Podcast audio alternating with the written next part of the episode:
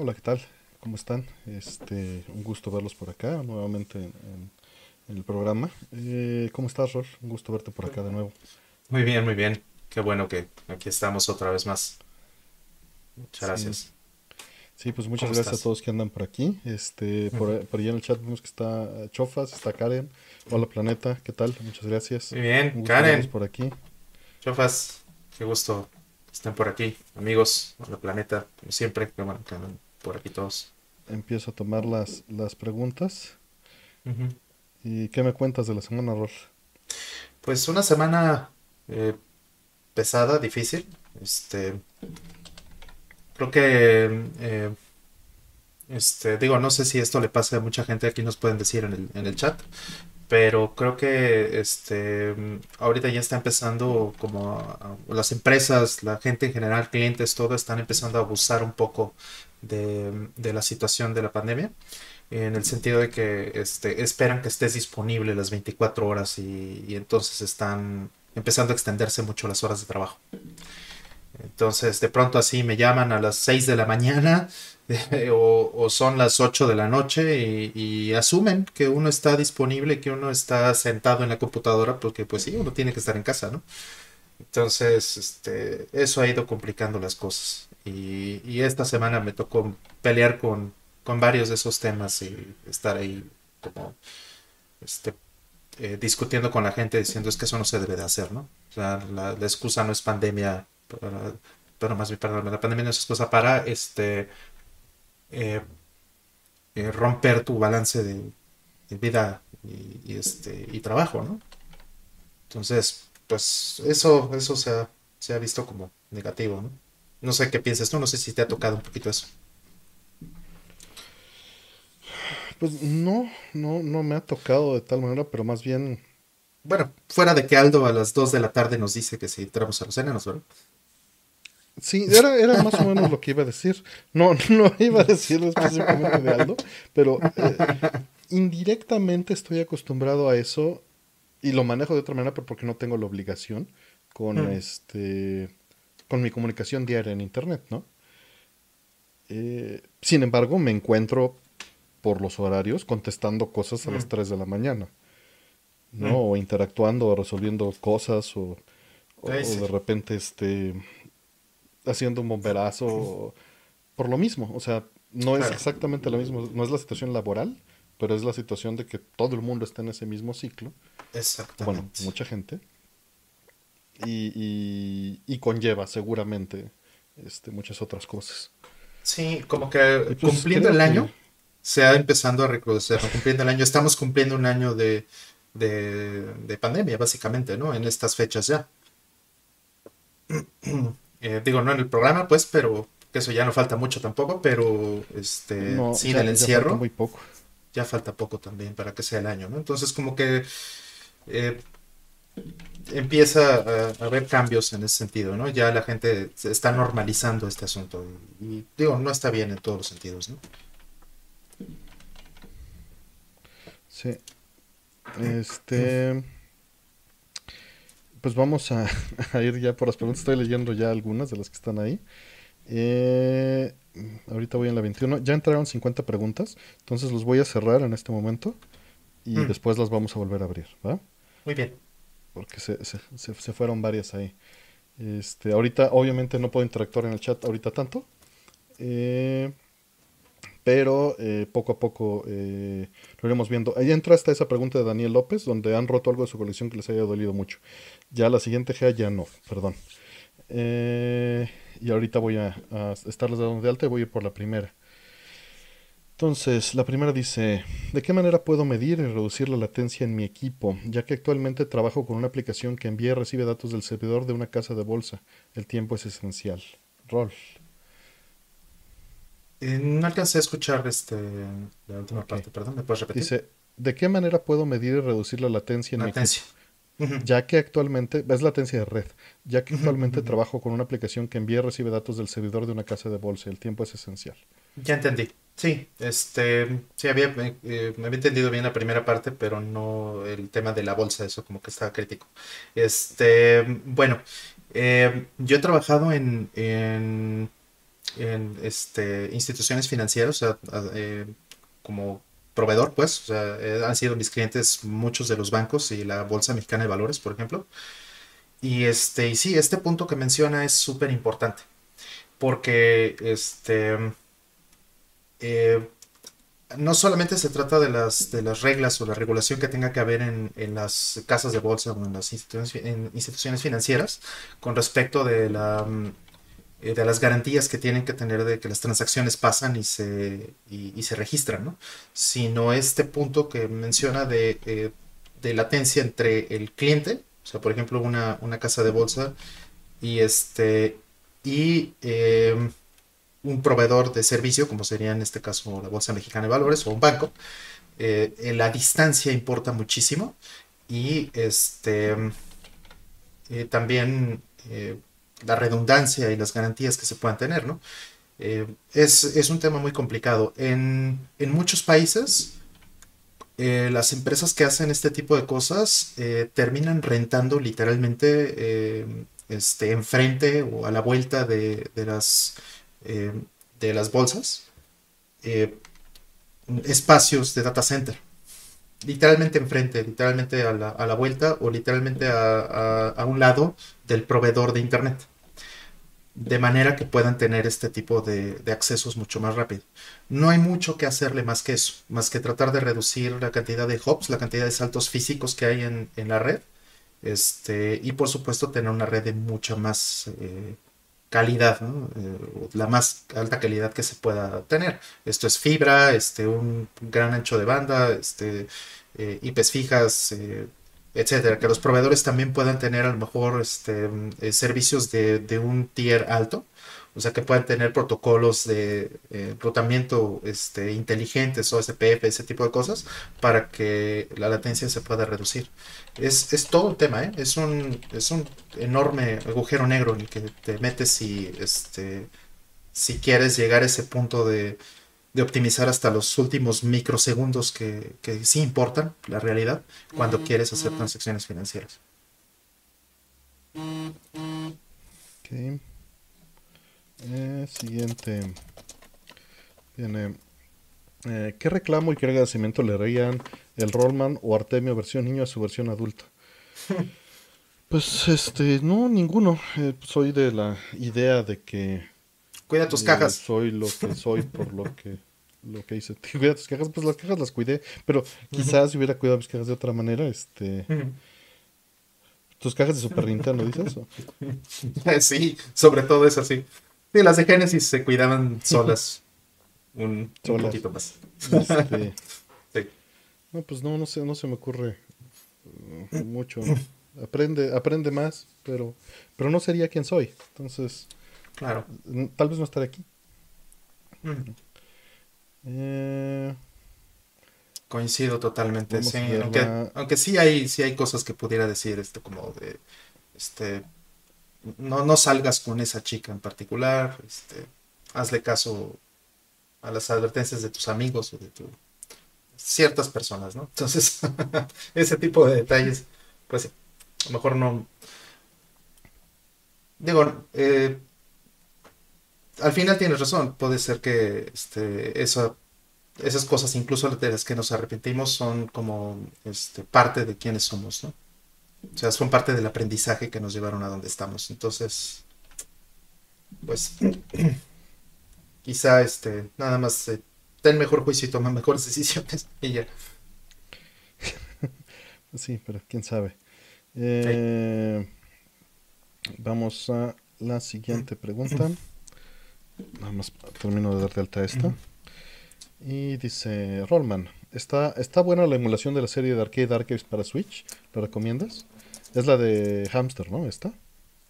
Sí, es la de Hamster. Este, sí está bien. Eh, no he probado eh, todos los juegos porque, bueno, pues eh, lamentablemente no ha salido versión física. Pero por lo menos las cosas que he probado están bien. Están, están bien. no, insisto, ojalá saliera algo físico, ojalá este, hubiera un release de, esta colección y de todas las colecciones que han sacado, de Castlevania de lo que sea contra, eh, Gradius, eh, todas las cosas que han sacado, ojalá que, que lo hicieran. Y, y, se las pagaría de inmediato, hasta, hasta doble tal vez, ¿no? Switch y Play 4. Pero este, eso es lo único que me detiene realmente para, para disfrutarlas. Siguiente, dice Anaclota jugando su primer PlayStation 2. ¿Cuándo y dónde lo compraron? ¿Con qué juego lo estrenaron? ¿Y en qué presión estuvieron en su momento? ¿Play 2? Play 2. Pues yo lo tuve en día de lanzamiento. Estuve. Esto fue en marzo de 2000. Em, estaba en, en Japón. En, lo compré en. No estoy seguro si fue Softmap. Ahí tengo todavía la nota, pero no estoy seguro si fue en Softmap o fue este. alguna de estas otras tiendas. Creo que fue Softmap. Y había colas enormes para, comprarlo en todos lados, ¿no? Pero, este, como era un producto muy, muy codiciado en ese momento, eh, la gente tenía como, este, o sea, los, las tiendas estaban abusando un poco. Entonces te ponían bundles de cuatro juegos o de cinco juegos y cosas así, de los poquitos que había de lanzamiento, para que les compraras toda fuerza si lo querías.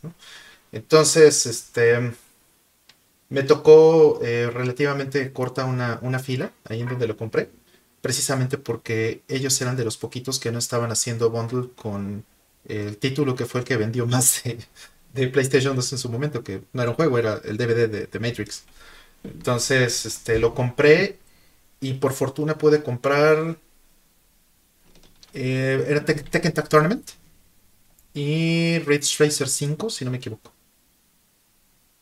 Y esos fueron los que tuve durante un buen rato, ¿eh? un par de meses, eh, hasta que salieron otros juegos que pudiera tener, porque todo estaba súper escaso. Sí, sí, era, de hecho era todo un asunto conseguir un PlayStation entonces. Salían fotos, salían este pues, los videos típicos de gente rompiéndolo, ¿no? Todas estas cosas. Sí, la gente enamoradísima, enamoradísima del LED azul. Que ahorita lo odiamos todos, ¿verdad? Sí, caray.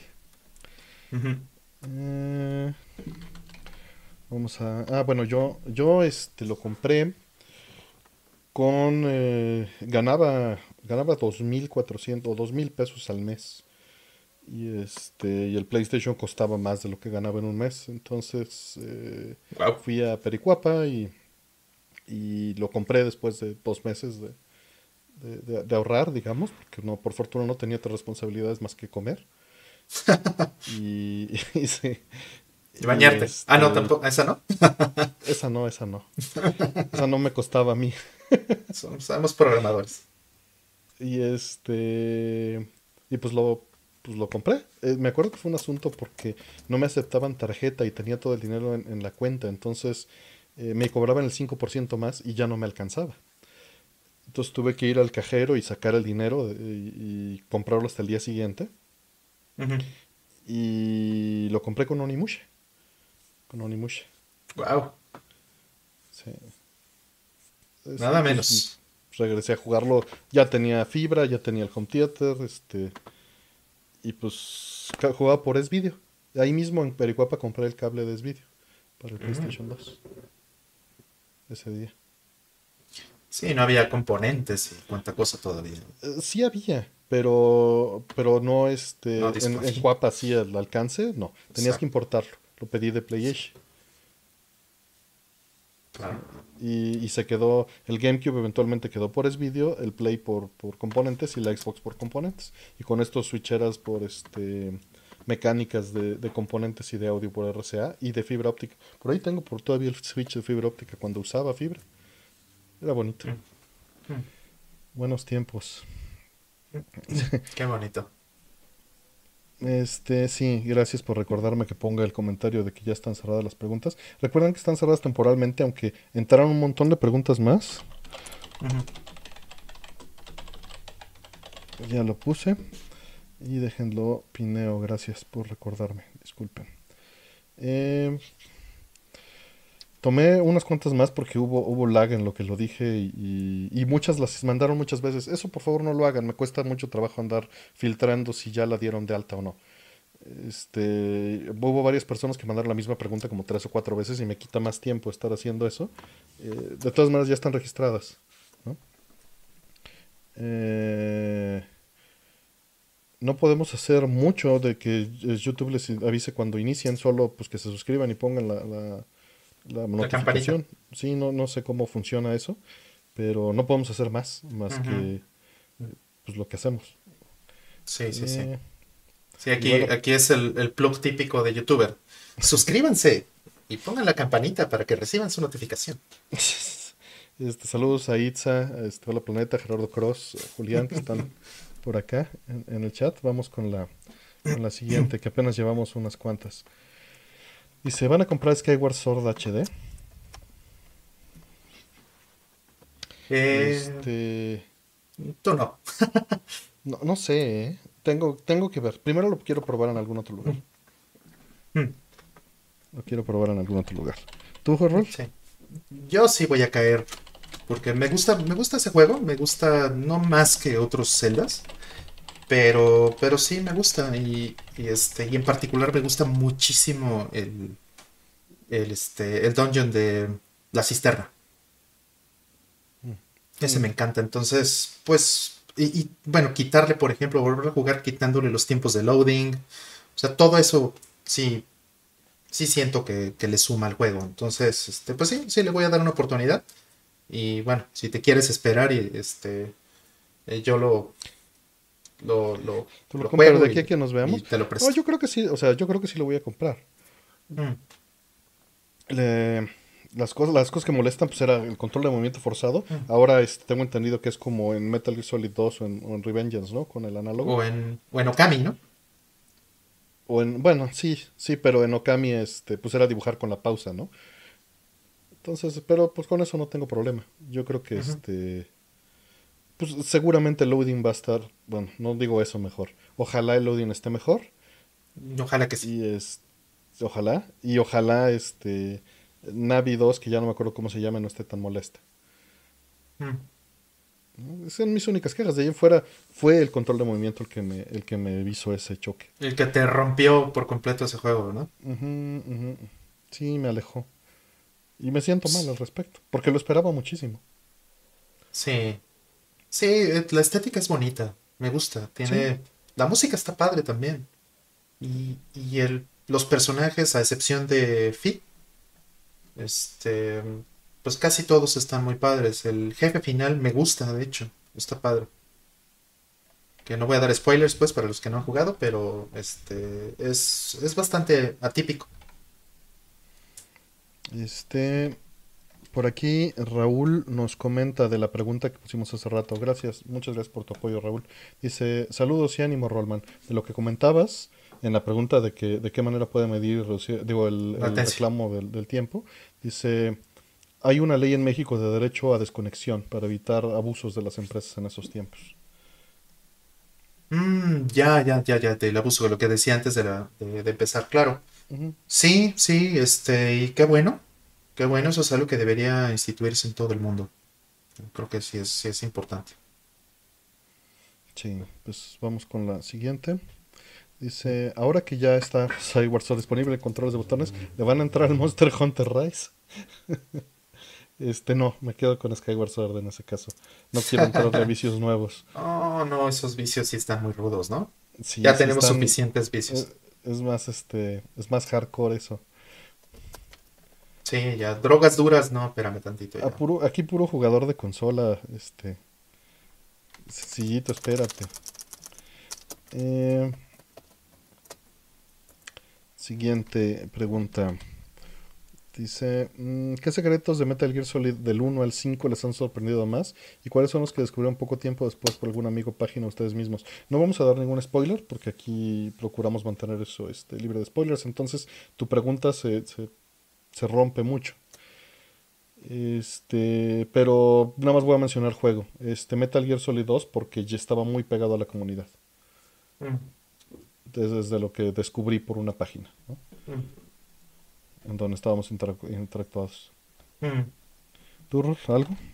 Mm, pues eh, lo mismo, lo de los spoilers es hace la- las cosas complicadas, entonces me quedo con el mismo comentario que tú, este, Metal Gear Solid 2. Em, siguiente. Dice, ¿qué impacto tiene en sus vidas el no poder jugar tanto como cuando eran más jóvenes sin tanta responsabilidad? Ah, sí, es nostalgia, da nostalgia. Digo, a veces sí, sí me doy rienda, como hicimos con Nis y con Nier, ¿no? Mm, mm. Sí, este, igual, ¿no? Pero, por ejemplo, cuando era niño rentaba juegos, rentaba uno más o menos cada semana, a veces hasta dos, este, porque en realidad las rentas estaban bastante baratas ahí en ese World War que ya he comentado en varias ocasiones, y rentaba con mis amigos. Entonces lo que hacíamos eran, éramos tres amigos.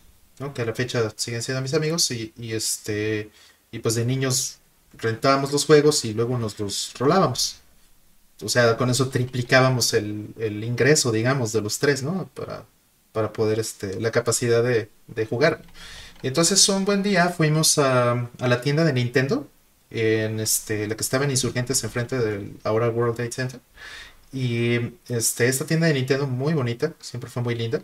Eh, este, de hecho, ahí fue donde conocí a, a Duchan. Este, no fue en esa misma ocasión, pero este, pero yo creo que ya andaba por ahí en ese momento.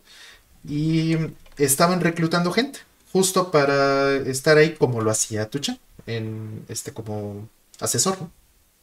Y entonces, este, estaban reclutando gente y eh, dijimos, oye, pues, ¿qué se necesita hacer o, qué, qué tenemos que hacer? No, bueno, pues nada más necesitas saber jugar, necesitas saber, pues, acercarte a la gente, platicar y pues como, pues es, es eso finalmente, ¿no? Decirle a la gente qué es lo que te gustó de un juego, este, tener este como trucos y cosas, es que sepas realmente de los juegos. Estábamos bien chavitos, tendríamos que, te gusta, 12 13 años. Y este, y entonces, este, nos sacan una lista, una lista impresa en estos, este, en estas formas de hoja continua, ¿no? De, este, de impresora. De, de los, de los ochentas y, y, este, y tenía todo el catálogo de todo el inventario de los, de los juegos que tenía la tienda.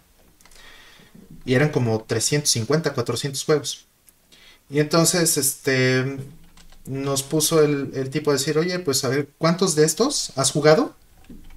¿Y cuántos de estos has acabado? ¿no? Nada más para entender pues, de qué nivel de experiencia estamos hablando. ¿no? Y entonces nos pusimos a, llenar la hoja, bueno, a, a, marcar los juegos este, en las hojas, mis amigos y yo, y rebasamos los 200 juegos. O sea que habíamos acabado incluso, ¿no? Y, y, pues sí, eso era porque teníamos ya un par de años de estar rentando juegos todas las semanas, ¿no? Este, y eso pues es algo que sería completamente imposible hacer hoy día, ¿no? Jugar 200 juegos, ¿no? Ya ahorita tengo 100 o ciento y tantos tal vez en el backlog y ya estoy resignándome a que tal vez jamás los voy a acabar en mi vida, ¿no? En el resto de mi vida, ¿no? Sí. Entonces hay una diferencia demasiado grande.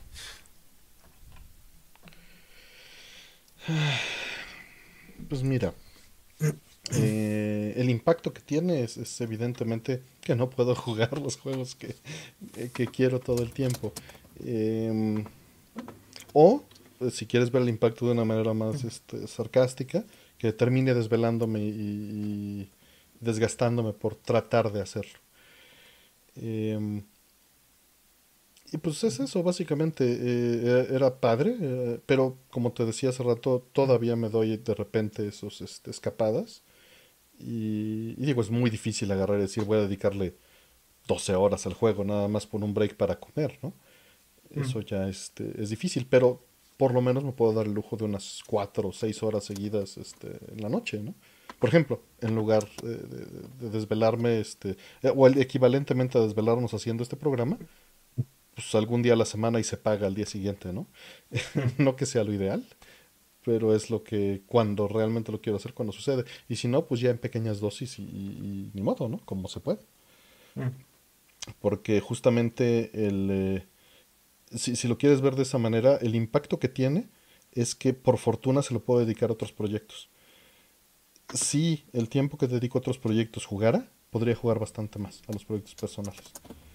Pero sí prefiero este, dedicar ese tiempo eh, pues no balanceado. O sea, la verdad es que sí dedico un 80 o 90% de mi tiempo libre a, proyectos como este que estamos haciendo ahorita, mm. o este, o a MD Fourier, o a la suite, o ayudar a, podcast, ayudar a otros programas, mm. eh, o desarrollar, o hacer ingeniería inversa, o lo que sea, en lugar de jugar. Pero mm. no podría compartir esto así con la comunidad. Entonces es un balance que poquito a poquito le tienes que ir haciendo y, y sí llego a una saturación donde digo, no, ya, al demonio, todos los proyectos se mueren un mes y me pongo a jugar. Sí llega. ¿Ahorita no estás matando todo por IS-9?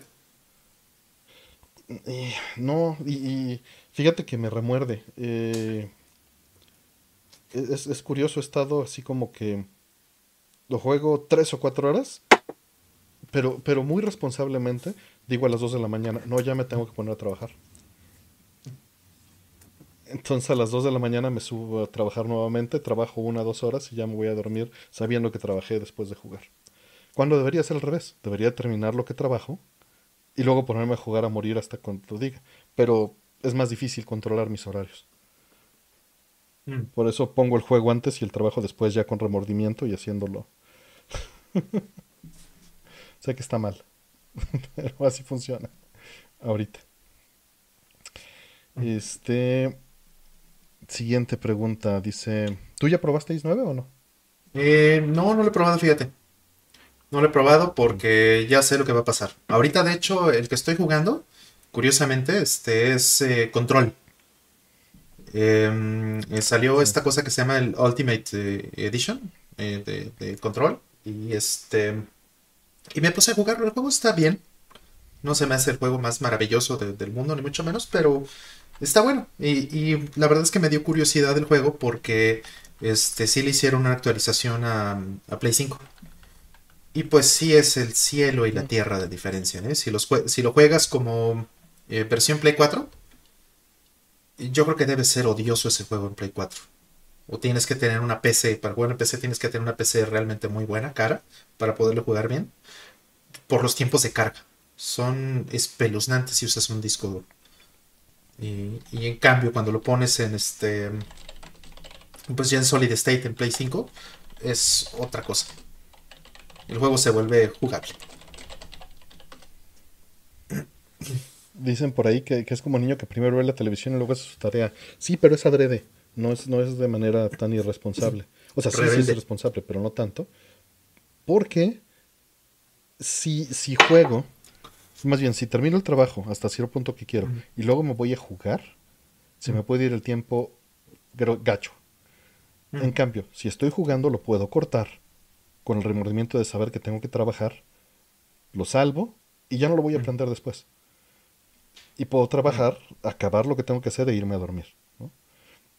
Si luego al revés, híjole, puedo seguirme jugando. Es plan con maña. Mal hecho, pero plan con maña. Este. Ay, se fue aquí mal esto. Dejen borro. Y nos dice Javier Amador Fuentes, muchísimas gracias este, por, por tu apoyo, en verdad, Javier. Y nos pregunta, gracias por su tiempo y por compartir sus conocimientos. Les dejo dos preguntas. ¿Qué tanto daña un lector óptico al usar copias? Y dos, ¿se puede dañar las consolas de cartuchos por usar copias? ¿Qué, opinión tienes? Eh, sí y sí, pero las dos respuestas es un sí. Eh, pero es un, matiz, es, hay que matizarlo de una manera este, cuidadosa, ¿no? Porque este, sí, sí es cierto que, los, que si le pones eh, CDRs, por ejemplo, el PlayStation 1, por poner un, ejemplo claro que, vimos en México durante muchos años, o, o al Dreamcast, este, estás obligando a que el lector eh, trabaje en muchas ocasiones fuera de especificación. Estás eh, eh, saltándose o, digamos, forzándolo. Porque tiene que hacer el enfoque, la distancia entre el lente y el, y el plato, el, disco, pues, este, tienen que, este, tiene que ajustarse, ¿no? Y pues digo, para eso está hecha la tecnología, para autoajustarse. Pero eh, dependiendo de la calidad de los discos, dependiendo de cómo hayan sido quemados, si fueron quemados en 1X, en 2X, en 4X y un montón de variables más, eh, puedes estar forzando el, lector. Y en el caso de los cartuchos puede ser por temas de voltaje, que ya es algo que hemos platicado en otras ocasiones, que este, em, están, los componentes están eh, hechos para funcionar en el voltaje incorrecto en, en las consolas para los juegos. Bueno, o sea, los juegos están hechos para una especificación también, en términos de, sus componentes, y, las copias no necesariamente respetan eso. Incluso repros oficiales, ¿no? este, relanzamientos de algunos cartuchos han tenido estos problemas, y, este, y también esos pueden dañar tus consolas. No, sé si quieres agregar algo, Artem. Pues no mucho. El, eh, como dice Rol, eh, lo de los voltajes, mucho se debe a que hoy en día se utiliza ya principalmente electrónica de 3.3 volts, ¿no? Y a veces en los piratas más, este, más viejos, el problema es que eh, no tanto que se necesita ver una conversión de 5 a 3.3, sino el, el problema es que no se mide la carga y se ponían muchos chips de más amperaje que podían ser una carga excesiva sobre la especificación de la consola, ¿no? Eh, esos son como que los problemas del punto de vista electrónico. Ahora, en cartuchos existe también, déjame ver si tengo aquí algún ejemplo, no, no tengo ningún cartucho, pero ves que el cartucho en la orilla, en el conector que va hacia el puerto, eh, tiene varios pines y tiene, es, es, un, pues es un rectángulo, ¿no? Eso tiene que llevar lo que se llama un, un, un bebel, un este, no sé cómo se dice en español. Un bisel, mil gracias. Tiene que ver un bisel, es decir, tiene que estar ligeramente inclinado para que al entrar no sea un golpe de fricción que pueda romper eh, los pines o doblar los pines. Y esto normalmente los cartuchos piratas no lo tienen. Eh, no tienen esa apertura para que tenga cuidado con los pines y pues lo que va a terminar pasando es que tengas que cambiar el conector de cartuchos por, usar esos, porque ya no hace contacto y pasa más de que lo tienes que meter y sacar, o no prende la primera, etcétera, y vas dañando, desgastando esos conectores de pines.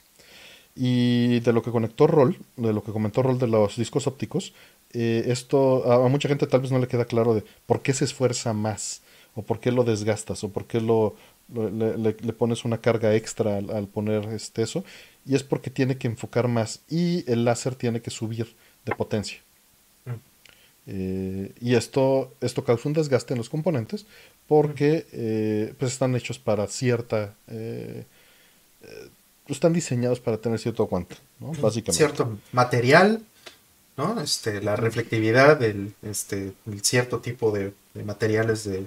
Este, no solo la parte reflectiva, también la parte translúcida, este, el en el caso, por ejemplo, de consolas con DVD o con, Blu-ray, pues también eh, hay diferentes capas. Entonces, hay, son muchas variables. O sea, no puedes asignarlo nada más a una. Ahora, pero es eso. Ahora, no es que vayas, o sea, le pongas una, una, copia homebrew y ya con eso la vayas a quemar. Hay, o sea, se pueden usar lectores que vas a notar de inmediato que causan menos problema al grabar los discos, ¿no? Y ciertas marcas de discos que son mucho más este, funcionales para usar este tipo de, de discos de, de pues, hombre respaldos o, piratería, sea, sea lo que sea que, que vayas a usar. Este, el caso es no usarlo principalmente todo el tiempo y irte por la marca que menos estrés le cause a tu, a tu lector, ¿no? A final de cuentas, de disco y de quemador. Los quemadores este, sí varían mucho en, en qué tan bien queda el disco. Pero pues eso es de investigar, o sea, de probar, prueba y error. Pero lo ideal es que este, no abuses de ello, ¿no? Y por otro lado, eh, muchísimas gracias a Pegachucho por tu, por tu membresía. Gracias, carnal. Eh, vamos a la siguiente pregunta. Dice, ¿el futuro será 100% de los coches autónomos? Más allá del costo, ¿cambiarían sus coches por uno de estos? Mira, yo creo que sí, Mm. Sería lo ideal. Este, ¿Por qué? Porque justamente el tener coches autónomos podría hacer que no tengas que tener coche. ¿Me explico?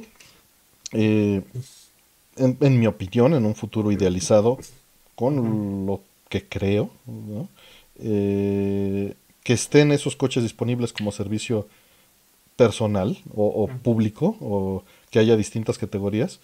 Creo que sería lo mejor si pueden programar las rutas y pueden este, definir, basado en, tecnología ya de todo conectado, por mucho que lo odie, eh, cuáles son las rutas óptimas para causar menos tránsito y para evitar accidentes, etcétera, ¿no? Eliminar el factor humano en ese sentido, este, solo dejarlo en supervisión y en, y en decisiones macro, ¿no? No en decisiones micro. Y esto, en mi opinión, causaría, si usado de esa manera comunal para una sociedad, que se elimine la necesidad de tener el coche personal. Obviamente hay miles de factores alrededor de esto, incluyendo que, la demanda esté, esté, balanceada con la oferta, ¿no? está súper difícil, pero creo que sería una posibilidad. O incluso que lo pongas a trabajar cuando no lo estés usando, dadas las economías y balances actuales. ¿Qué opinas tú, Ror? Pues mira, a mí también me gustaría que desaparezcan los carros en ese sentido. No estamos en contra de las rentas en todos los casos del, este, de los servicios o de el DLC, ¿no? En casos como ese, pues, pero, eh, o sea, sí creo que, sería bueno. Sobre todo ahorita con todo este asunto de la pandemia y todo este show, eh, también pues se ha visto muy, mermada la necesidad de utilizar el carro. Yo hace un año, todavía el año pasado, yo trabajaba en, Santa Fe, aquí en Ciudad de México. Entonces, pues el, este, el trayecto de ida y vuelta es una de las cosas más horribles que le puede pasar a, una persona en esta ciudad. bueno, o cualquier persona en el mundo, yo creo. Eh, pero eh, o sea, deshacerse de, todo el tema de estar haciendo esos traslados constantemente, pues elimina mucho la, necesidad del coche. El coche ya nada más lo usas para cosas que son realmente importantes, ¿no? O sea, para llevar cosas con mi familia, este, para, a lo mejor para viajar este, fuera de la ciudad o ir a, lugares muy, muy lejos y que yo necesite la seguridad, la disponibilidad, etcétera, etcétera. Y pues si todo eso lo pudiera tener ahorita, con un carro este, dispuesto así en cinco minutos, eh, apretar en una app o cualquier cosa que me dejen un coche, ¿no? Como ya existen algunos de estos servicios, de hecho, ya existen este, una cosa que se llama Carrot, me parece, que hace algo así. Y este, y Bit, no estoy seguro si también hace lo mismo. Eh, pero si, si tengo eso con esa facilidad y los costos dan, la verdad es que ya no tendría sentido tener coche y tal vez preferiría venderlo. Ojalá lleguemos a ese punto.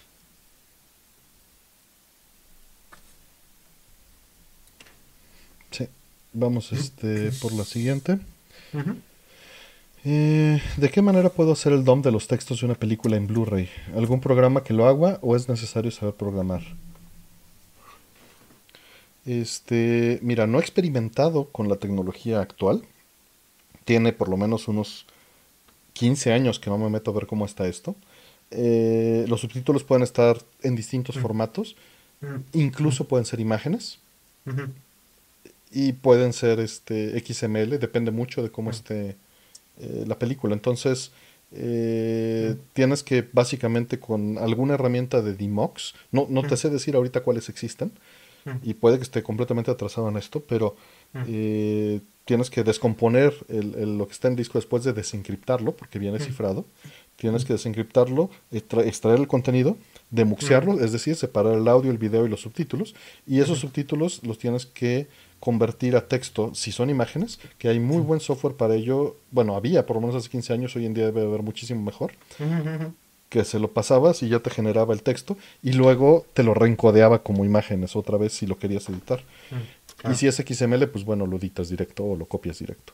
¿Tú, tienes más experiencia reciente, Rol? Sí, muy reciente. De hecho, apenas hace unas semanas estaba haciendo rips de algunos Blu-rays. Eh, en particular me puse a hacer rips de Ghost in the Shell de este Standalone Complex. Porque justo lo que tengo la idea de hacer es, es cambiarle los subtítulos. Son horribles. Entonces, lo que, lo que estoy haciendo, este, yo no entiendo exactamente qué formato este, es el que usa, pero no necesito hacer eso. Eh, existe una aplicación que creo que es multiplataforma, al menos yo la uso en Linux, pero creo que sí existe en Windows y, y en Mac, que se llama Make MKV. MKV se refiere al container de Matroshka, que es este para, para eh, video, audio y los subtítulos y todo esto, ¿no? Entonces, eh, lo que hace este software es básicamente tomar eh, del Blu-ray, del formato interno del de Blu-ray y transferirlo a este formato de, intercambio, digamos. Es un RIP, o sea, no hace ningún tipo de transcoding ni del, ni del audio ni del video. Hace un dump completo de los, eh, del canal de subtítulos también. Lo puedes hacer. Y a partir de eso tú ya puedes traducirlo eh, con herramientas, lo puedes traducir con herramientas de subtítulos que ya son editables por otras herramientas que, conocemos todos en, este, pues en el tema, por ejemplo, de los fansubs, ¿no? Y básicamente eso es lo que hacen muchos de los, todo esto. de los fansubers, exactamente, Aegis, este, Substation Alpha y todo ese tipo de cosas que existían antes y bueno, ya han ido evolucionando también. Sí, sí, eran muy bonitos. De hecho, tú y yo usamos algunas de esas herramientas de Aegis y todo eso para eh, One todavía, ¿no? Hace unos años. Eh, pues esas mismas herramientas son las que... Igual, esas mismas herramientas las puedes usar ahorita. Entonces, lo único que necesitas es hacer ese dump. De hecho, es lo que estoy haciendo ahora. Este, y lo que no necesitas saber programar nada, no necesitas eh, nada en ese sentido. Pero sí ayuda, por supuesto, que conozcas de formatos y que conozcas lo que sepas, que sepas lo que estás haciendo, básicamente, ¿no? Y para esto te puede ayudar muchísimo la comunidad de, de fansubs, ¿no? De fansubers. Yo creo que eso, eh, ellos tienen muchísimo conocimiento sobre esto. Porque aún a pesar de que muchas de las series este, se piratean, cosa que no me gusta pues, pero este, y se, y se distribuyen, se distribuyen usualmente en formatos que sí son lossy, o sea que, bueno, que tienen una segunda generación de, de pérdida, ¿no? De lossy. Y este, o una pero caída de resolución, ¿no? Exacto, este, que bueno, eso también conlleva un transcoding, ¿no? Entonces, en este caso, tú puedes usar MKV o MakeMKV para este, hacer el RIP completo sin ningún tipo de transcoding. Es la copia directa, nada más cambias el container. Y, este, y eso es lo que estoy haciendo precisamente para utilizar estas herramientas de subtítulos y entonces ya poderles cambiar las cosas que no me gustan de esos subtítulos. Por ejemplo, que están todos en mayúsculas este, que tienen errores eh, en algunas cosas de la traducción y el color es blanco siempre. Entonces, este, eso ahora sí ya se requiere un poquito de conocimiento de programación o por lo menos de manejo de formatos de texto, un AWK, un grepo, ese tipo de cosas, y ese tipo de cosas. Y lo que estoy haciendo es cambiarles color, quitarle este, todo esto, que todo esté en mayúsculas y que ya pueda tener este, capitalizado y todas las cosas de manera mayormente automáticas ¿no? Esto lo puede hacer mucho de manera automática, pero hay cosas obviamente que, tendría que hacerse a mano. Pero bueno, no me molesta volver a ver la serie completa para hacer esto a mano, ¿no? Entonces todo eso lo puedo hacer. feliz de beta tester, ¿eh? Sí, sí, sí, sí, sí. Este, con mucho gusto. De hecho, em, es lo que. O sea, lo estoy haciendo porque sí me disgustan los, subtítulos de, de Standalone Complex. Están horribles, sí. Pero el Blu-ray está de muy buena calidad. El Blu-ray está en este por ahí de 50 megabits, ¿no?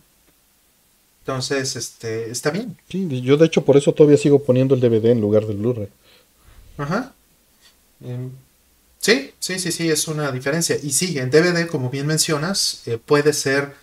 No estoy seguro en estos porque no lo, no le he checado últimamente, la verdad no me acuerdo, pero creo que este. que sí son subtítulos. Este en, un, en una capa, en un layer encima, pero no están en texto. O sea, están rendereados en una capa que se pone encima de la imagen. Entonces no podrías extraer, por ejemplo, los del, los del DVD para convertirlos en texto a menos que hagas eh, OCR, ¿no? O alguna cosa de estas. Entonces es, es, más complicado. Pero en fin, herramientas sí hay y hay todo. Búscate en la comunidad de los fansovers y ahí te vas a encontrar todas las respuestas.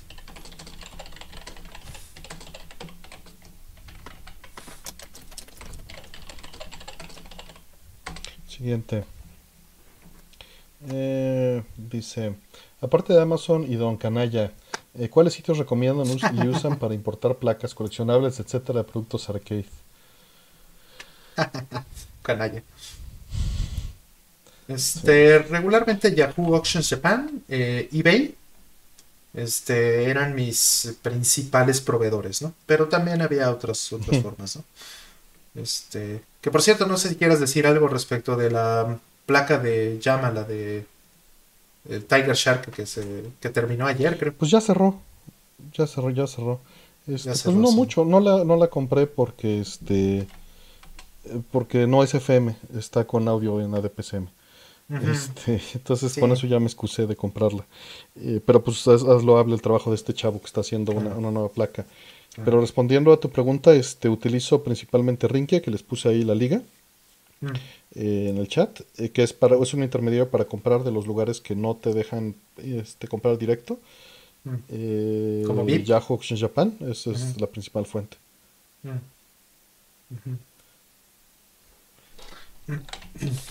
Preguntan que este. si tiene mejor color el DVD, según lo que, lo que dijeron, no, está mejor. Este, ¿tú algún otro sitio que utilices?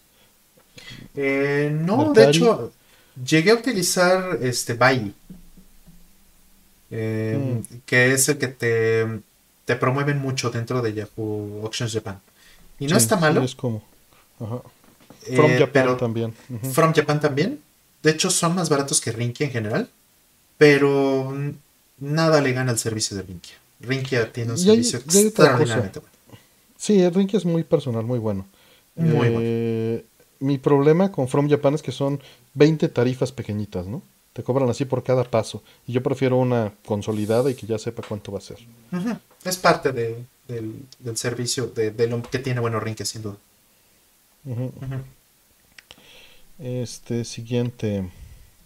Dice, ¿creen que lo que planteó Kojima en Metal 2 se acerque a la IA que tengamos o podemos tener en el mundo? No voy a entrar nuevamente en spoilers, pero más bien creo que los puntos importantes no es ese el punto importante del trabajo de Metal Gear Solid 2 y del final.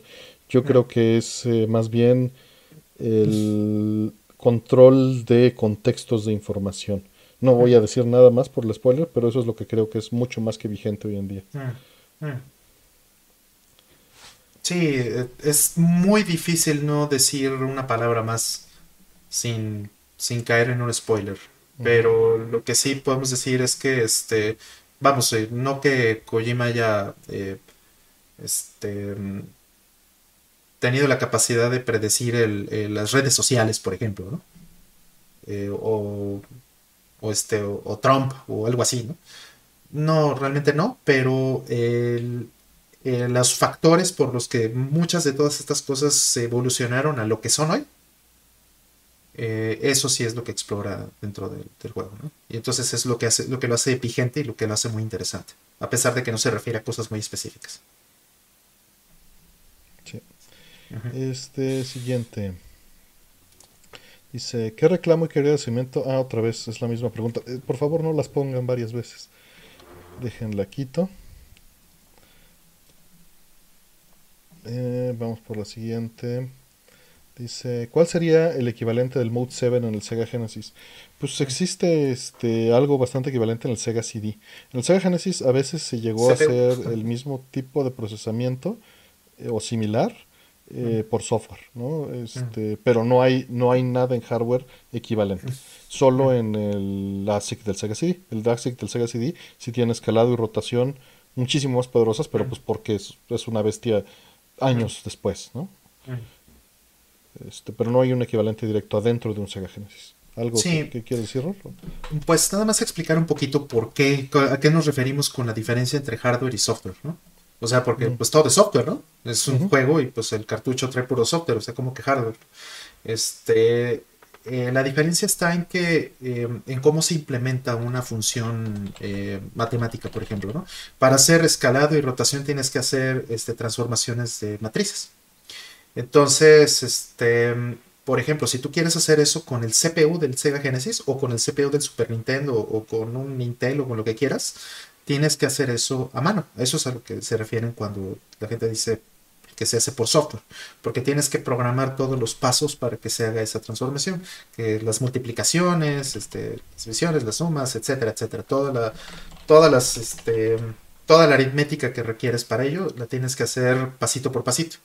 Mientras que cuando está implementado por hardware, como en el caso del Super Nintendo o en el caso del Sega CD en, un ASIC, en un chip que está dedicado específicamente para esto, lo que haces es que tú le pasas los parámetros de la función que quieres que, este, que realice, te esperas cierto tiempo y entonces vas a cierto lugar en la memoria, un registro regularmente, a, este, a recoger el resultado.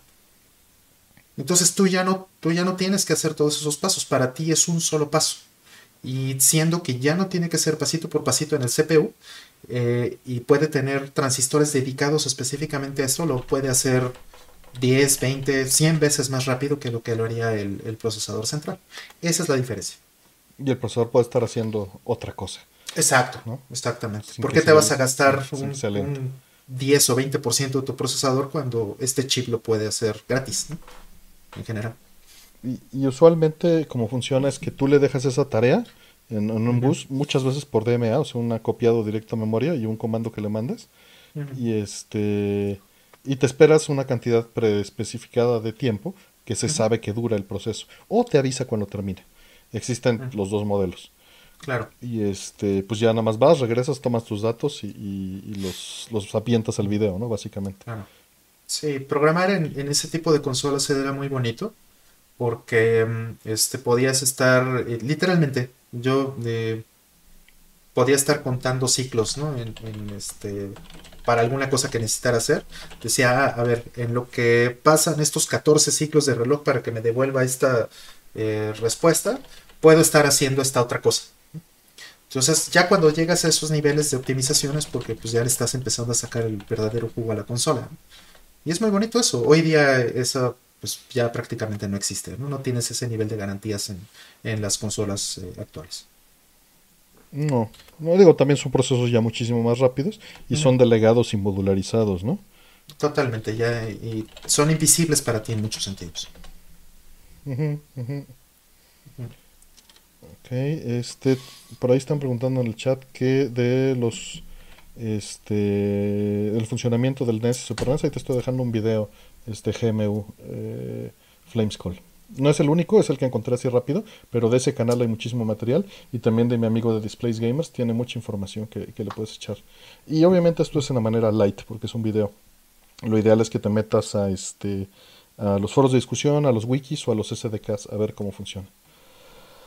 Em, siguiente.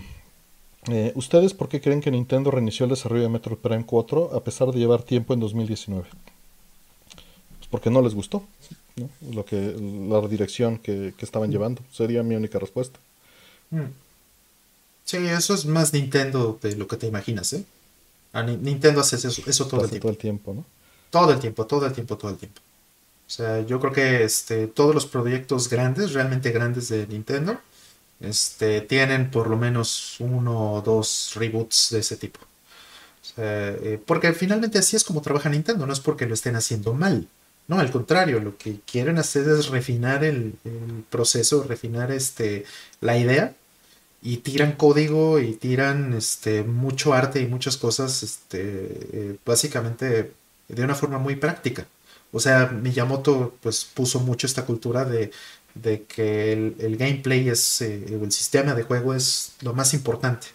Entonces, para él tiene que ser un juego divertido, o tiene que ser un juego que se, que se juegue bonito y que te, y que te atraiga, que te entretenga, que te, que te sea interesante. Entonces, este, si eso no se logra en el primer demo, si empieza el avance del juego y eso no es lo que le está logrando, eh, pues no lo va a querer tapar como en muchas otras empresas o en muchos otros equipos de desarrollo con gráficas más bonitas o mayor resolución o mayor frame rate o este lo que sea ¿no? para que terminen con animaciones chafas y con este eh, juegos incompletos y ese tipo de cosas. O sea, es un, eh, es un acercamiento muy diferente al desarrollo de juegos. Muy único tal vez, ¿no? Nintendo es de los poquitos que lo siguen haciendo así. Entonces no es, más bien lo raro es que te hayas enterado. No que, no que lo hagas. Exacto. Ese es, es, es el proceso común. Em, retomando una pregunta de la semana pasada, ¿realmente importa actualmente que el Play 5 soporte 12 bits en Blu-ray 4K cuando la mayoría de los paneles son 10 bits? En ese caso, no. Cuando la mayoría de los planes sean 12 bits, pues va a importar al grado de que eso sea relevante para ti. Pero, pues, no. O sea, si no tienes un PAL del 12 bits, pues es irrelevante que sea 12 bits. Y bueno, también los juegos, ¿no? O sea, los, eh, el problema está en varios niveles. Eh, no solamente Ujú, se trata de que tengas el panel y tengas la consola, se trata de que el juego la pueda aprovechar. Sí, Entonces, claro. pues, es, es todo junto, ¿no? Es como el 7.1, el, el 9.1, ¿no? En Lo audio. puedes tener ahí y no usarlo, ¿no? Porque Ujú. nadie lo usa. O el Exacto. 3D. Te gastaste un millón de dólares para, para ponerte un super este, cine en tu casa con una mega pantalla y, y 14 bocinas alrededor tuyo y, y tu juego es estéreo, ¿no? Entonces, pues, no, no puedes hacer nada. Eh, siguiente. Que, que te estás pixeleando, Rol, dice, dice Chofas. Ah, sí, pero no, aquí me veo y se ve. Sí, sí te veo, sí te veo bastante. Pero yo, ¿eh? Yo te veo en la llamada. Ah, pero en la Este, llamada. No, no, en el stream, este, en la llamada tenemos restringido el, el bitrate, No, ok, entonces, perdón. Ah, es que decía Chofas que te estabas este, pixeleando. Ella que lo está viendo en el retorno. mm, Pero bueno, ya que ya, ya se se corrigió. corrigió, dice. Ah, sí, puede haber, puede haber dado un poquito de hipo a mi, a mi red. Sí, seguimos. Eh, ¿hay algún momento romántico similar en algún videojuego que les haya gustado? Muchos, pero pues es difícil. Ahorita nada más así de la mente en Lunar, ¿no? Este, Lunar 1. Mm, La historia es, es muy sencilla y sin, sin mucho Mm. Hay muchos más complejos. Eh, no quiero dar spoilers de otros juegos, que, que también eso es algo importante. En Lunar es algo que es evidente desde el principio.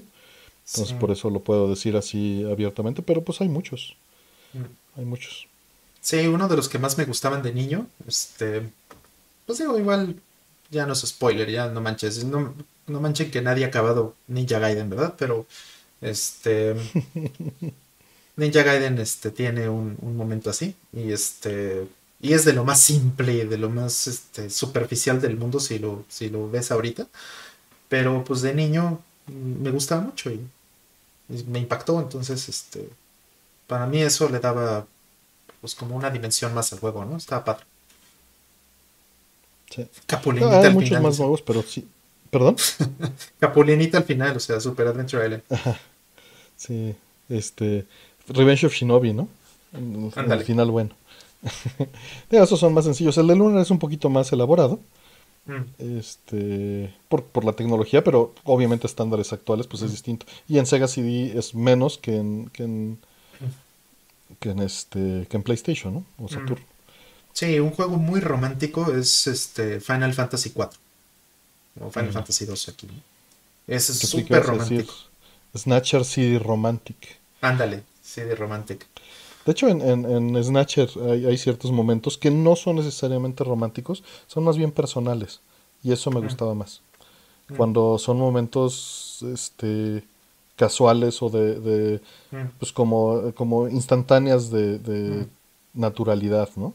mm. Y pequeñas vidas a la relación entre los personajes. Eso me gusta también de Metal Gear Solid, fíjate. O sea, la manera en la que se desarrollan esos personajes. Ujú. Digo, Es Kojima, a final de cuentas. es Esas Kojima, cosas las hace, esas cosas las hace bien. hay muchas otras que no, pero Ajá, es su, exacto, como que su, su idea del romanticismo es bastante sobria, pero no por eso es superficial, ¿eh? Es, es este, sutil. Pues es como que para liberar tensión en el momento que menos viene al caso en la historia del juego, meter un detalle personal así, ¿no? Este, que, que- que los haga más humanos, ¿no? Que, que te muestre un poco de su vida. Eso me gusta. Eh, siguiente, que me corté el cabello, tiene como dos semanas, maestro. Lo que, lo que estás viendo es que me rasuré. Es para que me ajustara el, el cubrebocas. Este. eh, ¿por qué en la primera versión de Street Fighter 2, en la selección de luchadores de Chun-Li, es naranja en lugar de azul? Muy probablemente por un error de programador. ¿Tú qué opinas, Rol? Sí, es, es buen punto, sí tiene razón. Este, yo lo noté eso desde, desde el principio prácticamente. Pero yo creo que sí, fue algún error de programación, puede ser. Sí, o, Eh, o simplemente nunca lo cambiaron, ¿no? Descuido. Sí, un descuido. Sí. Mm, siguiente. Dice, mejor juego de Game Boy Advance. Uy, estas preguntas son difíciles así de responder. Voy a sacar mi lista de juegos de Game Boy Advance y te voy a decir uno al azar que me guste más, que no necesariamente es el mejor juego de Game Boy Advance, entonces no te estoy contestando, sino te voy a contestar el que más me gusta de la selección que me vino a la mente en el momento que lo preguntaste. ¿Tu rol tienes algo en mente? Este, no, no, ahorita no. A ver. tratando Game Boy Advance. Eh, ah, WarioWare. WarioWare es una buena opción. Muy buena opción, claro. Pero está, te, voy a dar un par. WarioWare, Metroid Fusion y sobre todos esos, incluso sobre los Castlevanias, por como lo disfruté, este, y Golden Sun. Ven nada más las cosas que estoy diciendo. Sigma Star, Golden Sun, Gunstar Heroes, Fire Emblem, los Zeldas. Disfruté muchísimo Astro Boy. Astro Boy lo disfruté muchísimo. Astro Boy de Treasure, ¿no? Híjole, qué juegas. Todos los demás que te dije son excelentes. No tengo un problema con ellos. Mm. Hasta Tales, ¿no? Tienes también el Tales of Fantasia.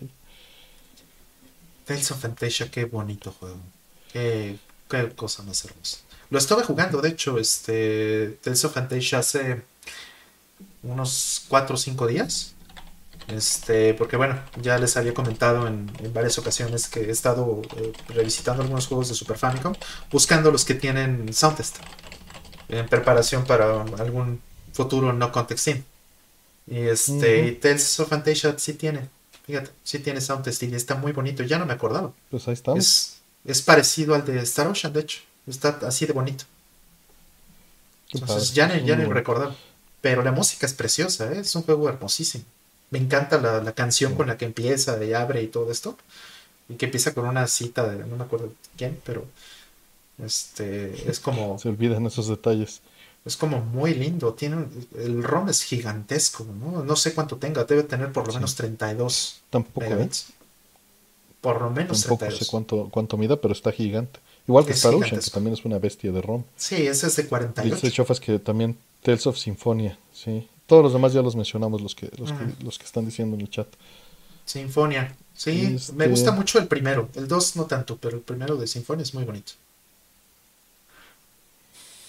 Advance Wars, sí, Minish Camp. Advance Wars. Eh, siguiente. Dice, ¿qué películas de Cantinflas y de Tintan sus favoritas, si es que las tienen? De Cantinflas, fíjate que no me gusta, lo siento. Este... no me gusta el cantinfleo. No que no en su momento no lo haya apreciado, pero no, no me trascendió. Y de Tintán, pues dos fantasmas y una muchacha, te diría, de, mm. entrada. Mm. Este, hay más, pero, pero te diría eso. Mm. Yo coincido totalmente contigo. Yo no soy fan de, de Cantinflas, realmente nunca lo fui. Este, digo, esta película, por ejemplo, de La Vuelta al Mundo en, los, de, en 80 días, no me parece mala, me parece interesante pues de, de, esa, de esa filmografía. Y de Tintán me gusta igual, por supuesto, la de Dos fantasmas y una muchacha, pero para agregar otra sería La vida inútil de Pito Pérez. Uy, es que también es una cantidad de películas bestial, ¿no? Así es. Este, pero fíjate, te voy a agregar los Aristogatos este, y el libro de la selva por, por la actuación de voz. Porque sí, sí me marcaron de, pequeño. Mm. Eh, siguiente. El Visconde de Montecristo también, claro. Eh, han convivido con personas con TOC, que es este eh, OCD, eh, ¿no? En, español. Sí, trastorno obsesivo compulsivo. Exacto. ¿Qué opinan de la inteligencia emocional en general? No, no que yo sé, o sea, si es, si es que ha llegado a pasar, es, es, con una versión muy este, ligera. Nunca he mm. tratado directamente así. Así es. Este. ¿Y qué opinamos de la inteligencia emocional? Pues, pues es algo necesario, ¿no? Este, es necesario y, pues también sería muy muy bueno que hubiera pues más que permee más ¿no? a, la, comunidad mm. tanto desde la parte científica hasta mm. a, la popular no el, hecho de mm. qué es este qué tan... Que, que, hubiera estudios más generales y que esto permeara en la educación básica. Creo que eso es importante. No sé, no soy ningún experto en el tema, evidentemente. Este, ¿Tú tienes algo que decir, Rol? Yo conozco una persona con trastorno obsesivo compulsivo. Se llama Artemio Urbina. no, no es cierto. Este, no, yo creo que todos tenemos obsesiones. O sea, yo lo mencionaba porque Artemio es súper obsesivo en ciertas cosas. Para bien también, no, no, no, necesariamente es una crítica. ¿Lo sabes, Artemio? No, no lo digo en mala onda. Lo, pero lo peor es que yo creo, yo creo que no, pero luego mejor dime en qué. más bien es que, más bien es que todo es relativo, ¿no?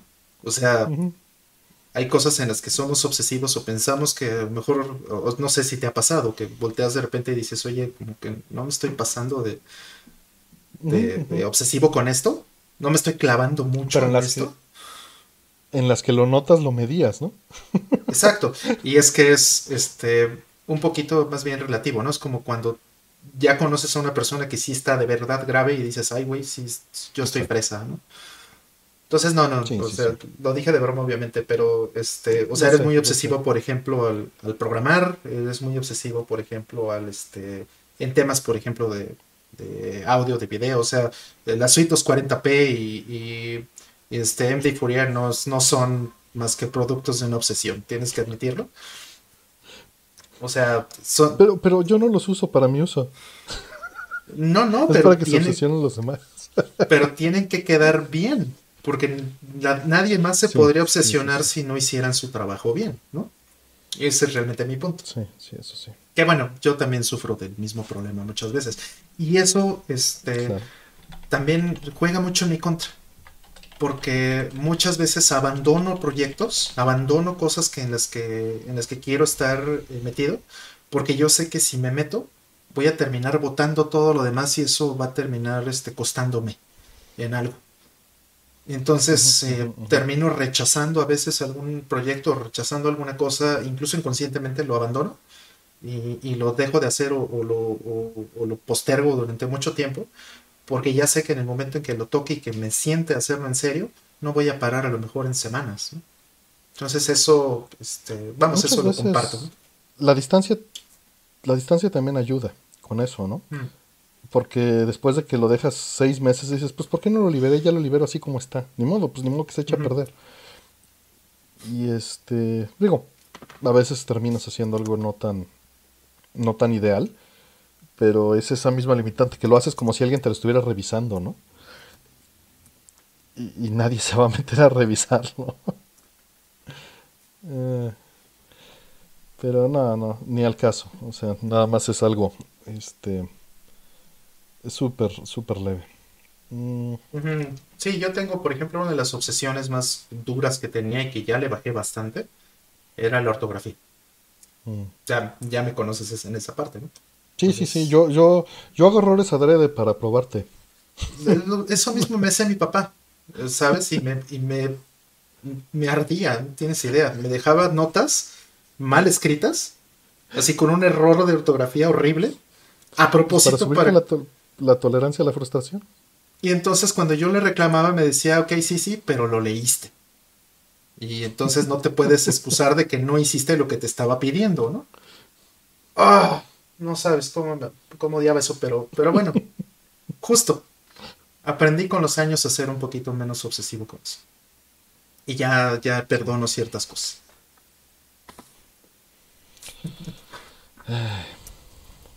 Siguiente. Mm. Mm. Dice, estaba leyendo el chat, perdón, porque había, había varios comentarios. Dice, ¿por qué Kojima le puso Trasfarring? Pues no sabemos, pero nos reímos mucho. Este, ¿tú sí sabes por qué le puso Trasfarring, mm, Pues, pues no tengo idea, ¿eh? O sea, podría ser un error de traducción o algo así, pues. No, no creo. Transfer. muy intencional. Exacto. yo creo transfer y transfer far o no sé, alguna, no sé, alguna idea loca japonesa de un portmanteau. no sé. Kojima es muy Pues Police Notes, ¿no? Que ese está bien hecho, pero le encanta, pues. dice Chopas que tiene un correo mío del 2002 donde dice que donde digo que, le, que, que me cae mal por su ortografía. Sí, sí, lo siento mucho.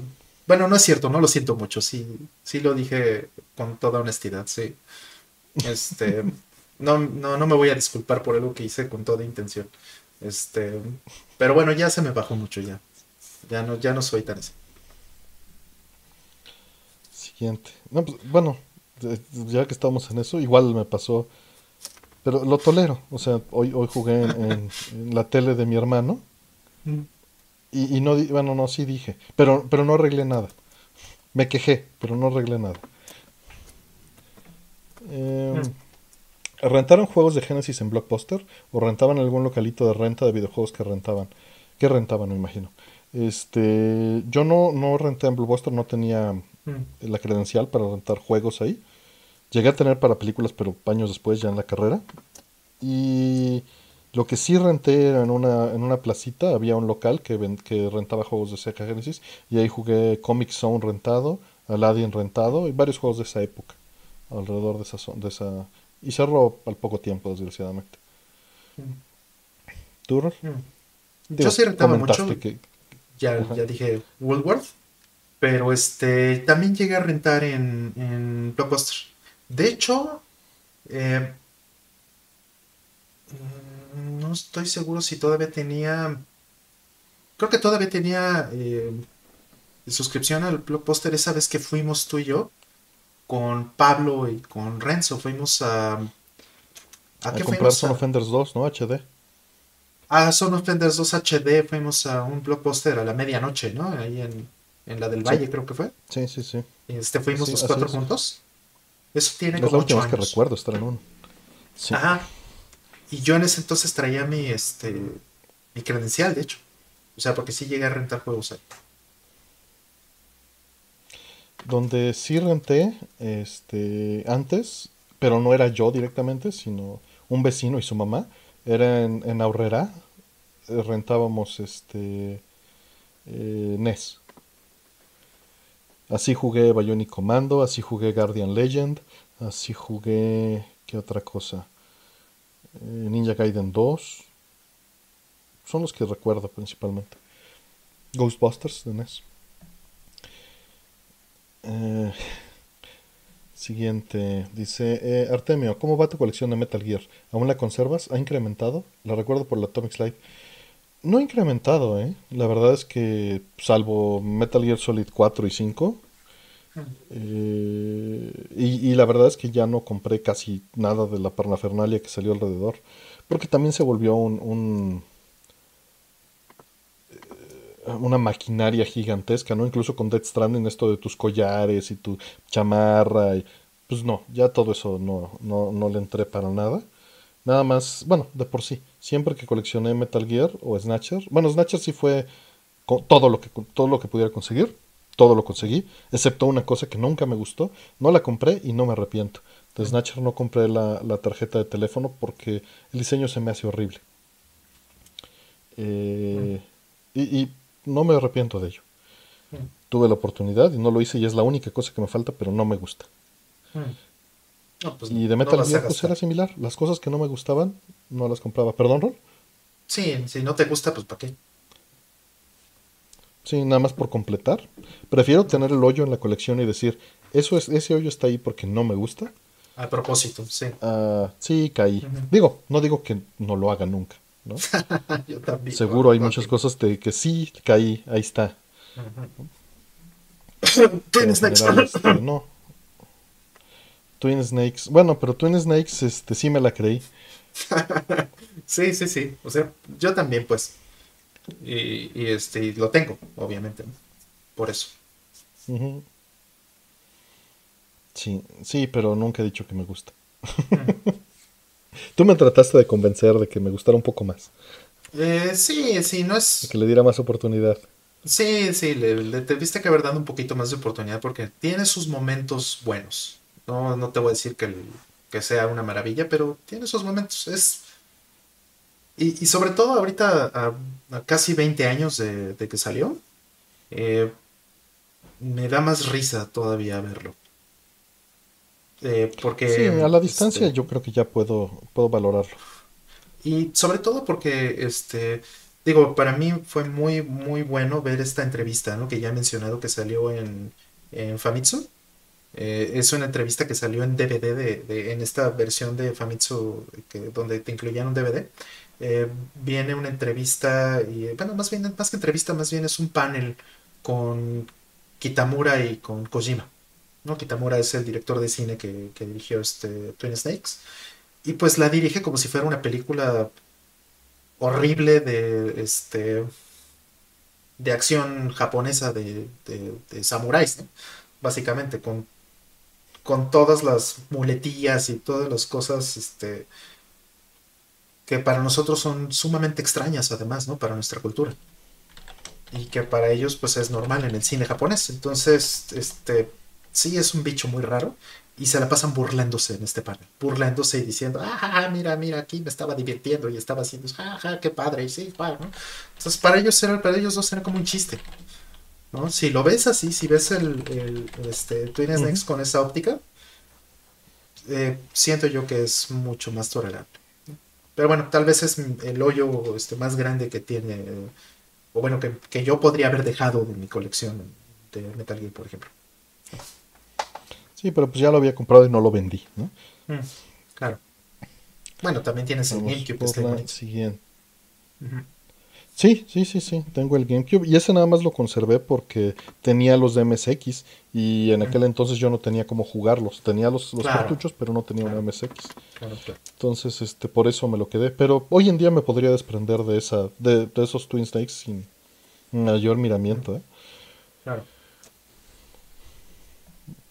Eh, siguiente. Eh, ¿Qué me recomiendan para retomar la programación? Eh, creo que retomar un proyecto. O sea, literalmente agarrar y decir, quiero lograr esto. Y eso es lo que sirve de un motor. Y sobre todo si, si es para un tercero. O sea, si hay alguien que, que, lo va a usar y le va a facilitar la vida, te va a ayudar más. O a ti mismo, ¿no? Si es algo que te va a ayudar la vida a ti, tómalo por ese lado porque son metas reales este, en un simulacro controlado.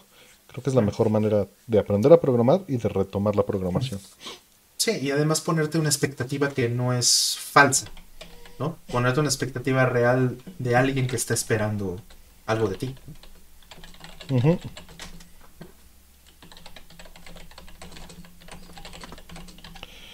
Perdón, siguiente. Dice, Mm, anécdota jugando su primer. Ah, la volvieron a poner esta también. Déjame la eliminar. No hagan eso, no hagan eso. Pónganle una vecilla. Sí, sí, porque se complique. Eh, dice: ¿Cuál ha sido el proyecto más completo que les ha dado más satisfacción que hayan participado? Ya nos han preguntado eso antes. Pero supongo voy a contestar algo diferente de lo que contesté la vez anterior porque no me acuerdo qué dije. Pero este, hay, hay muchas cosas.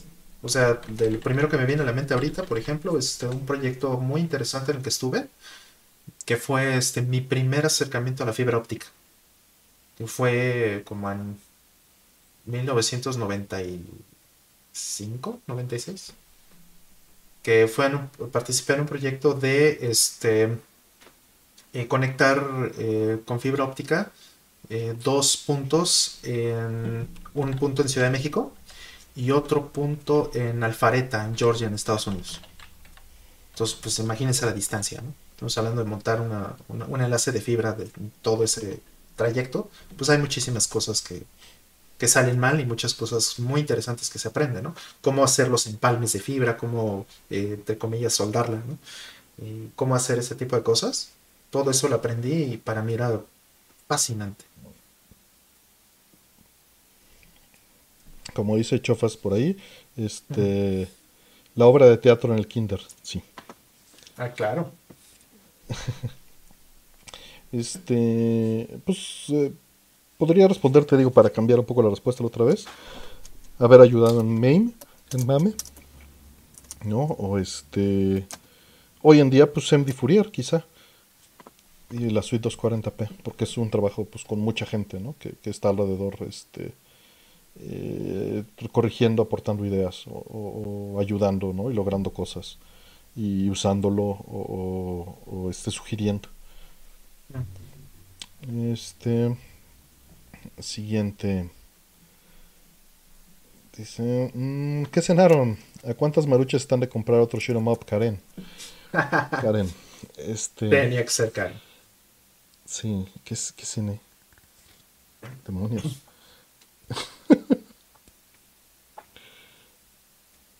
no me acuerdo qué cené. Ah, ya. Cené unos hot dogs. Sí. ¿Y a cuántos este, maruchas estoy de comprar otro shoot 'em up? Este, ahorita estoy a dieta de shoot 'em ups y de maruchas por lo mismo. Mm. Este, pero, pero gracias a, a esa persona que está aquí en el stream, terminé comprando la Leste. Mm. Ah, ¿en serio? El de. Sí. El de este. Antes de que se acabe. ¿M2? El, so- el sencillito, sí. Sí, no, Digo, no, no, lo el tenía que comprar en algún momento. No el de Game Gear Micro, ¿verdad? No, ese sí. Digo, no es que esté caro, por fortuna todavía hay y no está tan caro, pero sí se va a acabar. Ese sí, seguramente en algún punto ya va a ver. Y este, pero sí, es muy bonito juego. ¿Ya lo tienes o, o todavía no te llega? Ya, ya, ya me llegó. Uy, no, bueno, es una chulada, ¿eh? El 3 es bellísimo. Ya me llegó, pero pues no lo he abierto porque is. Híjole. No, también estuve jugando al este de. al, al Te Pegas en este. en Super Nintendo. Mm, Hace, hace unos. un- una semana o algo así, semana qué bien. Este. Porque también ese tiene Mm. sound test. Ah, pues, pues ahí estamos, ¿no? Está padrísimo, sí. Siguiente, dice, ¿qué opinan del nuevo lanzamiento de Capcom Arcade? ¿Les gustaron los juegos? ¿Creen que esté bien emulados? No lo he visto, no he visto mucho al respecto más que lo que anunciaron hace unos meses. Eh, lo que sí es que utiliza MAME, utiliza MAME porque la licencia ya lo permite, junto con el engine RE de, de Capcom, que es un engine muy ligero que les permite hacer un grapper alrededor del emulador y hacer pues, el, toda la parte de display y de audio, eh, envolviendo al core de, de la emulación de MAME, ¿no? De MAME.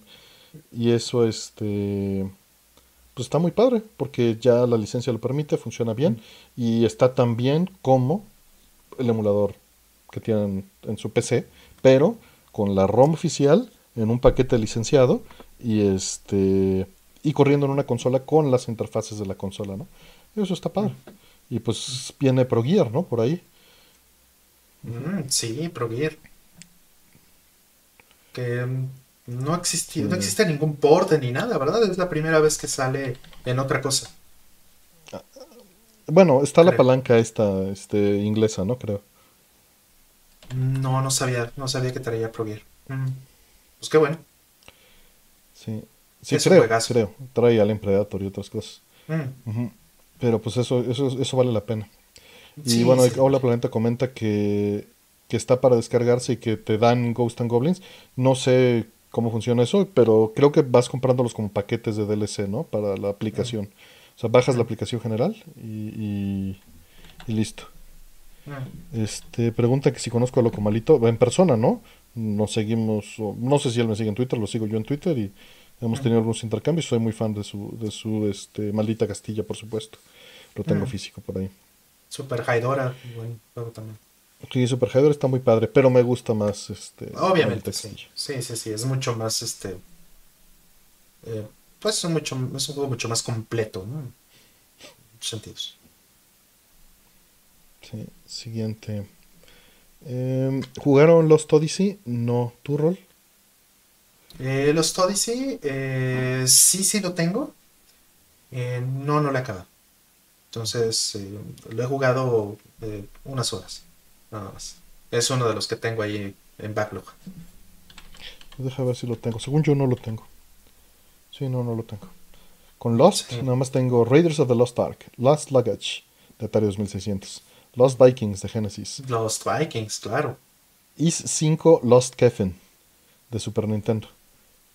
Y sí, ¿Tienes sí, i5? ¿Sí lo tienes ese? sí, sí, sí, sí lo tengo. Sí lo acabé Pero- y todo.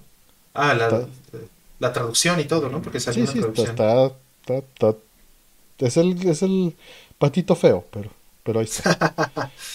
No está tan feo. Yo también lo jugué. No, o sea, no está tan feo, nada más es el patito feo. O sea, pones todos los is Y es el que se cae al fondo, ¿no? Cuando mueves el... Cuando le agitas. Sí, sí, sí. Sí, no, no es el mejor sin duda. No, no, no, no es el mejor. Pues más bien, podría decir que es el peor, lo cual no es necesariamente malo. Mm. Solo, solo no es, no está al mm. nivel de los otros. Sí, Porque cambiaron de estilo, o sea, fue todo, cambiaron de estilo, cambiaron de este mecánicas mm. y, y, le quitaron toda la megaproducción alrededor, ¿no? Claro, y habiendo tanta competencia, ¿no? En, el Super Nintendo, como no se pusieron a un nivel así, este, Tales of Fantasia, un nivel, pues, pues con este, Secret of Mana, ¿no? 8 megabits más hubieran hecho maravillas, ¿no? Claro, pero pues sí, es... Es lana, este Falcom estaba muy mal.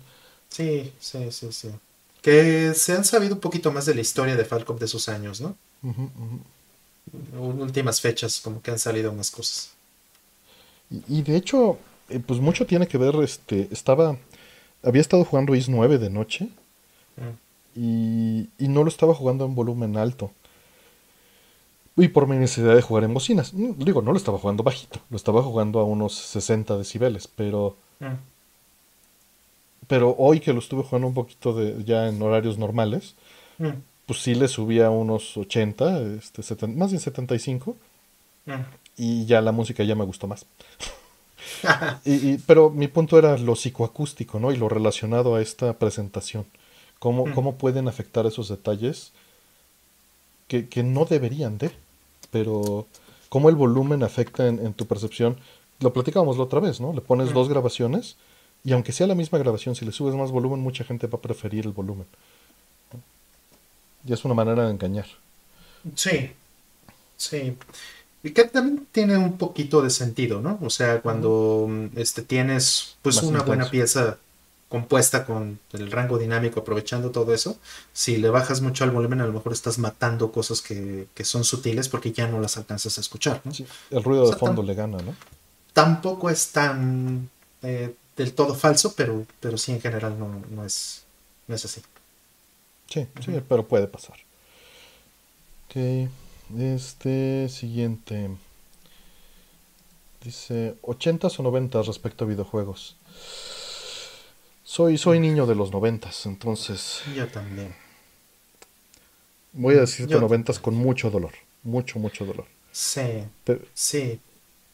Sí, yo creo que el 97 tal vez fue el mejor año de los videojuegos en la historia. Tal vez para mí. Quizá. yo, yo disfruto mucho los juegos de 90 a 93. o, o, para ser más precisos, de 88 a 93, me encanta esa etapa. Es la que más me gusta. Sí, sí. Sí, digo, para mí, mediados de los noventas, finales de los noventas fue así como el ya el, ataque. Pero sí, sí es cierto. El Super Nintendo, pues, que fue donde, cuando más jugué videojuegos, este, pues sí, fue en esa misma época donde, donde estás comentando, ¿no? Sí, es, la época que más me atrae. O sea, y es la época que más juegos tengo. Ah. Esa esos, esos años en particular. Creo que 93 es del año en el que más juegos tengo. Porque es la que más me gusta como explorar. Mm. Em, siguiente. Dice, ¿por qué creen que los japoneses se pasan por el arco del triunfo todo esto de la cultura de cancelación y políticamente correcto? Hmm. Pues, pues mira, ya hemos comentado en algunas ocasiones, no soy ningún experto en este tema, pero creo que eh, simplemente van atrás en el tren de moda de lo que sucede hmm. en estos frentes. No que eso sea bueno ni que sea malo. Hmm. A veces es para bien, a veces no. Claro. ¿no? Porque en muchas otras cosas existen estos, este, te puedes decir atrasos, pero realmente son diferencias de evolución, mm. que, mucho tienen que ver con el contexto cultural. Pero yo no sé de estos temas, les estás preguntando a un ingeniero en sistemas esto. Mm. ¿Algo, Rob? Bueno, algo que, digo, complementando lo que menciona Artemio, eh, Japón para bien y para mal, eh, su cultura pues sí es bastante más cerrada en muchos sentidos. Eh, este, no, no estoy diciendo en un sentido negativo o peyorativo, pero este, a la influencia extranjera, ¿no? Ya no tanto como lo era hace 20 o 30 años o más, ¿no? Pero el caso es que hay muchas cosas a las que les pasó completamente de noche Eh, por ejemplo, em, una que me llama mucho la atención es este todo el asunto eh, progresista, por ejemplo, del, del feminismo, ¿no?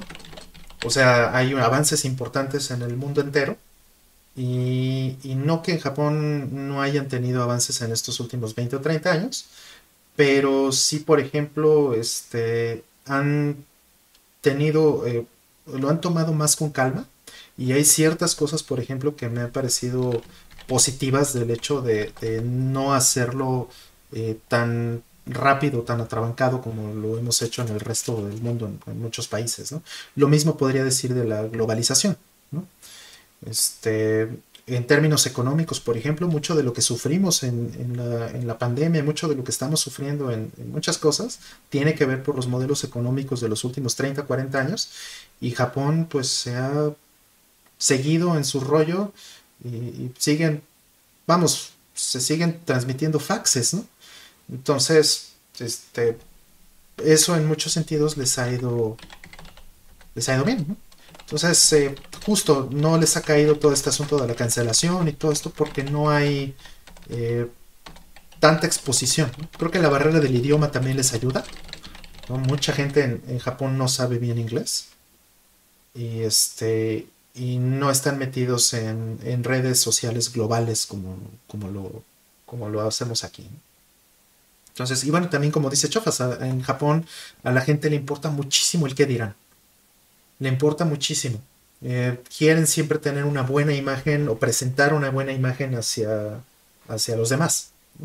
O sea, esta buena imagen de que son amables, de que son este, incorruptibles, de que son la, la, la, ¿no? Entonces, eso tiene su parte buena, obviamente, porque va, puede rechazar este tipo de tendencias que a veces no pueden ser tan buenas, pero también tiene otra parte mala que es muchas veces no, no expresar o no, este, no arreglar ciertas cosas y dejarlas como escondidas o abajo de la alfombra, ¿no? Entonces, pues bueno, es un choque cultural. Y creo que, este, al menos desde mi punto de vista, es más positivo que, negativo. Que no lo tomen tan, tan rápido y que este, se puedan dar el tiempo de, de, evolucionar este, con, pues con mayor calma. Es... Eh, digo, también, como comentan muchos en el chat, hay, hay cosas buenas y malas de, esto y también de, la cultura de la que están hablando, de cancelación y todo esto, porque si hay un problema de fondo, creo yo, que hay que resolver, que esa sea la manera, es una cosa muy distinta, pero, pero sí hay algo que resolver, ¿no? Eso este, sí me queda claro. Y también, en cuanto a lo políticamente correcto, pues es, curioso, ¿no? Porque uno voltea a ver juegos como Juno o como Polisnots o como Snatcher y de repente encuentras esos detallitos así que, que dices, chale, esto no tendría por qué estar aquí, ¿no? Mm. Eh, y, no que, que, seas, este, sino como que te da ya penita, ¿no? Verlo. De, pues estoy recomendando esto y tiene estos detalles. Pues bueno, son parte de, ¿no?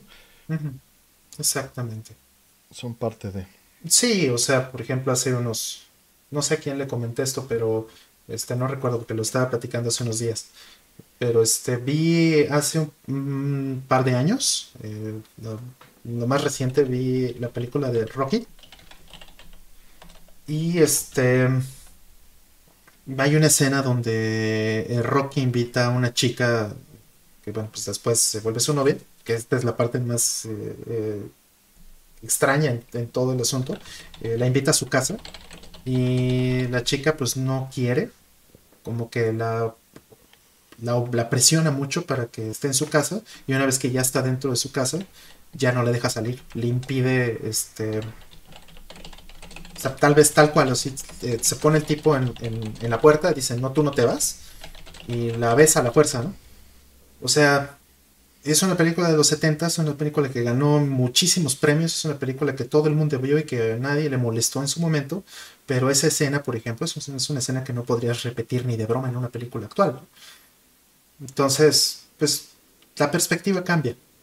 ¿no? Ah, eh, yo mismo cuando vi esa película de niño, mis padres, o, este, cuando la vieron y, todo lo demás, pues no es como que esa escena se les haya parecido. A lo mejor no es que tampoco se les haya hecho la mejor escena o lo que sea, pero no causó una revolución, ni causó una cancelación, ni, destruyó la carrera de Sylvester Stallone.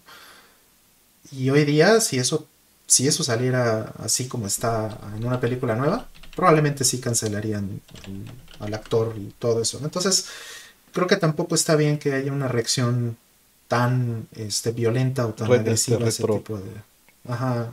O sea, es, es un extremo al que retroactiva, parece que está bien. Ajá.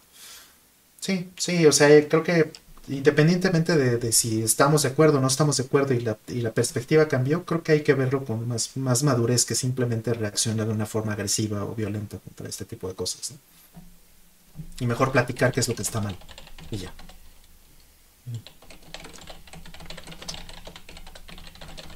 Siguiente. Eh, Dice, viendo las dificultades que está enfrentando Sony y Microsoft para abastecer y fabricar sus nuevas consolas, ¿deberíamos olvidarnos del Switch por este año? Pues sería una sana decisión, no, no, no saboreárselo. Mm. Sí, es mejor esperar, ¿no? Hasta tenerlo. no, no, creo que... o, si sucede, va a suceder igual, ¿no? Sí, con los años aprendes a ser un poco más paciente y no creer el hype. Siguiente, dice Rolando, ¿qué cosas no te gustan de la cultura japonesa viviendo, habiendo vivido en ella o experimentándola mm. más a fondo? Pues justo acabo de mencionar un par. Eh, una de las cosas que menos me gusta de la cultura japonesa es que, este, como bien mencionó Chofas también, que creo que es muy relevante ya viviendo ahí, eh, este, creo que percibe lo mismo que yo, que el, el, asunto de que te importe tanto, lo que les importe tanto, lo que, el, el que dirán, eso hace que muchas cosas no se digan de frente. Entonces, eh, muchas veces el japonés usa un tipo de presión social como un tipo pasivo-agresivo que no me gusta. Hay Andaldo también, seguramente él conoce también de lo que estoy hablando muy bien. En, los ambientes de trabajo y en, las...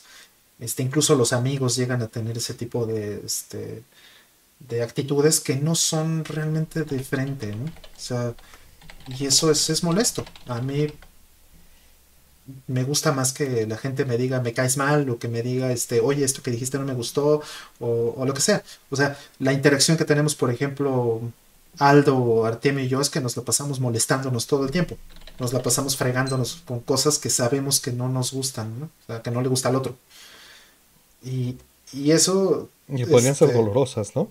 Pero... Ajá, ajá, y, y, es un, a lo mejor es un extremo opuesto, pero para mí eso es mucho más sincero y mucho más honesto. Entonces esa parte, sobre todo siendo mexicano, que, este, que tenemos como esa parte de nuestra cultura, esto es el, polo opuesto. Exacto. El rollo de ser llevaditos o jodoncitos en, Japón es una mecánica completamente diferente. Eso no me gusta. Me gustaría que fueran como los mexicanos en ese sentido. Ajá, y como dice Chofas, el agendismo, el agendismo es horrible. Sí. Aquí puede ser tan espontáneo, ¿no? Digo, que tiene sus problemas, pero. Claro, pero, pues un punto medio, ¿no? O te acostumbras. Te acostumbras a las dos cosas, ¿no? A final de cuentas, ellos se acostumbran a eso y nosotros a esto y, así funciona.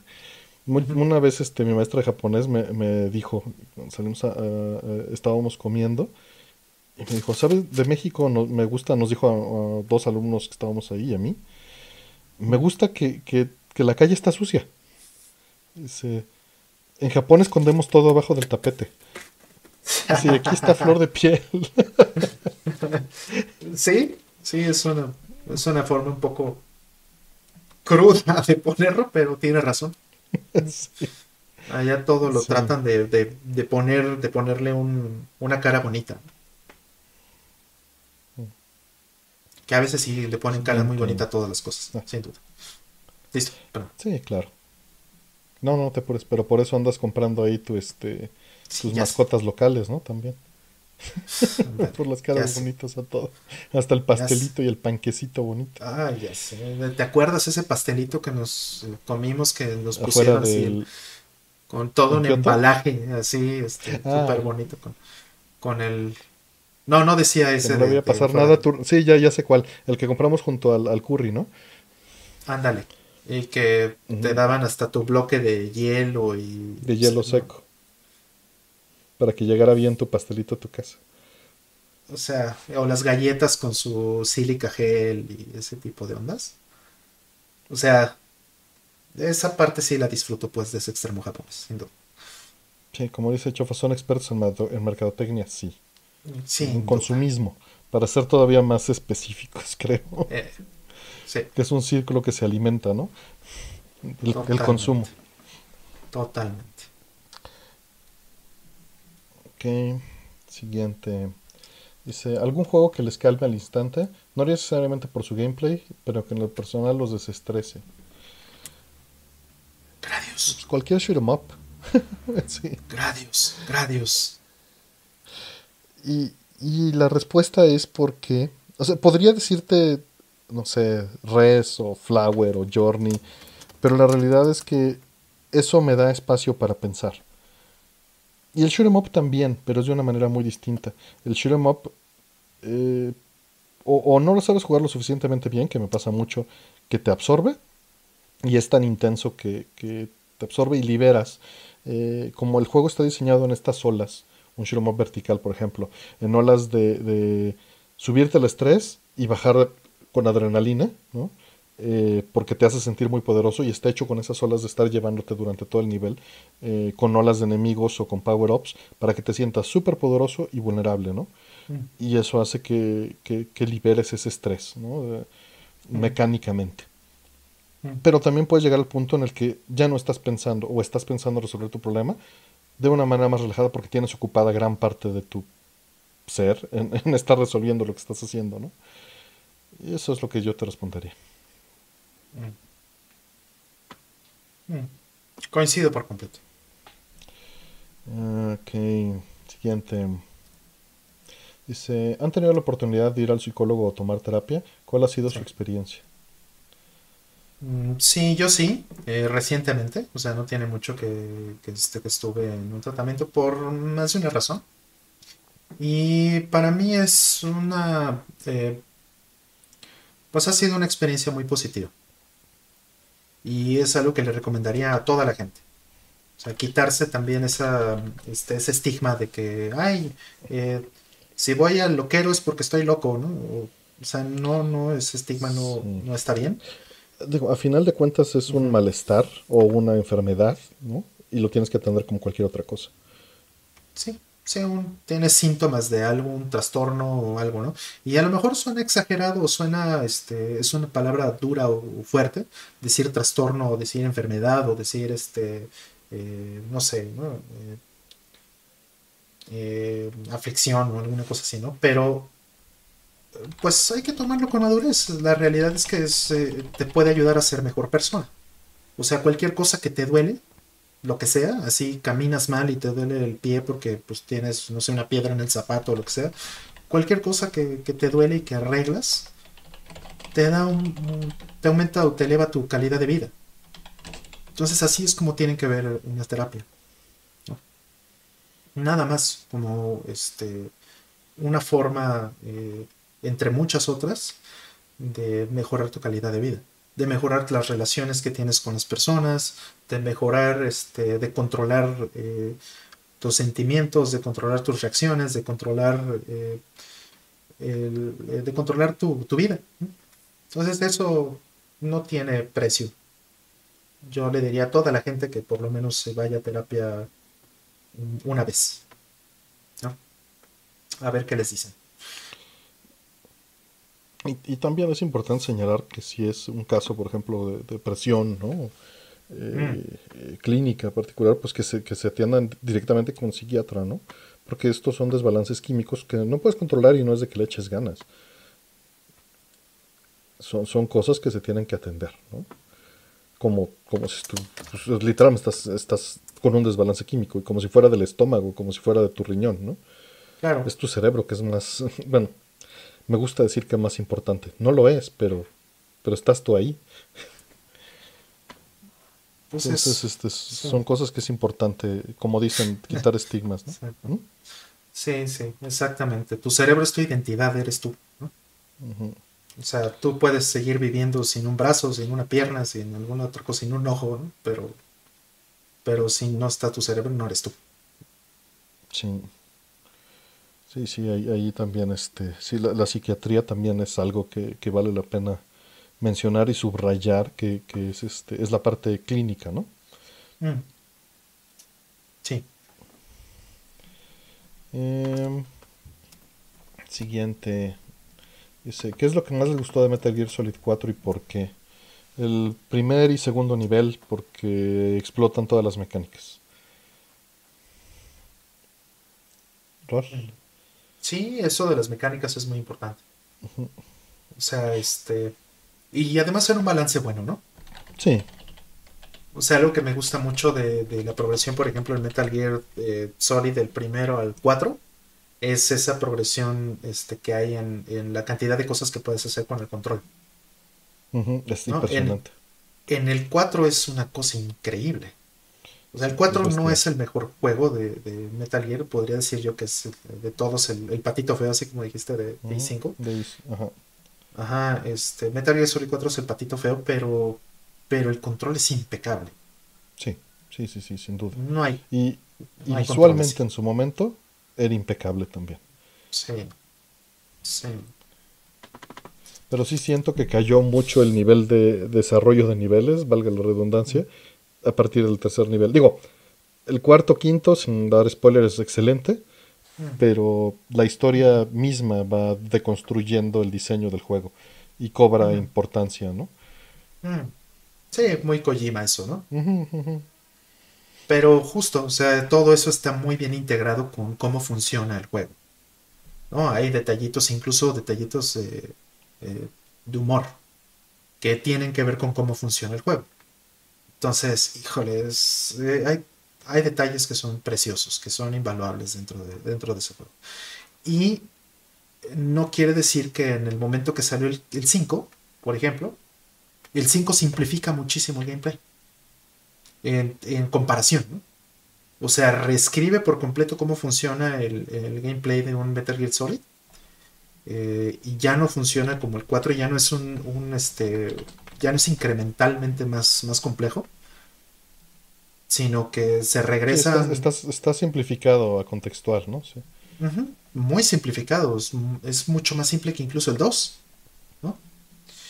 Y entonces, este, pero eso no lo hace malo es una manera de acercarse de nuevo a, los, tal vez a, los fundamentos de, Metal Gear Solid y evolucionarlo de una manera distinta. Entonces, lo hace muy bien. Yo creo que eh, esa... Yo creo que hay muy poca gente que realmente ha hecho un análisis tan profundo del, del cambio tan importante entre estos dos juegos, entre el 4 y el 5. No soy quien, pero alguien que lo haga estaría padre. Mm.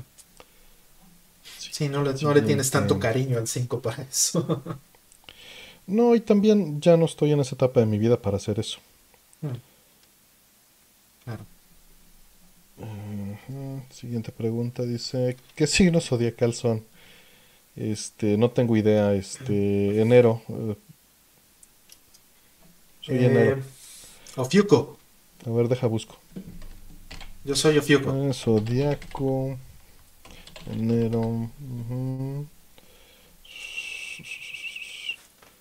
Soy Acuario.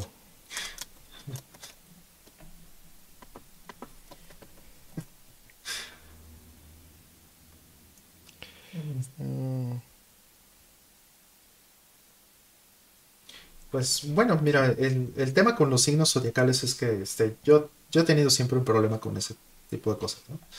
Pero este, en general, mi problema más fuerte con todo ese asunto de los signos es que este, para determinar qué eres, incluso como acaba de mencionar Artemio, pues ubicas este, una, un, rango de fechas. Pero ese rango, de, ese rango de fechas está eh, hecha a un mapa de hace 2000 años o más de 2000 años. Ese es un mapa que tiene 1500, 1700 años incorrecto. Y entonces, o sea, tú ya no eres eh, muy probablemente el signo que se supone que deberías de ser dependiendo del día que estés, ¿no? O sea, para empezar, no deberían ser 12, sino deberían ser 13. Eh, o sea, son un montón de problemas que tiene el hecho de que sigan usando un mapa de hace dos milenios, porque el universo cambia. Y la única evidencia que tienes que tener para darte cuenta de eso es literalmente salirte y mirar hacia arriba en la noche. Entonces, eh, y comparar eso con los, con los mapas, y te vas a dar cuenta que las cosas no están en donde dicen. ¿no? Entonces, hay una. Eh, tuve una discusión al respecto con una persona que creía mucho en estas cosas eh, hace unos años. Y este. Y digo, lo menciono ahorita porque esto es muy interesante. Es un, hay una aplicación que es libre, es, software libre, es open source, software libre, que se llama Stellarium. Y Stellarium es, es este, muy bonita, de hecho lo puedes bajar en, Linux, en Windows, en otras cosas, y es un simulador muy bonito de la bóveda celeste, que puedes ponerle cualquier fecha, puedes ponerle hora y puedes ponerle cualquier lugar o punto en el planeta. Y entonces tú puedes ver el cielo, cómo se ve exactamente hoy, y simular cómo se va a ver en un millón de años, o ver cómo se veía hace 10.000 porque bueno, pues esto está siendo alimentado por los datos que, este, que existen de cómo se van moviendo eh, las galaxias y las estrellas y todo lo demás y cómo va expandiéndose el universo. Entonces, eh, se los recomiendo muchísimo, porque entonces sí pueden convertir estas ideas de astrología mejor en astronomía. Y ya quitarse de ese tipo de cosas. Sí. No, además de que siempre son cosas muy vagas, ¿no? Este, a propósito. le pueden aplicar a quien sea una parte sí y una parte no. sí. Pero bueno, hay gente a la que le funciona, ¿no? Estos placebos, este. Eh, te da una sensación de falso control que, que funciona en tu vida vía para reducir estrés. Y si lo usas para eso, pues está bien. Si te lo creas ya en serio, pues, pues nada más ten cuidado, ¿no? De, de, de no hacer nada, este nada importante con ello. Completamente de acuerdo. Este, o sea, si vas a determinar, eh, vas a tomar decisiones a partir de eso, este, pues no esperes que las decisiones en tu vida sean las correctas, ¿no? Pero si... Una moneda también. Ándale, exactamente, una moneda, que pues es básicamente lo mismo, o incluso mejor tal vez la moneda pero este, la moneda al menos te va a dar un 50%, y, eso es mucho más de lo que te puede dar un horóscopo, pero este, al final si lo que buscas es confort en esas cosas, pues eso es, y, también que eso también esté asociado, por ejemplo, a las buenas intenciones o a los buenos deseos, pues esas son, esas son cosas humanas que sí importan. Siguiente. Eh, ¿Qué opinión tuvieron cuando surgió el movimiento de desarrollo ágil y cómo ven que ha evolucionado? Yo no le entro a nada de eso. ¿Tú? ¿Del desarrollo frágil? Este, pues mira, eh, yo creo que, eh, vamos, yo vengo totalmente de la cultura boomer de, waterfall, ¿no? Lo que hoy le llaman waterfall, que es este, el, el método antiguo y anciano, ¿no? Pero muchas veces no me gusta todo este asunto del, del, este, del desarrollo ágil porque pues hay muchas cosas que criticarle cuando se hace mal. Y, o sea, querer que todos sean puercos y pollos y que ya cualquier gato que este, sepa decir cómo vas, eh, ya, ya es un Scrum Master, eso creo que no está bien. Creo que la gente tiene que tener conciencia de, cómo funciona una organización y cómo funciona el código, cómo funciona la tecnología, para realmente hacer desarrollo. Entonces, este, eso es lo que me parece que está mal, que quieran imponer un método por encima de poner las bases o de construir las bases para que las cosas funcionen. Ese es todo mi tema con el desarrollo frágil. que la metodología no es la solución, es una herramienta. Exactamente. Totalmente de acuerdo. Creo que lo dijiste mucho mejor que yo. No, pues porque te escuché, nada más sintetiza. Y porque es lo que voy a hacer decir mañana en la conferencia, entonces. ok. Nada más lo voy a decir en una hora. es cierto, mañana tienes una, este, una conferencia, no lo habías mencionado. Sí, no, no, no lo he mencionado. Este, mañana hay una conferencia a las 4 de la tarde, hora de México, eh, con My Life in Gaming y con Displays Gamers. Este es un evento virtual que les cobran creo que 10 dólares por todo el evento del Long Island Expo. O sea, es una convención que hacen todos los años y que siempre lo hacen. Y el costo del boleto es el boleto de la conferencia, no de, o sea, no de, no de mi plática, sino de todo el evento. Por los 10 dólares te dejan ver, hay 50 conferencias más interesantes y como 200 conferencias por lo menos ahí que, este, que están en su sitio. Y va a salir mucha gente dando pláticas. Este, la conferencia, pues, no, la, tienen que pagar el, boleto de la, del evento. Este, pero, según yo, o sea, no, no le estoy diciendo que la paguen. Según yo, liberan las conferencias meses después. O sea, como uno o dos meses después, liberan todas las pláticas en YouTube de libre acceso. Esto es si quieren aprovechar el evento. Aprovechar el evento y ver todas las, las, conferencias que se dan durante todo el día, porque es un fin de semana completo. De conferencias de la Long Island este, Retro Expo. Eh, siguiente.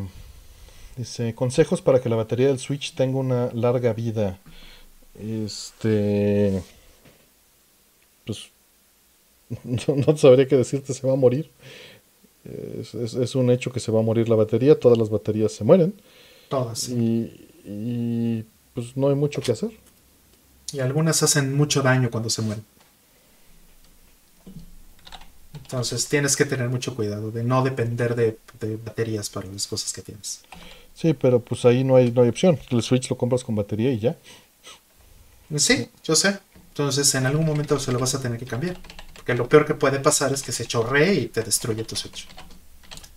Que quién sabe si cuál es la probabilidad de que eso suceda, ¿no? Pero es justo eso, no sabemos nada. Ok, siguiente. ¿Cuáles hacen daño? ¿Las baterías? Todas eventualmente van a hacer daño. Eventualmente todas. todas. Unas en 5 años, otras en 2, otras en 30, otras en 2000, pero no sabemos. como dice por ahí eh, eh ¿no? Que le explotó la del PSP.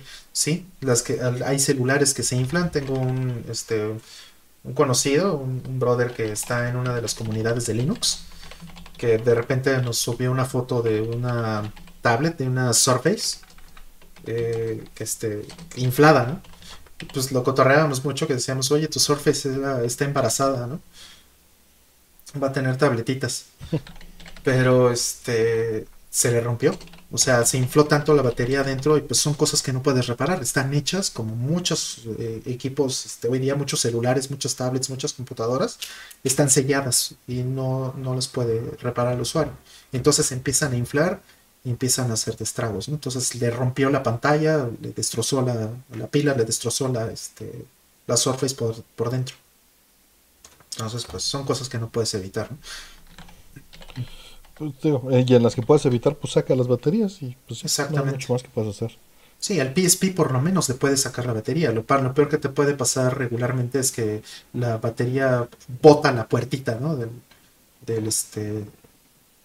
que la pieza, ¿no? De plástico que tapa la, la batería. Y si esa se te rompe, pues la puedes volver a comprar.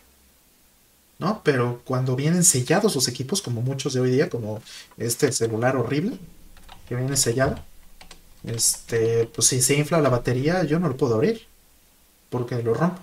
O tengo que comprar herramientas especiales para abrirlo, o tengo que llevarlo a que me lo este, reparen. Y cuando esto deje de funcionar, pues tengo que reciclarlo, tengo que ver qué, qué le hago, porque pues no lo puedo tener 10 años eh, guardando en un cajón. Quién sabe en qué momento reviente la pila. Sí, sí, un 3DS también. Este, por ahí dice hecho Exacto, sí. Y que eh, dicen que pues no lo he vuelto a cargar en décadas.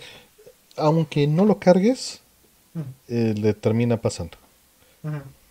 Sí, porque la química sigue funcionando, la, entropía sigue ahí, y entonces se puede, este, las pilas muchas veces tienen ácidos, entonces se puede dañar la, este, se puede comprometer la, eh, el sello, por ejemplo, como todas estas pilas tienen que venir selladas por, por lo regular. Entonces, si, si llega a romperse el sello, entonces empieza a chorrear por encima de tu PCB y se le empieza a comer. Literalmente. Por ahí dice que, que, que Tevin que se salvó su PSP, que porque ya se la quitó. Que estaba ya, efectivamente, en eso. Exactamente. Sí, aquí, eh, aquí que tengo un PSP, justo lo de la puertita de, la, de, la, batería, pues es lo primero que tienes que revisar si, si se lo puedes quitar y todo eso, y entonces pues sacársela o a ver qué le haces, ¿no?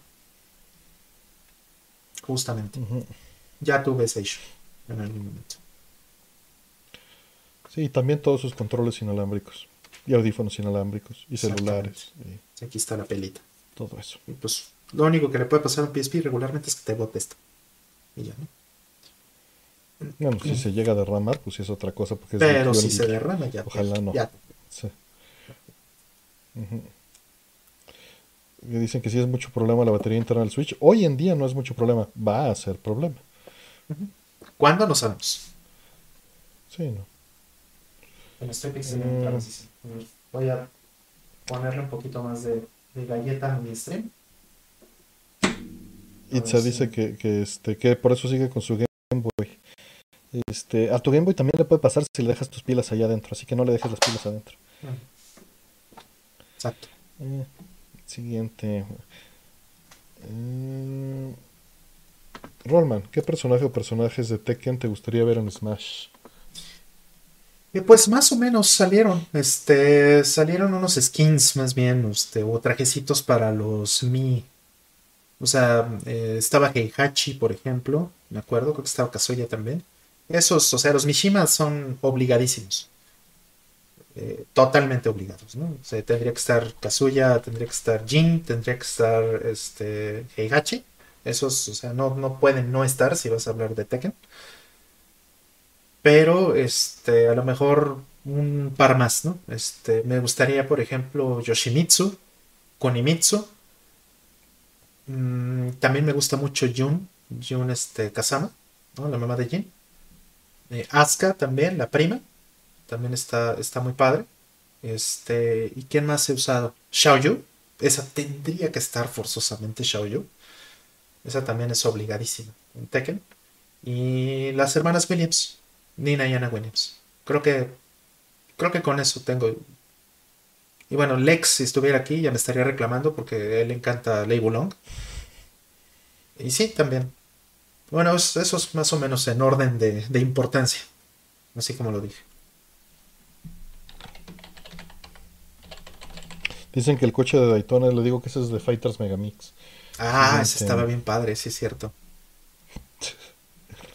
Aquí podría ser la nave de, de ¿no? De hecho ya sale, pero que la usaras, que fuera jugable, estaría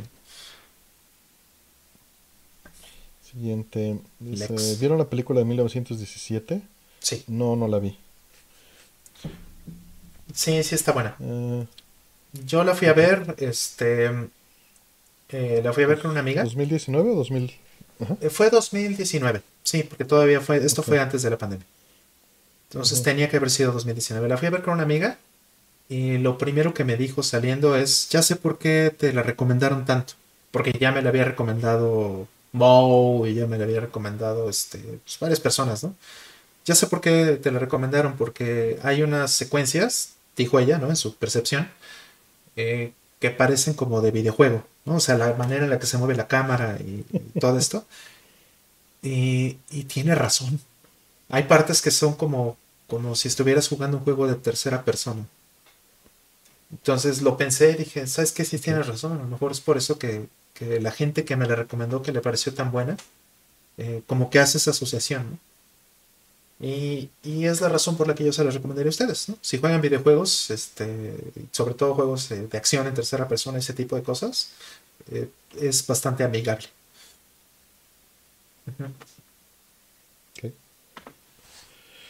Eh, siguiente. ¿Cuál es el mejor juego exclusivo de Microsoft que han jugado? A ver, como publisher. Juego exclusivo de Microsoft. Este. Buscaminas. estoy, ya tomándola literalmente. Buscaminas, ¿no? Ese es eh, solitario. Este. Tengo solo 13 juegos publicados por Microsoft. Si te estás refiriendo a Xbox ya es otra cosa, pero de los que tengo exclusivos, Blue Dragon todavía no lo pongo. Limbo ya no es exclusiva. ¿Blue Dragon lo publicó Microsoft? Sí. No sabía, fíjate. Tiene el logo ahí enorme en la, en la caja. Ah, lo, ignoré tan duro. Outrun 2 este, lo publicó Microsoft. No sabía. Fíjate, no sabía. Wow. Bueno, pero supongo que se refiere más a desarrollo, ¿no? No, no a publisher. Ah, pues desarrollo, no sé. A ver, como developer tengo algo listado como desarrollado por Microsoft. Mm. Eh, yo creo que se estaba refiriendo a, Xbox. Mm. Eh, o sea, exclusiva de Xbox, pero como no dijo eso. Mm. Pues sí, Age of Empire sería para mí el mejor juego que he jugado en Microsoft. Age of Empire 2 no tengo nada listado como desarrollado por Microsoft per se. Sí, porque ellos compraron a Ensemble, entonces es suyo. Age of Empires es suyo. Y para mí eso son, es lo mejor en juegos, es lo mejor que ha hecho Microsoft, desde mi punto de vista. Me gustan mucho, sobre todo el 2 me gusta muchísimo. Eh, Flight Simulator, lo mencionaron por aquí, Flight Simulator. Eh, no, lo, no, lo, tengo. Este, están buenos, ¿eh? sí, sí, literalmente, he visto videos literalmente es un simulador bien hecho. Entonces, este, pues creo que acaba de salir uno, ¿no? O está por salir, no, no estoy seguro. Pero pues ese tipo de juegos sí, sí están padres. 99 Night no lo jugué, tampoco Sunset Overdrive ni tampoco Fable 2 sí, pero no diría que es este el mejor juego exclusivo que juega Microsoft, no. No, qué horror. Me quedo con los que dije. Sí. Em, Pobrecito Fable. Sí. Como, como han, como han criticado a, Peter Molino por todo eso. Sí. sí. Eh, siguiente. Conquer uno de Xbox One, eso no es exclusivo. Eso es un port de Nintendo 64. Em, el trabajo que ha hecho Microsoft con su programa de retrocompatibilidad es bueno. ¿Ayuda en algo a la preservación? Mira, el programa de retrocompatibilidad no es retrocompatibilidad. Es un servicio de extensión de vida del producto que es distinto. Pero les llaman retrocompatibilidad. Me explico.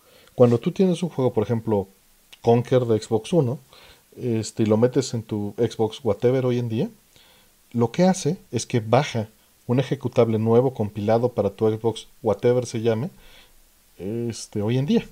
No corre el disco. Te liberan una licencia al meter tu disco y te la validan y eso está muy padre. Es muy buen servicio y atención al cliente, pero no es retrocompatibilidad. Es extensión de vida de tu licencia o de tu producto, ni siquiera es un traslado, te está habilitando esa licencia. Pero necesitas tener el disco porque si no, el disco lo estarías prestando, ¿no? Y, y cada quien instalaría esas llaves por todos lados. Este. Pero insisto, eso no es retrocompatibilidad. Eso es un esfuerzo de mercadotecnia muy bien pensado para tener todos los juegos corriendo en la nube a largo plazo. O sea, tuvieron esa visión de decir, vamos a hacer que estos juegos se puedan encapsular y los podamos contener para que corran después. Ahora, yéndose a, la preservación, ayuda a la disponibilidad, que es muy distinto que preservación. Si el servicio se cae, todos esos juegos desaparecen por completo. Eso no es preservación. Eso es disponibilidad de un servicio. Y nada más para separar y ser split hairs, ¿no? Como dicen en inglés. No sé si tengas algo que agregar, este error. Pues es que lo dijiste muy bien. Me gusta mucho este que, aclares el punto de que es continuidad. O sea, creo que me gustó mucho la frase, te la voy a robar. Eh, que es la continuidad de un producto, ¿no? Porque al final eh, es muy molesto que utilicen el término retrocompatibilidad cuando no es retrocompatibilidad, esto es puro marketing. O sea, ¿cuál sería la diferencia? Por ejemplo, eh, Iwata dijo hace 15 años o más de 15 años este, que él quería eh, o estaba inventando el concepto de Virtual Console precisamente porque eso le daba al Wii em, una característica de ser eh, retrocompatible con, eh, no dijo con los juegos, sino con las generaciones eh, de consolas anteriores. Y en ese término, en su uso, en el uso del Wii, sí es más correcto porque eso no es solamente la extensión de vida de un producto. En el Wii los juegos siguen siendo compras, no eran rentas. Si tú bajas un, pues bajabas un juego en tu Wii, si lo comprabas y lo bajabas, estabas pagando por una licencia que, en la que bajabas el ROM a tu, a tu Wii y era tuyo. No estaba asociado a una cuenta, a un servicio, a nada. Si tú vendías tu Wii, lo vendías con esa licencia, como lo puedes hacer con cualquier juego físico. A pesar de que el juego pues, no es físico, más bien la consola que trae el juego es la parte física. Y la licencia que está metida ahí adentro es perpetua. Entonces, eso sí es un, este, un modo de retrocompatibilidad, no con el juego, insisto, sino con, la experiencia de la consola anterior. Te están dando el, juego completo y es mucho más fácil de preservar. O sea, hackearon el Wii, le sacaron todos los juegos este, em, de Virtual Console y son los ROMs originales de las consolas. Entonces, eso pues lo hace una verdadera consola este, de eh, no retrocompatibilidad, insisto, no es la parte de los juegos, pero eh, de preservación podríamos decir. Y el Xbox eh, Whatever, como es el tema, que también se lo va a robar, este, no tiene nada que ver con eso. Es puro marketing. Ok, siguiente. recomiendan invertir en Bitcoin. No. Ahorita menos que nunca, ¿eh? Tampoco.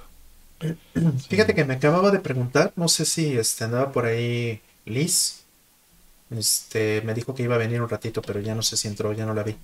Este, justo estaba hablando con, ella hace unas horas, eh, porque me preguntó por una eh, criptomoneda, o cleptomoneda, como yo les digo, este, que se llama eh, XPR o XRP, no me acuerdo, que es, eh, ahorita está en boga por una demanda y un tema. El problema de Bitcoin y de muchas eh, eh, criptomonedas es que todavía no están bien reguladas.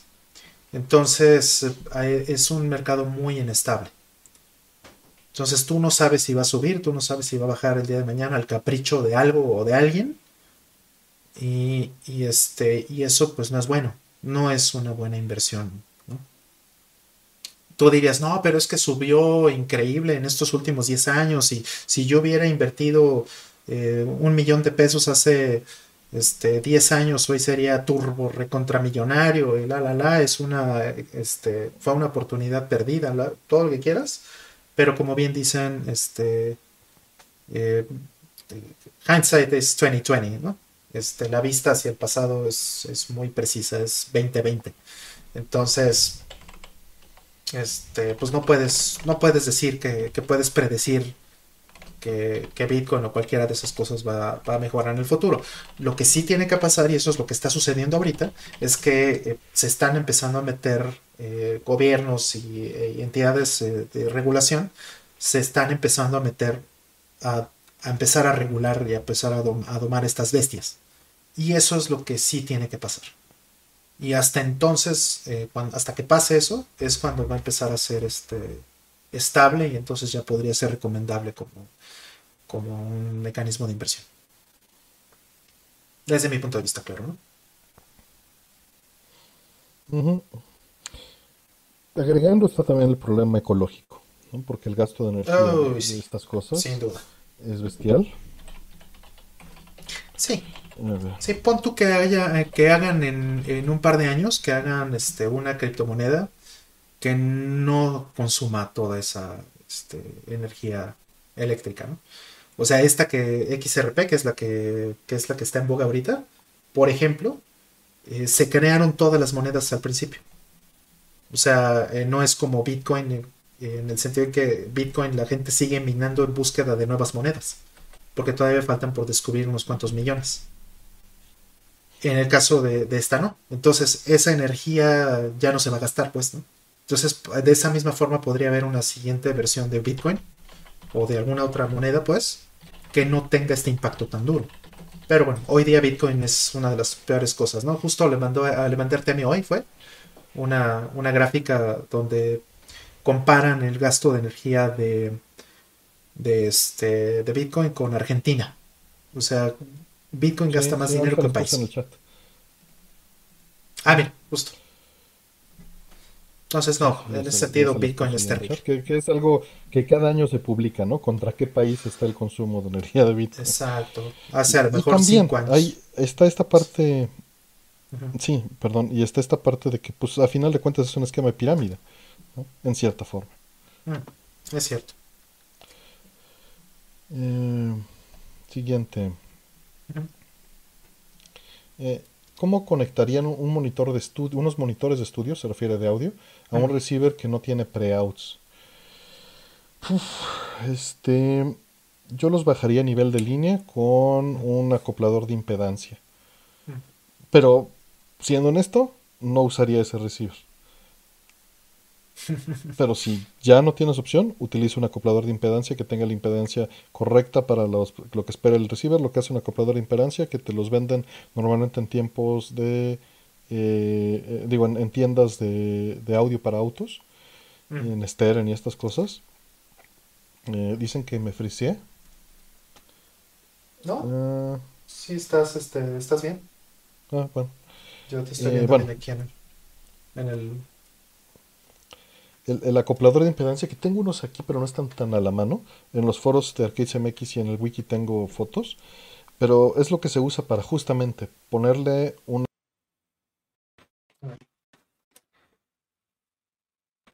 la, el audio amplificado. Entonces le pones este, este acoplador de impedancia que los baja a nivel de línea y con eso ya los podrías utilizar. No sé, ¿quieres agregar algo, Rol? Eh, no, yo creo que este, qué bueno que mencionaste lo de los coches. Porque de hecho recuerdo que tú me diste un acoplador de impedancia hace como 10 años, porque yo estaba armando una Supergon. Porque pues en los coches esto es un problema muy normal. Sí, si no le cambias el estéreo completo, pues necesitas a fuerza utilizar un acoplador de impedancia para, hacerlo. Entonces es un problema muy común. Entonces te los venden en cualquiera de estos eh, eh, de estas boutiques donde te arman tu explode con con este con LEDs que brincan con el ritmo y eso. Cualquiera de esos lados donde te ponen tus, tus bocinitas ahí, ahí te los venden. Ahora, tienen que ver para qué impedancia son. Claro. Hay de 8 ohms, 4 ohms y 6 ohms. Entonces revisen el amplificador qué tipo de bocinas aguanta y configúrenlo, porque normalmente si tienen 4 y 8 ohms no es automático. Tienen que configurarlo en el menú de servicio del amplificador. Claro, De tomas una foto. De, tomas una foto o bajas el, los specs del modelo de tu bocina exacta y eso se lo enseñas a alguien que, sepa de, estas cosas, por ejemplo de, de auto estéreos, y te va a decir, ah, el acoplador que necesitas es este. Bueno, eh, que me voy a negro este, varias veces, lo siento, no hay mucho que pueda hacer. Espero el audio esté. Sí, este, lo que hice fue resetear tu, stream. Este, se resetea de inmediato, un, segundo menos. Pero, este, y aquí se ve bien. Pero ya ves que estábamos teniendo como problemas de comunicación entre tú y yo. Entonces, este, puede ser algo entre nuestros ISPs. Bueno, pues ni modo. No hay mucho que hacer. mucho más, lo siento. Siguiente. Dice, ¿qué tal? ¿Saben algo acerca de las características del RetroTink 5X que últimamente se ven en los videos de Voltar? No, no sé nada. Pero lo pues pueden preguntar directo a Mike. ¿Mm? Claro, nada más sé los, lo de los videos de Voltar. sí. Eh, Artemio, ¿escuchaste la range que hizo Yusho Koshiro eh, al background music del youtuber Corone? Tenía un parecido a una canción de Racer. Sí, sí, lo escuché. Estaba padre. Lo, lo tuiteó y está en YouTube, en su canal. Eh, ¿Tienen algún juego que amen, pero tiene una mecánica que lo arruine? En mi caso amo Dawn of Sorrow, pero matar a los jefes haciendo una secuencia en el touchscreen arruinó mi experiencia. Mm. Pues mira, te voy a responder de la misma manera que acabas de, hacer tu pregunta. Shenmue por los, porque creó los Quick Time Events en el, en el, en el consciente este, generalizado. Colectivo. Sí. Eh, ¿Tu Pues. Es que qué buen ejemplo dijiste de Shenmue. Este. Sí, sí, hay muchas cosas como eh, landmarks, ¿no? Este. Metroid, porque creó todo el Metroidvania. Se llama Metroidvania por algo, ¿no? Este. Para mí creo que es muy importante la aportación de Metroid, ah, de Metroid a, la, vida, a la industria. yo, a mí, yo amo los Metroidvanias, no tengo problema. Sí, se llaman Metroidvanias por algo.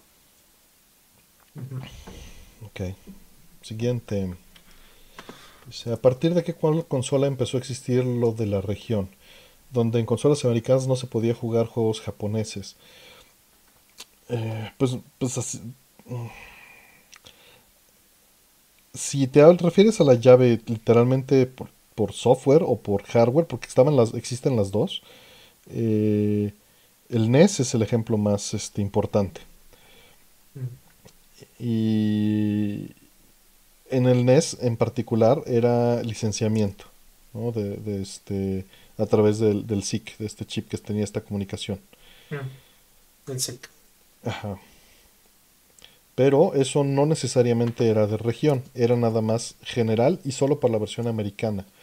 Eh, que tuvieran eh, una implementación de región eh, allí, el primer ejemplo que me viene a la mente es el PC Engine y, la región se revisaba por pinout. Entonces, aunque las tarjetas eran idénticas físicamente, eh, de esta forma, los pines son distintos. Eh, están invertidos el, el, bus de datos, creo, o el de direcciones. Y con eso, en este caso de una flashcard, con una, una este switchecito cambias entre los dos. Pero eso era una, una protección de región que, bueno, te podías brincar con otra cosa. Igual el Genesis, ¿no? Era en el header, que fue lo que terminó sucediendo. ¿Algo que, agregar, No, no, no, no. Siguiente. Dice Artemia, ¿podrías hacer un tutorial básico de soldadura? ¿Te interesaría hacer algo así? Yo no soy quien para hacer algo así, pero está el cómic este de Aprendiendo a Soldar, que es maravilloso, que ya me han preguntado varias veces. Este... Soldering is Easy se llama. Muy Les voy a poner, está en español también en el, en el sitio. Ahí mismo lo pueden encontrar este cómic en ah. español y tiene todas las bases. Si hiciera un video, sería este cómic convertido a video. O sea, no tiene mucho, mucho caso. O sea, los estoy dejando allí en el. Es un PDF. Pero allí en la página de, de este. Les voy a poner la liga al, al este, la página del cómic donde vienen todos los este ah, todos los idiomas en la página de Mighty Om. Eh, tutorials shipping no, no viene. Pero este es el sitio. Y es muy bueno. Siguiente Rollman, entré a un Game Jam y pienso hacer un clon de Gradius replicando uno de los stages con scroll vertical. Quería preguntarte si sabes cómo funciona exactamente. Eh, ¿Game Jam? Eh, no, no sé cómo funciona exactamente. No, no tengo idea. Eh, bueno, yo creo que Game Jam es un evento en el que entras y en una... Okay. Bueno, sí, pero no sé cómo, no sé cómo funciona el tema de... ¿O se refiere a cómo funciona el engine? Eso es lo que yo te estoy creyendo explicar. Ok, ok. Perdón, este, bueno. Pues, eh, la verdad es que los engines, este, hoy día pues se pueden ver mucho más simples, ¿no? Este, para los estándares de, hoy. Eh, de hecho, lo comalito cuando hizo Super Hydora no lo hizo en un engine propio ni nada de esto. Él usó este, ¿cómo se llama este? Game Maker. Me parece. Este, entonces es, bastante simple en, general, ¿no? Ahora, un Gradius vertical, eso se llama Salamander, más bien. Salamander tiene las dos vistas, ¿no? Es un nivel horizontal, un nivel vertical, un nivel horizontal, un nivel vertical. Si vas a tomar un Gradius como referencia, toma ese. Eh, Salamander o, Life Force. porque ese te puede dar muy bien el tip de cómo funciona el juego este, en su gameplay, ¿no? No de cómo funciona el engine, pero cómo funciona el, el, este, el gameplay. Y ese sería, desde mi punto de vista, la, mejor este, referencia que podrías tener de un, de un Gradius vertical. Y eh, respecto a cómo funciona el engine, pues sería muy complicado tratar de, resumir eh, todas las cosas que necesitas en un par de minutos. Pero, eh, pues no es tan complicado. Lo único que requieres es, este, básicamente, el, fundamento de, cómo funciona un, un, Gradius es, este, pues, eh, tener este sprite, ¿no? que es la nave, el Big Viper en este caso, y, poderlo mover con el control y que todo lo que esté en pantalla, eh, salvo el fondo, este, bueno, salvo los planos eh, de atrás del fondo, este, todo tiene eh, colisiones, ¿no? Todo tiene cajas de colisión. Y entonces las balas, pues no son más que eso, son este, sprites que se van moviendo y que tienen una cajita de colisión y si tocan tu nave en algún momento, pues eso dispara un evento que es eh, que te mueras. Y listo. Entonces creo que ese es el fundamento más obvio y es el fundamento de, muchísimos juegos de la época. Entonces, este, conforme tengas eso, creo que ya lo demás eh, es simplemente contenido. ¿no? sé si quieres agregar algo. Dice Sega Abigail. Si Rol no dice Gradius, no es programa. Saludos, Sega Abigail. Saludos. Saludos, Abby. Eh, siguiente. Eh, ¿Creen que la inclusión de Ryu y Chun-Li en Fortnite anime a más gente a entrar a juegos de pelea? Saludos. No, no creo. No, no creo. Este, saludos. Digo, es cross promotion y, ya. Al contrario, va, va a ser que, fans se vayan para allá. Es para que la gente que le gusta esté feliz y ya.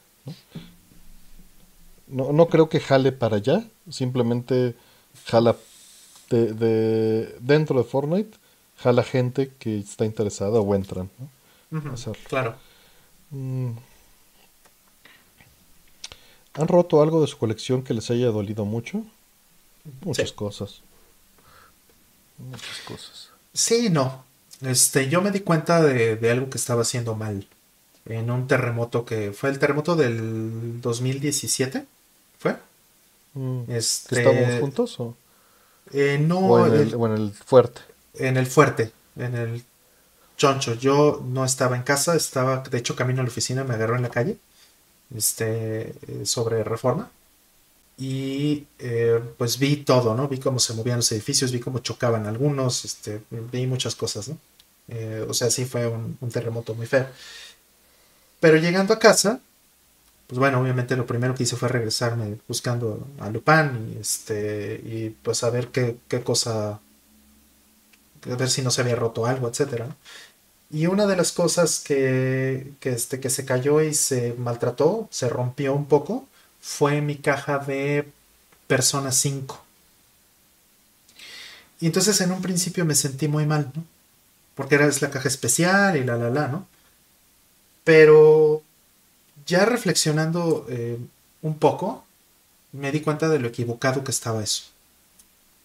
O sea, este, sí, por supuesto, obvio, duele que, se te rompa algo que te gusta, pero mm, creo que ahí como que entendí que no debo de darle eh, mucho valor o demasiado valor a las cosas, ¿no? Al objeto, a los objetos físicos como tal, O sea, más bien me importan por otras razones, ¿no? Porque, este, los juegos físicos me importan no por el hecho de, tenerlos o de coleccionar o de ser completista o ese tipo de cosas.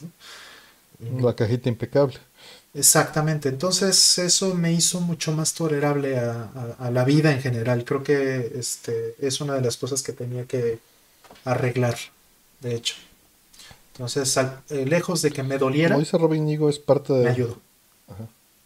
Sí como dice este Robin Diego, es parte de la historia. Para mí, yo lo veo como es parte del carácter, ¿no? Le da carácter a las cosas. Pero yo, yo lo iba, yo tomaba la pregunta por otro lado. Eh, tratando de aprender a descomponer algo, este, tratando de reparar una placa, dejarla peor, ¿no? Claro. Esas son las cosas que usualmente me pesan más, porque estoy tratando de, de, de mejorar y lo empeoro.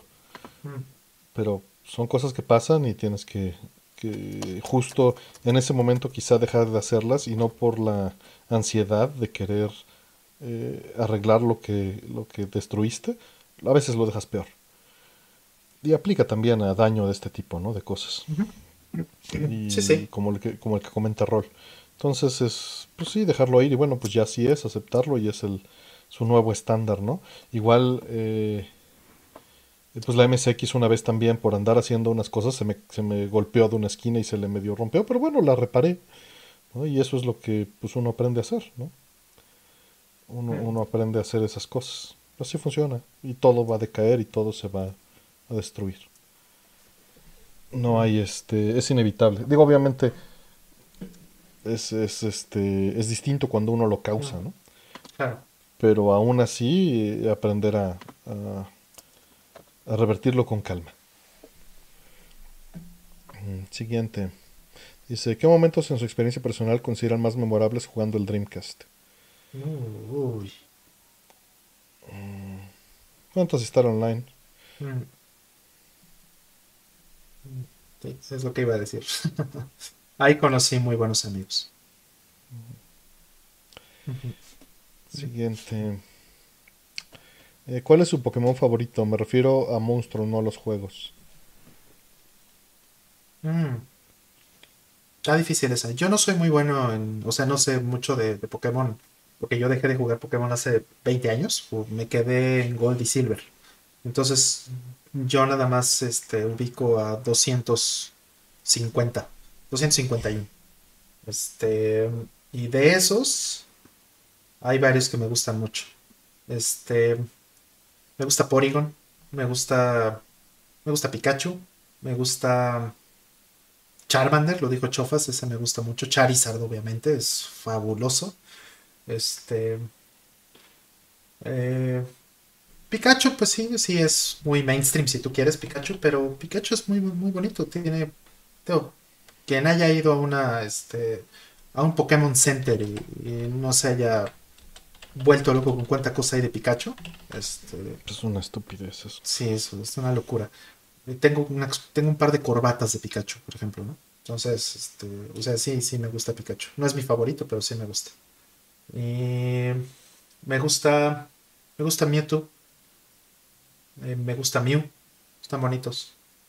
No estoy volteando a ver los que tengo, de hecho. Este, eh, sí, me gustan eh, Voltion también. Ese está padre. ¿no? No sé si alguno que dije ya está en una generación posterior a la que me tocó, pero este, por lo menos esos son los que conozco. El, el mío es Little John. Este, no, nunca he jugado Pokémon. Pero de lo que entiendo y lo que me gusta visualmente, este Charmander. Ah, Charmander es la neta. Sí. Eh, siguiente. Eh, pedí un videojuego por parte de Pixel Heart desde Francia. Llegó a México por Correos de México. Llegó solo la caja vacía sin el videojuego. ¿Se puede hacer alguna reclamación? Sí, sí se puede hacer reclamación. Este, llenas un una documento y, y lo envías. Se puede hacer, según creo, en línea. Yo tiene como 10 años que no lo hago. Mm. Y este, y tienes que dar todos los datos que te piden ahí. Y, y pues se procede y le dan seguimiento. Eso es lo que puedes hacer. ¿Algo que agregar? Mm, Pues mira, me ha pasado que he recibido cosas que están mm, rotas o, o, este, o incompletas. Sí me ha pasado. Y sí he hecho reclamos. Este, digo, no quiero eh, ser pesimista, pero sí, eh, o sea, he tenido muy poco éxito haciendo reclamos. Pero muchas veces te ayudan más eh, del otro lado, te, te ayudan más en la tienda, ¿no? Con esto no, no digo que no lo hagas. Hazlo. Porque, No, al contrario, lo tienes que hacer, sí. sí. Totalmente de acuerdo, pero, o sea, no tengas mucha expectativa de que se va a resolver al 100%, no, pero sí hazlo, porque es la única forma en la que puedes mejorar el sistema, quejándote. Y, este, y pues avísale a todo el mundo, a todos los que puedas que estén estado involucrados, el correo de allá, el correo de aquí y, tu proveedor, ¿no? La persona o, la empresa que te lo vendió. Y fotos, documentalo muy bien. Porque también una de las cosas que está padre, eh, que de hecho a eso le tenemos, eso se lo tenemos que agradecer muchísimo a empresas como Amazon, que en su momento este, dieron alternativas para tener una, un mucho mejor trato al, al, este, al usuario final, al consumidor final. O sea, yo no había tenido la experiencia en mi vida hasta que este, tuve un problema con Amazon de que este, llegó mal un libro de colección que me, que me mandaron. No, estaba hablando de hace más de 20 años cuando solamente vendían libros. Este, y me mandaron un libro y llegó eh, golpeado. Lo habían empacado mal y llegó mal, ¿no? Entonces les mandé una foto. Eh, este, me costó trabajo porque hace más de 20 años pues, no tenía tampoco yo una buena cámara digital. Este, me costó trabajo todo el show de mandar fotos y todo lo que sea. Y nunca me dijeron, no, me lo, devuélvemelo o demuéstrame o lo que sea. Simplemente fue decir, perdónanos, ahí te va otro. Y me llegó otro igualito. Ya bueno, entonces ese libro pues lo tengo dos veces. Entonces yo nunca había tenido una experiencia así. Y que luego te sientes mal hasta... Ajá. O sea, y, y, entonces eso ha pasado más frecuentemente. No, esa es la parte buena. Entonces, eso nos cuesta a todos, ¿no? El, hecho de que lleguen incompletas las cosas y todo esto. Pero la única manera que, en la que podemos cambiar el sistema, insisto, es quejándonos y haciendo patente este tipo de problemas, porque entonces las empresas empiezan a tener este otro tipo de alternativas. Ya dejan de mandar por correo si te piden que sea forzosamente UPS, que bueno, sí es mucho más caro, o FedEx o lo que sea, pero llegan. Entonces, eh, y eso obviamente existe la posibilidad de que la empresa deje de vender a México. Ah, también, claro. Entonces, trátalo de esa manera, decirles, miren, ofrezcan Mexpost, ofrezcan este MS, ¿no? Que es el servicio, o ofrezcan Carriers en, su sitio y denlos como opción para México directamente, en lugar de meterte a pelearte, que es lo que pasa muchas veces, y que el vendedor pues se enoja de que termina reembolsándolo y dice no vuelvo a mandar a México. Sí, porque no me sale negocio vender. No me sale negocio vender. Y un caso específico, que bueno, no es que hayan tenido un problema, pero por ejemplo no podemos comprar nada de analog en México, ¿no? Tenemos que forzosamente hacerlo a través de alguien. Y sí, sí es por eso. Porque tuvieron muchos reclamos de impuestos. Y también no podemos comprar de las fuentes de poder francesas ya. Porque a alguien no le llegó, reclamó y, y no se manejó de cierta manera y él no tenía posibilidades tal vez de, ofrecer otra forma de venta y, pues dejó de vender a México, ¿no? Exacto. Tristemente. Siguiente. Eh, hay canales de YouTube con casi millones de views, dedicados únicamente intencionalmente a decir mentiras de COVID y vacunas. ¿Qué cree que este tipo de contenido debería ser un delito?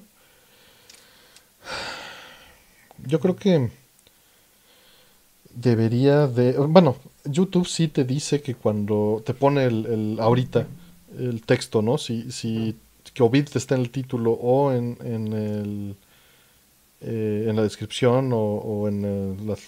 Pues que lo detecte de alguna manera.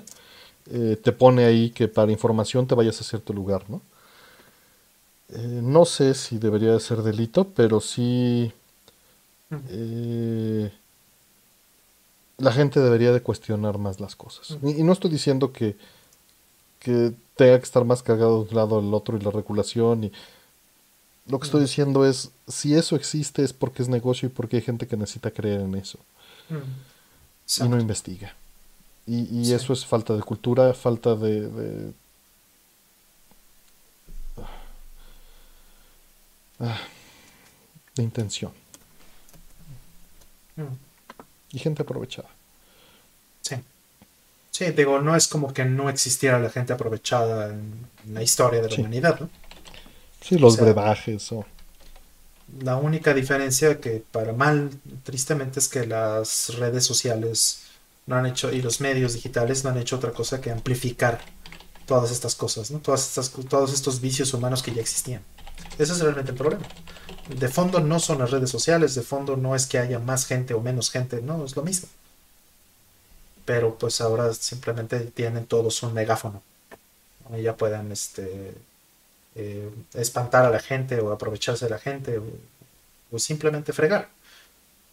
Entonces, pues, no sé, eh, es complicado porque hay una línea muy delgada, ¿no? Yo platicaba de esto con una abogada hace, hace un par de meses, este, de un tema similar. Y, este, pues digo, siendo abogada, pues me lo dijo de una manera muy, muy, este, muy correcta, ¿no?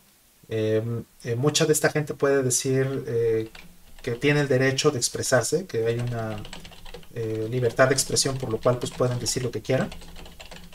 Pero el derecho a la libertad de expresión no es un derecho absoluto. O sea, hay, hay limitaciones. responsabilidad. y responsabilidades en el, en el este en la libertad de expresión, ¿no? En el derecho a tener libertad de expresión. Y pues digo, el ejemplo más claro y que todo el mundo conoce es que no puedes gritar fuego en un concierto o en un cine, ¿no? No puedes pararte y, este, gritar fuego, fuego y volver, eh, eh, digamos, hacer pánico y que la gente se aplaste una a la otra o se pegue o haga, cuanta cosa, ¿no? Y, llamarle eso eh, este, libertad de expresión, ¿no? No puedes hacer eso. Entonces, eh, en este caso es algo similar. O sea, no debería de ser cubierto por una libertad de expresión el hecho de poderte eh, expresar con mentiras o con engaños sobre de lo que es una crisis y una, este, un problema real. Entonces, eh, pues no sé, ya el tema legal es muy complicado, yo no soy abogado ni mucho menos, pero pues sí creo que debería de haber responsabilidad en esa parte. Por lo menos retroactivo, ¿no? O sea, no, no que no que te prohíban poner cualquier cosa al respecto, sino que, dado que publicaste eso, tengas cierta responsabilidad. ¿no? Así es. Eso es lo que, lo que debería de ser, creo. eh, eh, Refi, muchas gracias por, tu ayuda. Nos dice que, ¿qué opinamos de Star Wars Black Series y Vintage Collection? Que son estas series este, de, de ediciones como, como el estilo anterior. No, no sé mucho al respecto, este, pero me parece bonito. La verdad es que no le entro ya figuras desde hace muchos años. Pero está muy bonito y qué bueno que se haga. ¿Tú, mm, sí, igual, coincido. Realmente no tengo mucho que agregar, pero, pero sí. Realmente coincido que está muy bonito. Le sacamos a las preguntas, digo, a las preguntas a las este, figuras, pues, espacio, ¿no? Sí, sí, es un vicio. Volvemos a lo que decíamos muchas veces, ¿no? Y lo dijimos hace ratito. Otro vicio más otra boca que mantener, ¿no?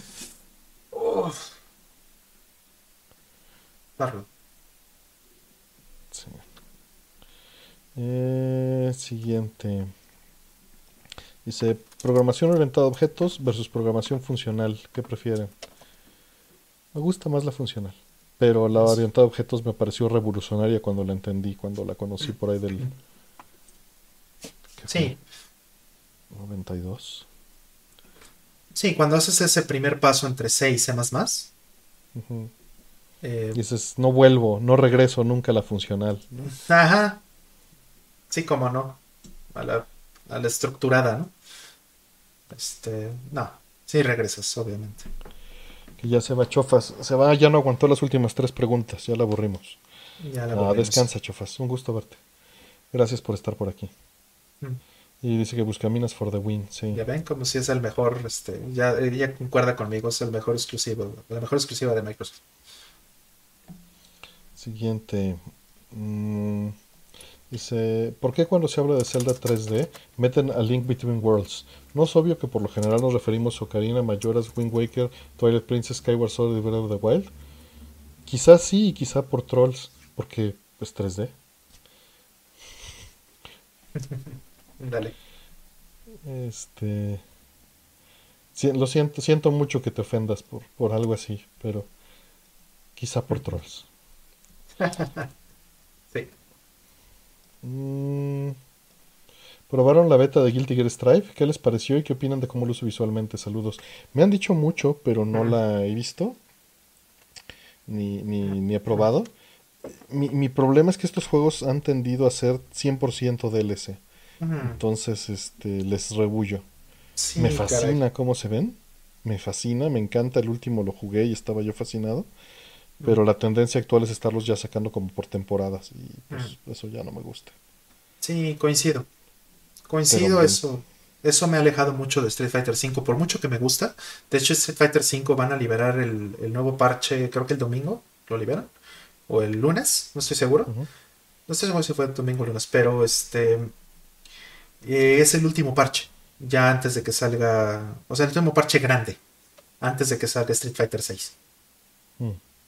O sea, ya es, el final de la franquicia. Y están haciendo cosas eh, muy revolucionarias, digamos, con el, con el nuevo parche de Street Fighter V. Están cambiando por completo la mecánica del juego. Es como.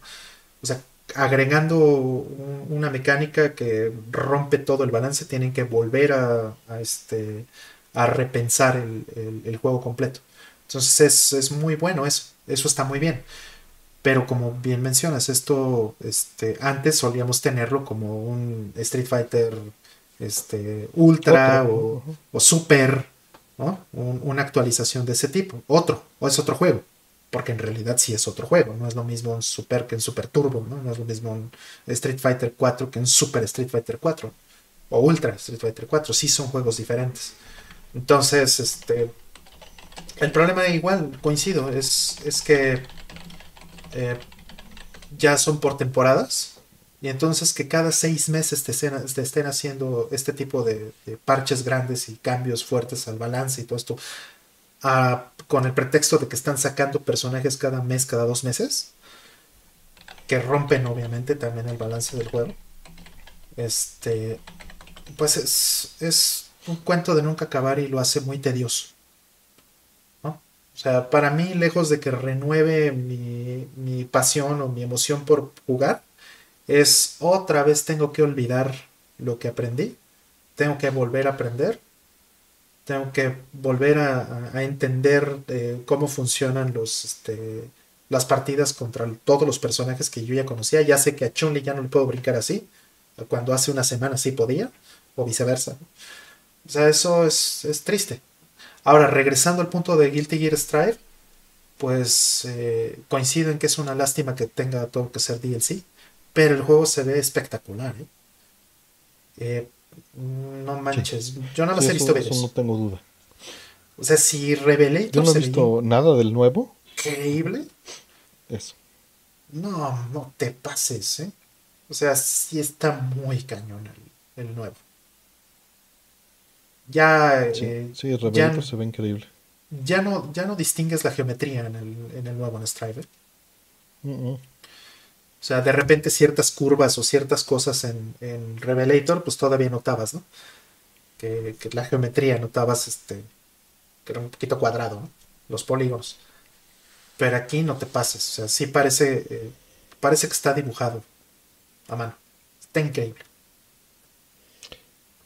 Este, por ahí muchísimas gracias a Omar que, nos, este, nos puso un sticker, mil gracias. Eh, Rol, queda una pregunta. Son las 2 de la mañana con 10. ¿Quieres abrir preguntas para, no sé, unas 5 o 10? Sí, sí, vamos a abrir porque estamos, estamos lentos. Nuestro promedio de respuesta es de 4 minutos 40, estaba en 5 minutos. Wow. Estamos relajados. No hemos abierto nada. Víctor. ¿Sí abrimos? Eh, sí, vamos a abrir unas, pero no sé cuántas, cuántas quieras. ¿Unas 20? Toma, Tomamos 20. Órale, tomamos 20. Va. Abiertas. Este, y mientras contestamos la siguiente pregunta. Y dice, eh, en teoría, pensando en su tecnológico, eh, ¿con qué recibes más por tu dinero? Mejor sonido. ¿Con IEMs, o sea, los, audífonos que te puedes meter al, oído, o con audífonos circunseurales? Pues depende de tus necesidades, en mi opinión. Este, ¿Algo que quieras decir en lo que yo lidio con las este, preguntas, Ror? Pues sin, o sea, si una cosa son las necesidades, que totalmente de acuerdo, eh, porque puedes tener este eh, necesidades muy particulares y tienes que a lo mejor tratar de tener la mejor experiencia con respecto de tus necesidades, que de hecho es algo que ya hemos platicado un poco, o sea, Artemio, por ejemplo, tiene eh, audífonos abiertos y yo tengo unos cerrados. Y sí, en los cerrados, por ejemplo, eh, no pueden tener este, una fidelidad tan alta. Hay un, hay un límite por la física, ¿no? De, que, el, de que el, audífono esté, eh, esté, cerrado. Pero yo necesito esto porque tengo un micrófono aquí al lado y porque este, sí es importante que no se escuche hacia afuera. Y asimismo también me importa mucho eh, cancelar el ruido de afuera, sin que sea una cancelación activa. Entonces, esas son mis necesidades, pero la física que, corresponde a, la solución que, va para mis necesidades tiene un límite.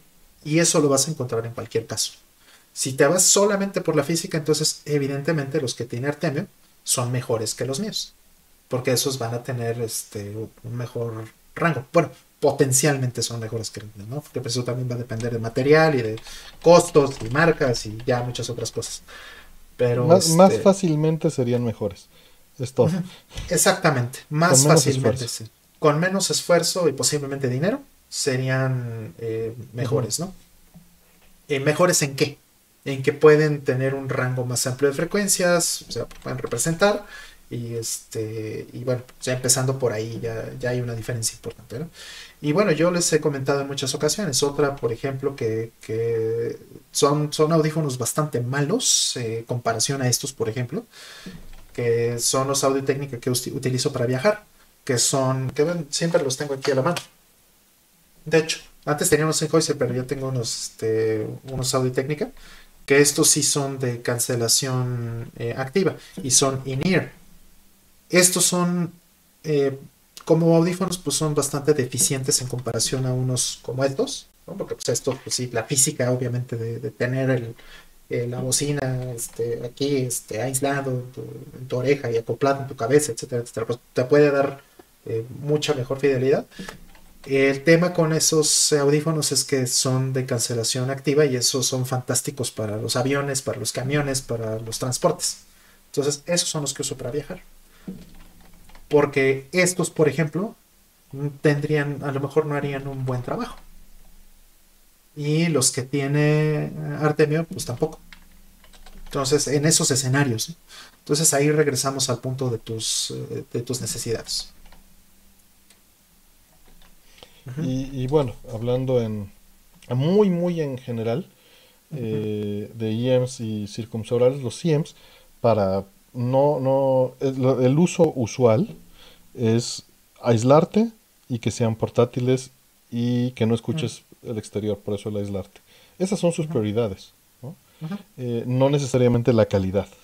No estoy diciendo que no la tengan, pero sus prioridades son esas. Y los circuncebrales, su uso es, vas a, vas a hacer que las frecuencias no se queden encerradas dentro del audífono, no haya rebotes y se puedan escapar y también al mismo tiempo, como no hay un sello, el mismo aire de afuera puede entrar para generar las ondas de sonido con mayor facilidad. Eh, entonces también te pueden dar este, mayor precisión, mayor fidelidad. Pueden. Eso es el énfasis. Eh, Así es. Sus desventajas eh, del IEM, pues normalmente es que no utilizas la oreja, ¿no? Este, los graves no necesariamente son correctos. Hay IEMs con muchos drivers, pero el tamaño del, audífono se tiene que calcular para el tamaño del canal. Se hace muy bien, pero no es la prioridad. Y del circunsoral que escuchas todo afuera, ¿no? Y son grandes. Sí, claro. en general.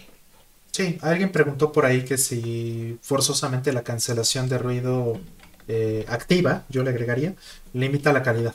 Sí, sí, porque la cancelación activa lo que hace es que este, estos, en particular estos que, tengo aquí, lo que hacen es que estos tienen un, pequeño micrófono. Y ese pequeño micrófono eh, se utiliza para, eh, digamos, utilizar las mismas frecuencias del ruido de afuera para este, hacer una, frecuencia eh, con fase invertida, digamos, que cancela el ruido de afuera. O sea, lo cancelas con más sonido. Pero en el momento de hacer esa, cancelación, eh, lo que haces es que estás eliminando frecuencias de la música o del audio que escuchas.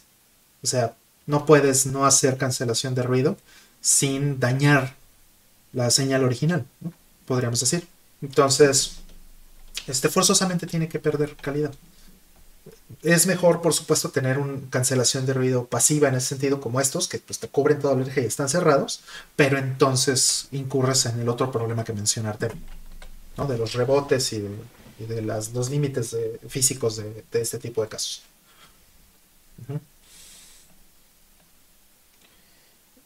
Ok, me están preguntando que si sí pasó la pregunta de alguien. A duras penas terminé ahorita de meter las 20 le metí dos de pilón así aleatorias. Entonces, no sé, no sé si pasó, te pregunta.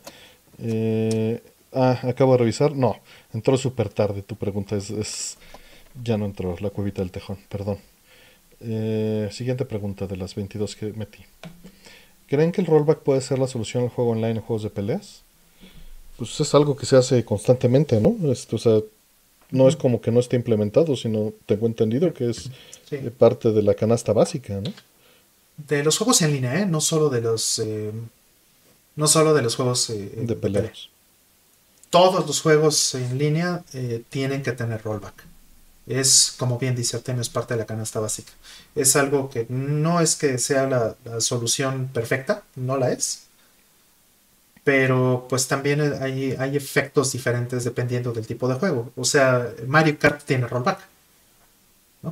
¿Y quién lo nota? Muy poca gente se da cuenta que existe rollback en, Mario Kart porque el juego permite que el, flujo de, los personajes, de los eventos y todo esto se pueda enmascarar o se pueda hacer este, muy, muy bien. Pues la ilusión es casi perfecta. Pero en juegos de pelea que están a cuadro, que tienen este, no sé, eh, frame links o, just frames o cositas así, que, o que tienes que hacer reacciones muy, muy, este, muy rápidas y que pues tienen que estar este, pues, sujetos a, la inestabilidad de todas las redes, por definición, pues sufren más. ¿no? Dice este, los inmamables que si el rollback de peleas que tiene poco tiempo de GGPO, que el 5 no tiene rollback, dice. Yo creo que sí, ¿no? No, sí, claro que tiene rollback y, es horrible. De hecho, el, lo El 3 tenía rollback. Ajá, el 3 de, de, online que salió para PlayStation 3, ¿eso qué tiene? ¿Qué fue? ¿2010? ¿2011? Sí. ¿O Ajá. 2010, según yo. Ajá tiene 10 años, 11 años que salió el de PlayStation 3, el, eh, Street Fighter este, 3 eh, Third Strike online y ese trae GGPO y esas ondas. Y para entonces era ya una tecnología bastante madura. Pero pues todos los juegos online tienen que tener rollback, ¿eh? O sea, Fantasy Star Online tenía rollback. Este, muchos juegos de hace 20 o más años. O sea, el rollback yo creo que se inventó tal vez en, en los 90 ¿no? no sé la historia, pero yo al menos podría decir que recuerdo juegos en los 90 que ya tenían rollback, ¿no? Creo que Counter Strike ya tenía rollback, si no me equivoco. Y eso es como del 97. ¿No? Entonces, o sea, es, parte de la vida de la canasta básica. Saludos a José Cruz, que, anda en el chat. Sí, José Cruz, qué bueno. Y vamos por la siguiente, dice Wintergel, muchas gracias este, por tu apoyo. Dice, ¿cuál es tu top 3 de juegos de estrategia RPG? vamos a ver, te voy a responder rápido. Valkyria Chronicles, mm, eh, Advance Wars y Final Fantasy Tactics. Final Fantasy Tactics. se quedó fuera. ¿Cuál, perdón? Final Fantasy Tactics, qué bonito. Tactics es maravilloso. Dejé fuera Shining Force, Shining Force 2. Wow. Fire Emblem, Disgaea. A Disgaea le tengo Homeworld. Homeworld. Ah, lo dejé fuera. Pero bueno, pues así es esto. Mm. Sí, Final Fantasy. Sí. Me estoy, estoy estirándolo, estoy estirándolo. Demasiado, sí. Este. Ogre Battle. Vagrant Story, sí. Pues esos son los que más, más me gustan. Ogre Battle es muy bueno. Este. Sí, eh, Valken 2. O sea, Cybernator, mm. el que todo el mundo jugó en Super Nintendo.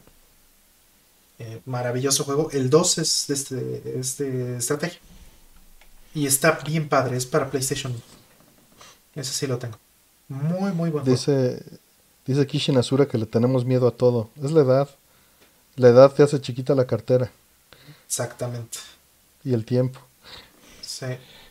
Sí, es como ese episodio de Los Simpsons que este que se revelan todos los eh, viejitos del, asilo y dicen, sí, vámonos, vamos a escaparnos todos y se salen todos a, la puerta, se quedan parados y uno de ellos dice, creo que el abuelo Simpson dice, tengo frío y miedo y se regresan. Así pasa, exactamente. ya cuando veo Gundam, Shin Megami Tensei, este, cosas así, ya tengo frío y miedo. Sí, sí, sí, sí. Eh, ya tenemos suficientes vicios, eso es todo. Mm, totalmente, sí. Dice, ¿el Bitcoin y su tecnología tienen futuro? Eh, sí. Así como están, no. Tienen que cambiar. Pero de que van a seguir allí en nuestro presente y en el futuro, que va a ser nuestro futuro, pues ahí van a seguir. Sí, sí, sí. Sin duda. Tienen que evolucionar otra cosa totalmente y eso es lo que está empezando a pasar, pero este, apenas después de muchos años. Y va a ser un proceso lento, tortuoso, se va a quemar muchísima gente ahí, mucha gente va a perder su dinero, mucha gente se va a hacer turbo millonaria en el proceso, pero pues es la vida. Lo mismo pasó con el online, lo mismo pasó con el retail, lo mismo pasó con, con todo, ¿no? Es una transformación. Siguiente. ¿Alguna vez han sido jefes directos o superiores de un amigo? ¿Tuvo impacto en su amistad? Sí. Sí, para bien. Me ha pasado socios o, tenerlos en otra área de la oficina, pero no, no, no he dejado que afecte, creo. Digo, evidentemente ha afectado y es imposible eh, saberlo, pero no se ha deteriorado, que es lo que entiendo que, estás mencionando, ni se ha perdido. A pesar de que la relación laboral ya se perdió muchos años atrás, este, no se alteró la amistad y pues eso es lo que contaría para responder tu pregunta. Eh, ¿Tu Que nada más para bien dijiste. Sí, para bien. O sea, tengo. Lo primero que me vino a la mente fue un, este, un gran amigo. Marcelo se llama. Es un, gran, gran amigo. Este, yo fui su jefe durante un, tiempo. Eh, eh, digamos que yo fui su primer jefe, pues. además, o sea, él venía saliendo fresquecito a la universidad. Y este. Trabajó conmigo. Eh, Nintendo, hacíamos cosas padres y, este, muy buen programador en su momento. Em, este, y pues la realidad es que eso nos volvió, o sea, la experiencia que tuvimos laboral, eh, en esa dinámica además, eh, nos, no solo no deterioró las cosas, sino nos, nos hizo mucho mejores amigos. Sobre todo porque este, hubo mucha empatía y tener que adoptar el rol de, jefe y de tomar decisiones que pueden afectarlo en, muchas maneras, en lo que tiene que aprender, en lo que no se tiene que meter, en, este, en cosas que pueden afectar su crecimiento eh, profesional y todo eso. Cuando estás como jefe, pues tienes ese tipo de, cosas en tus manos. Este, a mí me produjeron mucha sensación de empatía y de querer entender sus necesidades y de querer entender sus, sus, aspiraciones, ¿no? Como para yo alinearme y decir, a ver, ¿qué cosa voy a hacer para, para que él eh, pueda explorar su, su potencial, ¿no? Y ser mejor, no solamente empleado, sino ser mejor persona, ¿no? Entonces, o sea, tener ese tipo de reflexión nunca me había pasado. Y, y eh, nos hizo mucho mejores amigos. Chido. Siguiente. Dice, ¿para ustedes vale la pena comprar el Game Watch de Mario? Para mí no. Este... Pues porque tengo el juego y la emulación ni los colores están bien, pero como un pequeño trofeo, un gimmick, pues está bien. Pero para mí no vale la pena. ¿Rol? ¿Cuál es un gimmick? Yo también siento eso. Este, no diría que no vale la pena, pero diría que es un valor no, dice que si para ti vale la pena. yo no diría eso, pues que no, que, ah. ni que vale la pena ni que no lo vale. Más bien yo diría que tiene un valor limitado. Sí, lo tiene, pero es, limitado, ¿no? O sea, no es algo que me impulse. Sí, sí, sí, venga. Pues, ¿no? Es un gimmick al final. Eh, ¿Podrían hablarnos un poco de downscalers? Ya que hay muy poca información sobre ello. Eh, con eso se puede arreglar el 480i de un Play 3 a un CRT para juegos de Play 1. No, no, se, no es para eso. Es para... Eh, es para convertir de 480p o, u otras resoluciones a 240p. Eh, no dudo que, quizá puedas convertir 480i a, un 240p muy extraño, pero se vería de todas maneras mal porque estaría brincando arriba y abajo eh, al hacer esa conversión por cómo está funcionando el entrelazado, en particular 480i. Este, por ejemplo, es un downscaler, este Extron Super Emotion, déjame ver si se ve eh, a cuadro, sí, sí se ve. Este Extron Emotion es un downscaler que tiene de input este VGA, VGA, muchas resoluciones, y te saca este el video en progresivo, entrelazado, o este, o con un anti-flicker que, está cambiando el, entrelazado. Y es, muy bueno para su época. Saca RGB y saca compuesto. Eh, y, es vídeo también. Eh, no, es, no es perfecto, pues tiene 20 años en el mercado eso, y hoy en día eh, hay otros productos que se dedican a hacer esto. La mayoría de los baratos son malos. RetroTink tengo entendido que sí tiene algo, eh, pero bueno, esa es la intención. La intención es convertir de una señal de alta resolución a, este, a baja resolución cuando hables de downscaler. Y esto hay que separarlo de un, al igual que un upscaler, de un este, upscan converter y de un downscan converter, que esos cambian el, rango de escaneo, la frecuencia de escaneo. Este hace las dos cosas. Convierte de una resolución mayor a una resolución menor y cambia el formato de escaneo de 31 kHz a 15 kHz. Y muchas veces necesitas ambas cosas. 480i, eh, en cambio, es, es a la misma frecuencia, es 15 kHz. Pero necesitas este, convertirla ¿no? de, de, este, de, de, entrelazado a progresivo. Y ese es el principal problema. ¿Algo que, que agregar, Rol? Mm, no, yo creo que este totalmente de acuerdo contigo. No, ya no, no tendría mucho que, decir, solamente los usos ¿no? que, hemos visto importantes tal vez de este tipo de cosas. O sea, uno de los usos que tú le diste, por ejemplo, fue para la Cape Collection de, este, de Xbox 360, ¿no? Que saca todo en 480p. para jugarla con scanlines. Y la reduces a 240p. O sea, el juego está hecho, originalmente está hecho para 240p. En Xbox lo saca a fuerza en 480p y con esto le devuelves su estatus de 240p. ¿no? Lo mismo podría yo decir de eh, Street Fighter 03 en Naomi. O sea, mm. es un juego que, lo saca en. Eh, lo puedes sacar progresivo, si no me falla la memoria.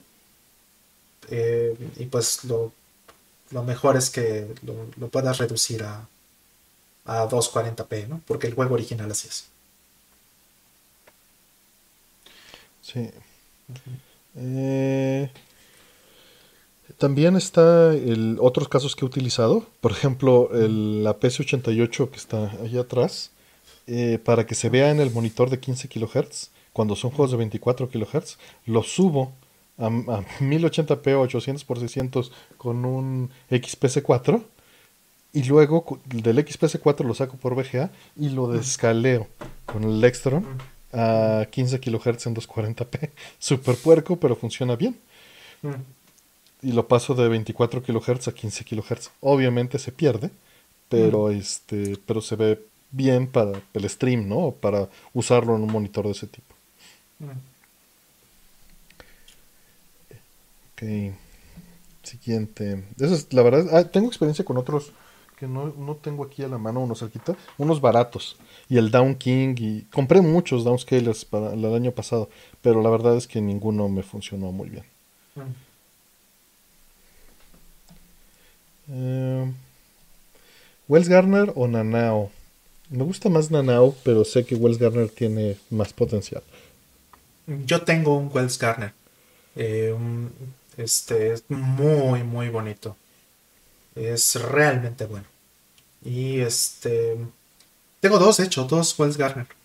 Ahorita que lo pienso. Tengo dos. Tengo uno mm. este, que es 15 eh, eh, kHz y tengo uno TriSync. Y el TriSync es una maravilla. Es precioso monitor. No manches cómo se ve Tekken 5 en esa cosa. Es realmente muy buen monitor. Yo solo tengo el TriSync y es Toshiba. Sí, pues es el mismo que tengo yo también. compramos la misma, el mismo chasis. Eh, mm, mm. Ajá, y, y el Wells Garner, yo la verdad es que sí podría decir que son monitores muy modernos. O sea, no son de la misma época, tal vez los que estamos refiriendo, ¿no? O sea, Nanao, el DMS9 es bastante más viejo que el, el, este, que el 2100, creo es el que tengo, no recuerdo exactamente qué modelo, pero es mucho más moderno el, el Wells Garner que tengo. Y para entonces ya no había, este, bueno, sí hay nanaos que son como equivalentes, pero muy probablemente se refiere al nanao famoso que es el MS9, ¿no? Mm, yo amo mi MS9, pero pero aquí José Cruz dice que Wells Gardner porque es más fácil de, darle servicio y de reparar. Que los nanaos son una pesadilla y él sabe de eso. Ándale, el D9200 es el que están diciendo por ahí. Creo que ese es el que tengo. Es el de 21 pulgadas. siguiente pregunta. Dice, ¿qué prefieren, Super Game Boy o Game Boy Interface? Que es esta, eh, la interfase del Game Boy Player del GameCube con el Homebrew.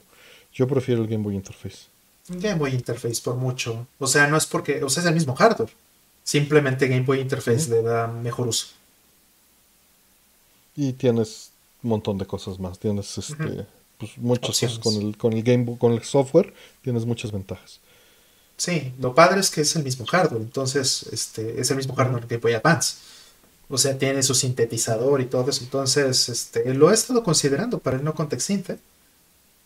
porque pues es la mejor manera de poner este si no tienes un este un, un de millonario de millonario pues pues el Game Boy Player te da el hardware de un de un este de un Game Boy Advance y de un Game Boy no bueno el Game Boy Consolizer no que están hermosos pero pues no no tengo no pues sí esa ándale esa sería la otra manera en la que puedes hacerlo pero pues creo que Game Boy Player funciona, ¿no? O sea, sí trae, no es emulación. dicen pues. que uno es para Game Boy.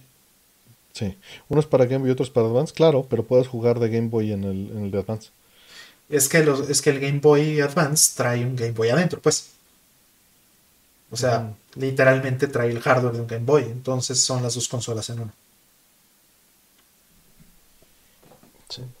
Muchos juegos, de hecho, de Game Boy Advance utilizan el sintetizador del Game Boy, por ejemplo. Mm, ¿Qué dice en los guantes de Ryu de Street Fighter? Ah, dice Furin Kazan.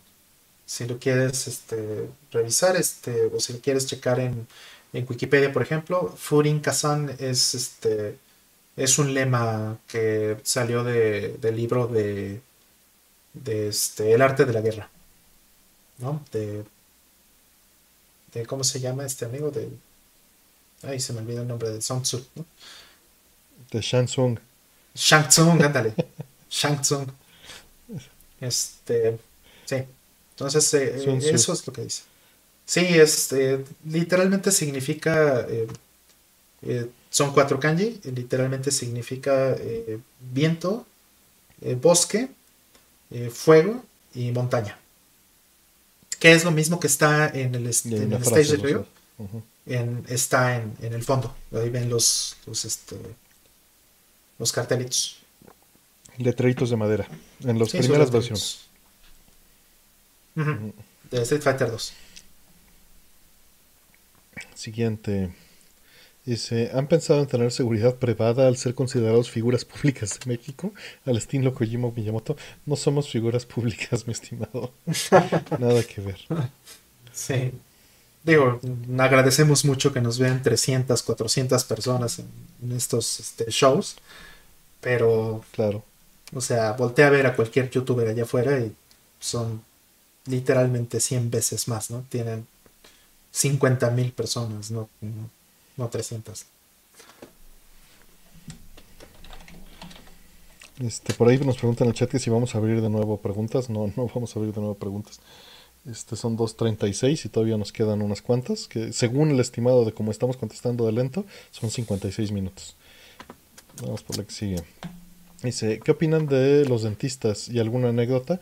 Yo lo soy, saludos. Pues siempre he tenido una buena relación ¿eh? con, con, mi dentista mm. o dentistas con los que me han tocado, entonces no tengo problema, es algo completamente necesario debido a, a, que prolongamos nuestra eh, este, promedio de vida y a que a veces somos descuidados, comemos muchas porquerías y no nos limpiamos bien. De ahí en fuera, este, pues, tengo alguna anécdota. Un primo estaba estudiando para dentista, yo estaba en quinto de primaria, y me ayudó a armar un monumento a la, revolución en plastilina con, sus, este, con su instrumental de dentista. Mm. Y no manches, qué maravilla para modelar. Y también, evidentemente, la facilidad que tenía él con el instrumental ayudaba muchísimo. Evidentemente, este, la maestra me dijo de inmediato que hubo mano negra. Pues sí. Dijo, a ver, espérame tantito, esto es overkill. Sí, sí, sí. Estos acabados que... Porque lo que hacía era este, aplanarla, aplanábamos las tiras y las recortaba, ¿no? Con, con el mm. instrumental o les daba las, los ángulos y ya las colocaba. No, bueno. Este, ¿Turro? Pues eh, buenas experiencias también. Eh, tengo que ir. Eh, obviamente no he podido por la pandemia, pero sí, sí es algo que, debería de hacer. Entonces, pero en general buenas experiencias. He tenido buenos amigos incluso, ¿no? Este, muy buen amigo que, no creo que nos vaya a ver, que se llama Israel. Este, él es ortodoncista. Muy buen, muy buen brother. Por ahí dice que eh, Raúl Flores que vio un video de un dentista explicando cómo se deben de cepillar correctamente los dientes y que sintió una diferencia mona enorme. Pues role la liga, ¿no? Para compartirlo. Sí, por favor, porque sí. Sí, sí, lo mismo cuando me enseñaron así por primera vez a hacerlo bien. Sí, dije, oh my god.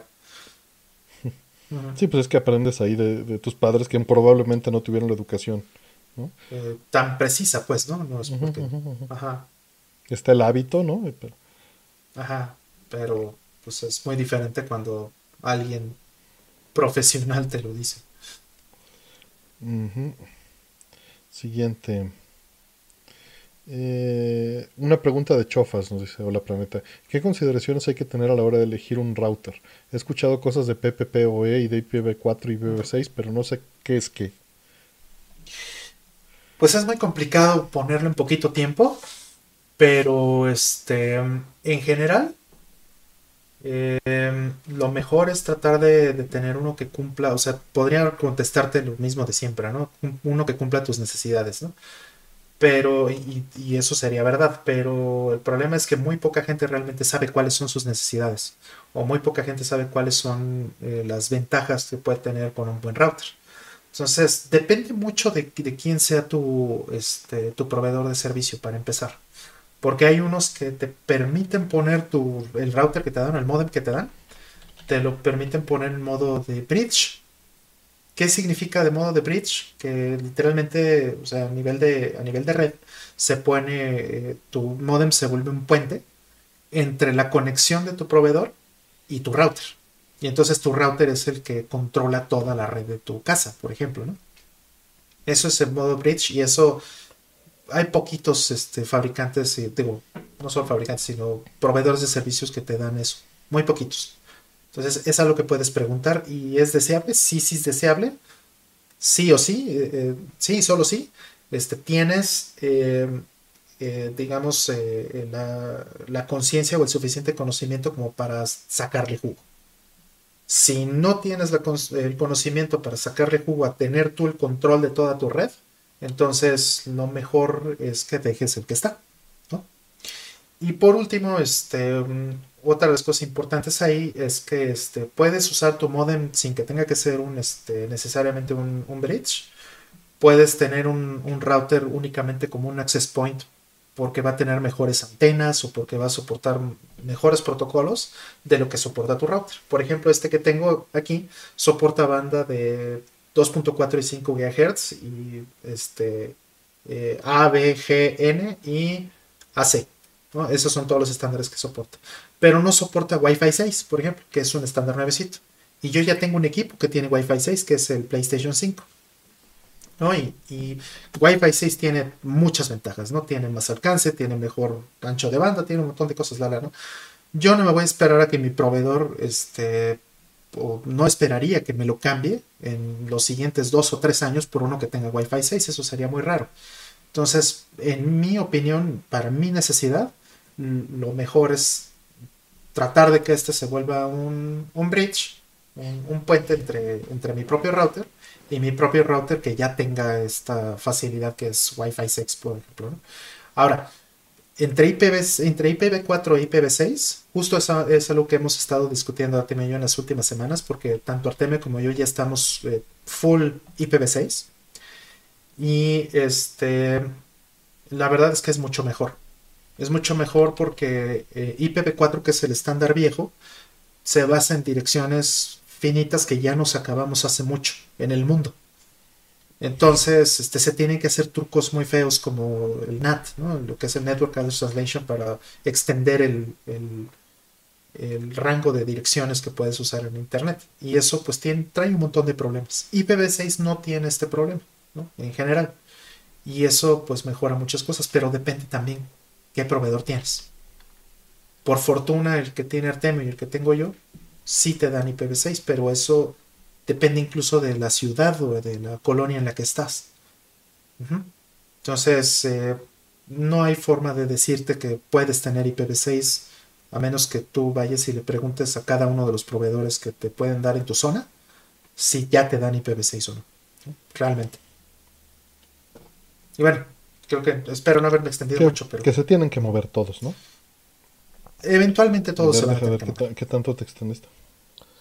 Pues mira, 4 minutos 20. La dejaste dentro del estándar, que es 4 minutos 17. Perfecto. Siguiente. Eh, por fin pude darme Xenoblade Chronicles X. Creo que es mi favorito por los mechas, la temática y diseño. ¿Hay algún otro juego anime similar que me recomiendan, además de Evangelion? Claro. Mm. Pues todo el trabajo de Hideaki Anno antes de Evangelion está muy padre también. O sea, Nadia, este, bueno, de Gainax más que de Hideakiano, Gainax, ¿no? Este, Nadia, y One Buster, que sí es de Hideakiano, este, ¿qué más? Eh, Honiamis, ¿no? Eh, Honiamis es muy bonita película. todo ese trabajo es, muy recomendable. Todo lo que hace Gainax, en general. ¿no? Video, fantástica. Son Offenders, dos. Ándale. Ex Máquina, están recomendando Winterhell. Este. ¿Son of la serie ¿la vista? ¿La de Dolores? Sí, sí, sí, sí, la vi. ¿Está buena? Porque yo nada más vi un episodio. Está palomera, está palomera. Tiene, tiene sus detalles buenos, padres, pero es más cargado a lo. al drama emocional. No que eso esté mal, nada más, pues eso es lo que tendrías que esperar. Incluyendo un gatito, cosa que no es necesariamente mala. Eh, siguiente. Dice, ¿tienen pensado entrarle a Legendary Edition de Mass Effect? ¿O ya con lo que jugaron fue suficiente? No, yo ya estoy hecho. No, ya no le entro. Yo también ya estoy hecho por completo. De hecho, yo no sabía nada de Mass Effect hasta que fue Pablo el que me, mm. este, introdujo a la, a serie. Pero sí, ya estoy completo. Y no me gustó tampoco de todo ese, toda esa controversia terrible donde le cambiaron el final y, o sea, ¿qué fue el 3? Se me hizo terrible. Entonces, no, ya, ya basta. Así estoy bien. Mm, ¿Qué juego les gustaría volver a experimentar por primera vez de nuevo? Tipo que olvidaran todo sobre ello. digo, a la pregunta no le veo sentido, Mm, pero tampoco. este porque falta que me volvieran a convencer de jugarlo. Eh, pero pues Nier Automata o, o- o Metal Gear Solid 2 o este Xenogears. sí porque lo que estás preguntándonos es de historia Mm. ¿no? Eh, de, de- de mecánicas es muy bonito ir descubriendo mecánicas pero aún así las vuelves a disfrutar cuando lo vuelves a jugar cuando el juego está bien hecho entonces por ese lado no me afecta y también en la historia la verdad es que sí me gusta mucho revivir historias, sí soy de las personas que vuelvo a, a- a jugar, vuelvo a leer, eh, tomo un libro que ya leí y me gusta tomar un pasaje y, y volverlo a leer, me gusta poner una película a otra persona y revivir esa parte o yo mismo, entonces no tengo ese problema, por lo menos no, no, no me afecta. Claro. ¿Tú algo? Ron? Pues este, igual no, no es un problema, pero se me ocurrió ahorita algo que ya había mencionado hace tiempo, que es la experiencia que tuve con Vagrant Story. Eh, el problema que tuve con ese juego es que yo no, yo acabé casi el juego, o sea, llegué al jefe final sin realmente entender bien las mecánicas. O sea, y me di cuenta que no le iba a ganar jamás al, al jefe final hasta no aprender. O sea, tuve que aprender a jugar el juego ya que lo había acabado prácticamente. Entonces, este, pues eso me, me, me molestó mucho. Te lo rompió. Me lo rompió, sí. Entonces, lo que, que digo, es un juegazo, ¿no? Pero lo que quiero hacer, Sí. o sea, aún así lo disfruté, pero darme cuenta de lo, de lo mal que lo había hecho, me, me- me dañó la experiencia. Entonces, eh, dejé pasar muchos años y a lo mejor lo vuelvo a agarrar. Y qué bueno, porque si ya se me olvidó todo, sería para bien, ¿no? Es decir, yo quiero olvidar por completo que jugué este juego, porque las mecánicas son lo que, lo que no aprendí bien. Y entonces ahora con lo que ya sé.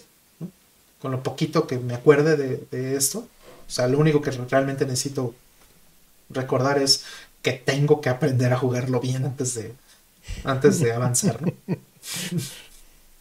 y, y entonces Yo me acuerdo sí, muchísimo este, que al principio, al, primer jefe de Vagrant Story, llegamos José Lu y yo jugando con eh, que le bajábamos uno, uno, uno, y siempre Ah. lo exhaustábamos y estábamos así, nada más Risk. haciendo parries perfectos, ¿no? Risk Ajá, 99. puro risk y no le bajábamos nada, pero Ajá. ya era seguro la estrategia para ganarle. terrible, terrible. Sí, lo único que me quiero quedar como recuerdo es control el risk, ¿no? Y, y, este aprende a cómo funciona ese sistema. Y aprende, porque bueno, el tema de Muy los bonito parries y todo eso, pues chido, pero y me encanta. Eso eso sí lo aprendí a hacer bien, pero pero las mecánicas internas del juego, híjole. Fue, fue una mala experiencia no haberlo hecho bien. Es mi culpa, obviamente. Siguiente. Eh, ¿Vieron que en BlizzCon tuvieron que censurar el Twitch la música del concierto en vivo de Metallica para entrar, evitar el DMCA que ellos mismos iniciaron en su momento? Sí. Sí. Sí, así es. Me reí mucho. Siguiente. Mm, Cuando vino Kojima a México, ¿les firmó algo? Sí. Firmó varias cosas. Firmó Snatcher de Sega CD, el Premium Pack, eh, el Golden de Metal Gear Solid 1, el, el de Stockholders, Mm, y Penguin Adventure, Yumetairico Adventure. mm. Yo no lo vi en esa ocasión, creo que ya andaba fuera del país. Sí, no te recuerdo en, en- en el, en el lugar. Sí, no, me parece que no fui esa vez que te firmó todas esas cosas, porque yo estaba Digo, fuera. Fue en, días distintos, pero sí. Sí, creo que yo estaba fuera del país, si no me equivoco. Sí es lo más probable. Eso fue 2009, 2010, ¿no? Por ahí. Igual y antes, porque creo que todavía ni siquiera existía Atomics Live. Este, pero no, sí existía Atomics Live y el pro- hay un programa de eso. Y yo no estuve, probablemente. Hablamos de eso en el programa y bueno, en el programa podrían podrían verlo. Ah, Este y bueno, están preguntando de si tuvo Kojima alguna reacción de esto. Y sí, Digo, no me acuerdo cuál es la cuenta de Kojima, voy a tener que buscarlo. ¿Cuál es la cuenta de Kojima de Twitter? Este. Ay, no me acuerdo. Este. Eh, Hideo Kojima en. Ah, sí. Es que tiene uno en inglés y otro en japonés. Sí, creo que sí. A ver si sale. Digo, va a ser muy difícil que dé con el tweet. Lo tenía antes en, en, en Dropbox, pero ahorita perdí acceso a eso. Y. Digo, seguro la puedo encontrar relativamente rápido. No hay muchos. Creo que no hay muchos tweets al respecto. Ah, ya sé dónde lo puedo encontrar rápido. Ah, listo. Aquí lo voy a encontrar rápido.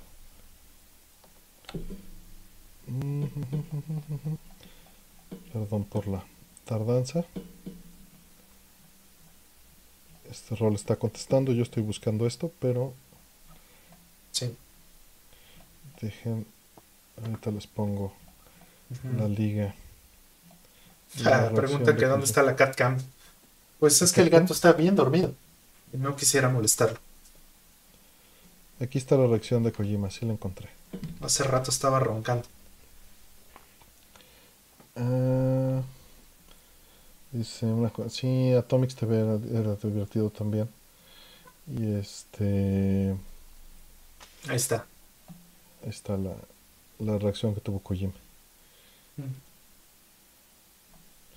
Siguiente. ¿Y se podría explicar mejor el tema de la energía que consumen las criptomonedas? Pues es la energía que se consume minándolas y manteniendo su red.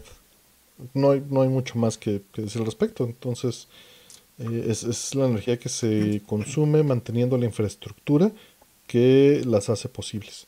Y en este caso, es este. O sea, consistentemente, segundo a segundo, se consume más energía en manteniendo Bitcoin funcionando y minando, etcétera, que lo que usa todo el país de Argentina. Sí, para, para agregar un poquito, este, un, un poquito más de detalle, eh, una transacción de, de, este, de Bitcoin hace dos cosas importantes eh, que consumen mucha energía. La primera es el cifrado. O sea, este, todas las transacciones que haces en, Bitcoin tienen por temas de seguridad y por temas de cómo está hecho eh, Bitcoin, eh, de, la estructura misma de la criptomoneda. Se llaman criptomoneda por esto, de hecho, porque tienes que hacer un proceso, un proceso criptográfico para cifrar eh, este, la transacción, ¿no?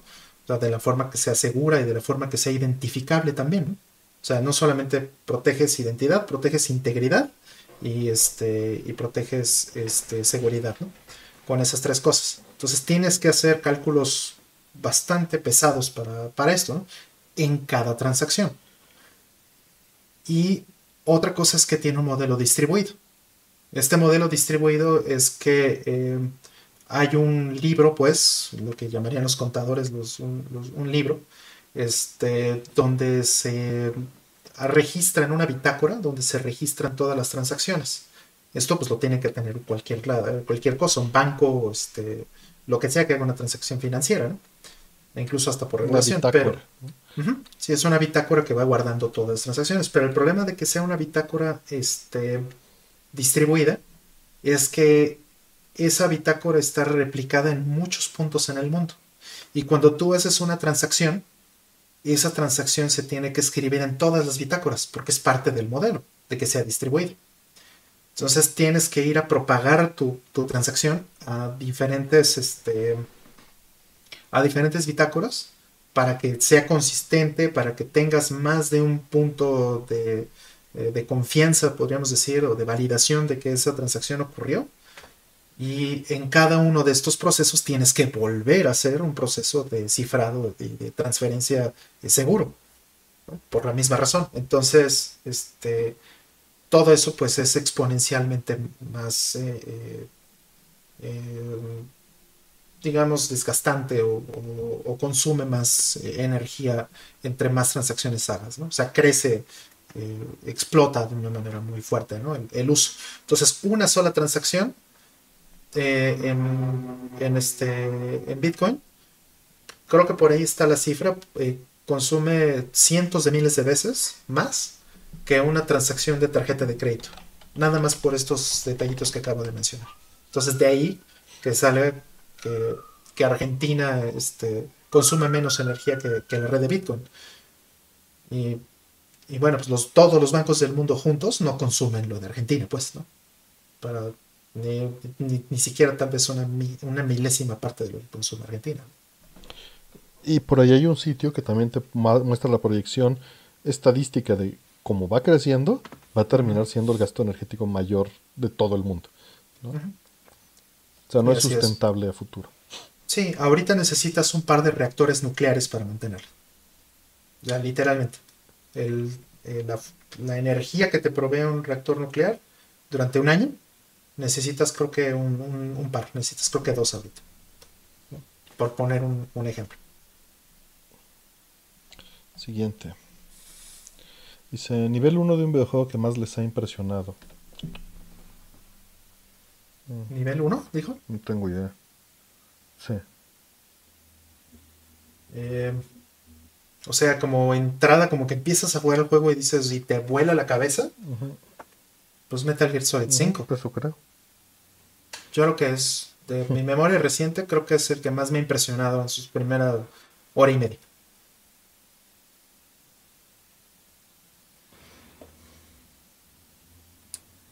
No sé. No me viene a ninguno a la mente, perdón. Este. Mm. Mm. Sí, no, no tengo idea. Este. Mm, no, no, no me viene ninguno a la mente, perdón. Eh, ¿Tortas o hamburguesas? Torta. Tortas. Una de milanesa con quesillo. Ya me dio hambre. Mi favorita. Ya también. Gracias, ¿eh? Gracias. Tenían que ser eso. Este, Nier, mira, es una gran respuesta. Nier, incluso Nier Automata. Nier Automata es una gran respuesta. Gracias, Eric. Mm. Sí, yo no pensaría que me sorprendió tanto, más bien fue incrementando. O sea, no fue un splash gigantesco al principio, sino este. Empieza, empieza el primer nivel, y pues el primer nivel lo puedes cortar exactamente ahí donde estás pensando. Sí, Sí, tienes razón. Este, en el primer jefe, ¿no? No en el que es luego luego al intro, sino el jefe jefe del, primer Ok. Eh, sí. Sí. Eh, y quitamos esta pregunta de la comida porque esta es muy noche para andar pensando en eso. Oh, ¿Qué es rollback? ¿Qué es rollback? Ajá. Ah, esa es muy buena pregunta. Qué bueno, que no lo, no lo, no lo aclaramos en la pregunta Lo dimos por un hecho, sí. Lo dimos por hecho. Pero ¿qué es rollback? Eh, el tema es, eh, en, un, en, un, juego común y corriente, en un juego local, eh, ¿cómo funciona un juego local, no? Este, incluso a lo mejor es un poquito más complejo en estos días, entonces me voy a remontar un poco más a los juegos viejos de consolas anteriores. Un ejemplo simplificado. Pues. Un ejemplo muy simple. Es Em, el juego te presenta un escenario, una, este, una situación. Cada, cada cuadro te está presentando una situación. Que si en un cuadro estás agachado, que si en el siguiente cuadro te estás parando, que si en el siguiente cuadro estás pegando, que, etc. O en un shooter, eh, este, que si la bala te pegó, o si la bala está cambiando de trayectoria, o, o cómo va avanzando. Cada cuadro te presenta una situación en la pantalla completa. Una vez que termina de presentarte la situación, lo que hace el juego es leer tu control. Y con, leer el control va a ajustar la situación para el siguiente cuadro. O sea, ya con tu reacción, por ejemplo. Que si te moviste, que si esquivaste la bala, que si te mató, etcétera. Todo eso se tiene que decidir este, tras bambalinas. Y a la hora que te presenta el siguiente cuadro de video, ya tiene que haber una respuesta con respecto de lo que eh, decidiste o lo que hiciste en la, en la situación anterior. ¿no? Básicamente eso es como funcionan todos los juegos, ¿no? muy simplificados. Esto funciona muy bien en local, pero el problema en la red, eh, en los juegos online, es que eh, pues esto no es constante. O sea, para cuando yo mandé mi evento. O sea, yo vi una situación, yo vi que me iban a pegar, ¿no? Este, en Street Fighter. Entonces mi reacción es poner defensa. Entonces mi juego leyó que, que, este, que puse defensa. Pero si la red eh, no es estable o si hay mucha latencia, si se tarda mucho en llegar esa información hacia la otra persona que está jugando conmigo, su situación es diferente. En su pantalla, él sí me pegó. Yo no alcancé a poner defensa. Porque mi, evento no llegó a tiempo. ¿De acuerdo? O viceversa. ¿No? Este. Eh, yo veo aquí una cosa, pues, y él ve otra. Entonces, eso tiene que conciliarse en algún momento. El juego tiene que tomar la decisión de cuál de esas situaciones es la correcta. Ajá. Porque entonces, no se detiene, sigue sucediendo en los dos lugares, perdón. Correcto, sí, totalmente de acuerdo. Este es constante, ¿no? Cada cuadro tiene que hacer esto, cada cuadro tiene que hacer esto, cada cuadro tiene que hacer esto. Entonces, si a mí me pegó eh, este, el golpe y no lo defendí, o si sí lo defendí, pues son decisiones que a lo mejor son muy pequeñas en ese momento, pero que van a afectar todo el resto del round. Podrían afectar quién muere primero, quién gana el round, ¿no? Entonces no es constante, como dice Artemio. Entonces no puedes este, eh, no corregirlo. No te puedes dar el lujo de no corregirlo instantáneamente. ¿Qué es lo que haces? Entonces es que el juego tiene que arbitrar, ya sea a través de un servidor o el juego mismo, o de alguna manera tiene que arbitrar, tiene que hacer un arbitraje y decir si pegó el golpe o si se defendió. Y entonces, una vez que se toma esa decisión, tiene que resincronizar el, el juego tiene que poner la misma situación en pantalla para los dos otra vez. Y entonces una de las dos estuvo correcta, ¿no? O sea, según el juego sí defendí, pero la otra persona ya vio que no defendí. Entonces, ¿qué es el rollback? El rollback es regresar la situación hasta el punto en donde eh, ya tenemos eh, la misma, eh, el, mismo entendido, pues, o el mismo evento. Y entonces la realidad siguiente, de la siguiente del siguiente cuadro va a ser a partir de ese rollback. Entonces, ¿cómo se ve eso en la práctica? Se ve que me está pegando, la animación del personaje se ve que me está pegando y de pronto al siguiente cuadro ya defendí. Así es como se ve, eso es como se ve. O sale el KO y... ¿Qué pasa también? Sale el KO y de repente sigues peleando. Exactamente. Sí, o le estás metiendo un Shoryuken con Ken y lo estás quemando. Y de pronto sale parado sin quemarse. ¿No? Eso es un rock. Y ya estás tú en el piso. Ajá. Y, es duro porque, pues, tú ya estás reaccionando a, algo que tú ya viste, ¿no? Pero el juego decide. El juego que. El juego decide que es incorrecto. Y entonces te tiene que regresar a un punto medio ¿no? Ya arbitrado y te dice... Conciliado donde los dos estuvieron de acuerdo. Es como el Bitcoin también. Ándale. En Bitcoin pasa algo muy similar o en una base de datos transaccional. ¿no? Exactamente. De ahí viene el nombre, de hecho, de, las bases de datos. Donde efectivamente en una transacción financiera, este, justo, una transacción financiera es eso. Cuando tú, eh, no sé, depositas dinero, tú depositas 100 pesos y entonces eh, hay un momento en el que a alguien se le tiene que restar 100 pesos y al otro se tiene que sumar 100 pesos. Pero si en ese momento hay alguna inestabilidad en la red o hay una desconexión en el momento justo, entonces tienes una persona con 100 pesos de menos y una persona que nunca recibió los 100 pesos. Entonces los dos perdieron o los dos ganaron. Puede ser, entonces pues eso no se permite. Entonces tiene que haber una reconciliación para que la situación sea idéntica en ambos lados. Es lo mismo. Es, este, causalidad local en teoría de la relatividad para que sea más sencillo. Ándale. sí, digo, espero que lo haya explicado lo suficientemente claro. Sí, sí, creo que sí. Este, mil gracias a CDXD Red Lion este, por, unirte a, la membresía y a David Cortés Romero también mil gracias por tu apoyo, el, perrito que nos pusiste. Mm. Supongo que por el hambre y por las tortas. Estar hablando de eso. Eh, y sí, parece ser que... Eh, sí, parece ser que todos entendieron bien. Mm. Siguiente pregunta, penúltima. Eh, ¿Qué tan precisa es la emulación de la consola virtual de Wii conectado a un CRT? ¿Alguna emulación de alguna consola es más precisa que otra? Ejemplo en el Espero darme a entender. Saludos. Sí, sí te vas a entender y es por lo que comentamos hace rato, creo que en el chat. Este, que es muy cómodo la emulación en Wii. Muchos la consideran la moneda dorada, porque pues vas al CRT. Es, es muy imprecisa, pero es muy cómoda. Es muy imprecisa por muchas razones. Los emuladores pues aunque estén soportados, normalmente no son los emuladores más nuevos ni con la intención de ser precisos. El poder, el de procesamiento del Wii es muy bajo para estándares actuales. Y los emuladores cada vez están más pesados y más precisos, y entre más precisos, más lentos. Entonces siempre están optimizados y nunca eh, están... Eh, su intención es que se pueda jugar, no que sean un evento de preservación preciso. Y, muy probablemente no es lo que estás buscando, ¿no? Eh, nuevamente, si para ti es suficiente, no tienes por qué cuestionarlo. Digo, por curiosidad está bien. Por curiosidad te puedo decir, no, no son precisos. Pero falta que eso te importe o te afecte de alguna manera.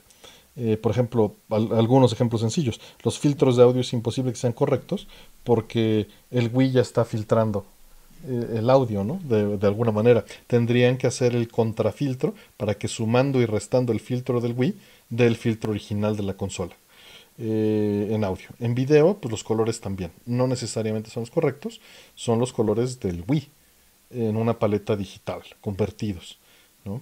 Eh, la resolución, el Wii solo puede sacar una resolución cuando está trabajando en 240p y es 320 x 240. Entonces todos los juegos de Super Nintendo o de Nintendo que corren a 256 por, por 224 no los puede representar correctamente, los tiene que estirar. Y así hay miles de, elementos que seguramente este, podríamos tocar. Sí, más bien yo pensaría que la respuesta, digo, si bien es muy subjetiva, es cuál es la mejor experiencia, ¿no? Y entonces mucha gente dice que el Wii es muy bueno porque pues te da una experiencia bastante sólida. Y, muy limpio la salida de video en CRT. Ajá, es una experiencia sólida, es buena. Y pues eh, tal vez hoy haya eh, emuladores 100 veces mejores, pero pues no tienes una cajita con juegos oficiales y con una emulación tan, eh, digamos, tan buena por tu dinero, ¿no? El precio-beneficio es muy alto en ese sentido. El Wii. Sí. Por ahí ya anda diciendo que se va a echar un menudo y un par de bolillos para desayunar. Siguiente y sí, y última pregunta. Este, ¿ya probaron el mod de tres jugadores de Final Fight? No, no lo he probado porque necesitas modificar una placa que no sea la de Final Fight. Porque Final Fight no tiene el puerto para los tres jugadores. Mm. Entonces necesito usar un este otra placa y ya, ya la tengo, ya tengo aquí junto una placa este que reparé de un, de un este Street Fighter que tiene el puerto y a esa se la mm. puedo poner, pero no lo he hecho, pero ya la tengo lista. Mm. ¿De, todos, World Warrior o cuál? Sí, un World Warrior. Que bueno, no tiene las EPROMs originales, no tiene nada, porque la canibalizaron para convertirlo, ya sabes, en un en, una turbo. No, no, no. En Three Wonders. Mm. este, que era súper común que pasara eso. Y, pero todas las piezas son originales, entonces, y tengo una licencia original de Final Fight. Entonces lo voy a, lo voy a hacer con ese. Y pero pues no me urge porque no tengo amigos en casa, así que. Para jugarla de tres, pues así para qué. Ya cuando se acerque el final, pues ya lo hacemos para estrenar la post pandemia con ella. Eh, y bueno, eso fue todo. Muchísimas gracias, este Rol, por, ah, tu tiempo, tu apoyo. Mm. Y por la Rollmantec con la que salimos. Sí, que digo, tuvo como pequeños hipos en la parte del video, pero no se interrumpió nada todo Ya sabíamos, de hecho, ya teníamos al principio, estuvimos haciendo las pruebas antes de salir al aire y veíamos que había este, como problemas de comunicación entre, entre nuestros proveedores de internet, por lo que creemos, ¿no?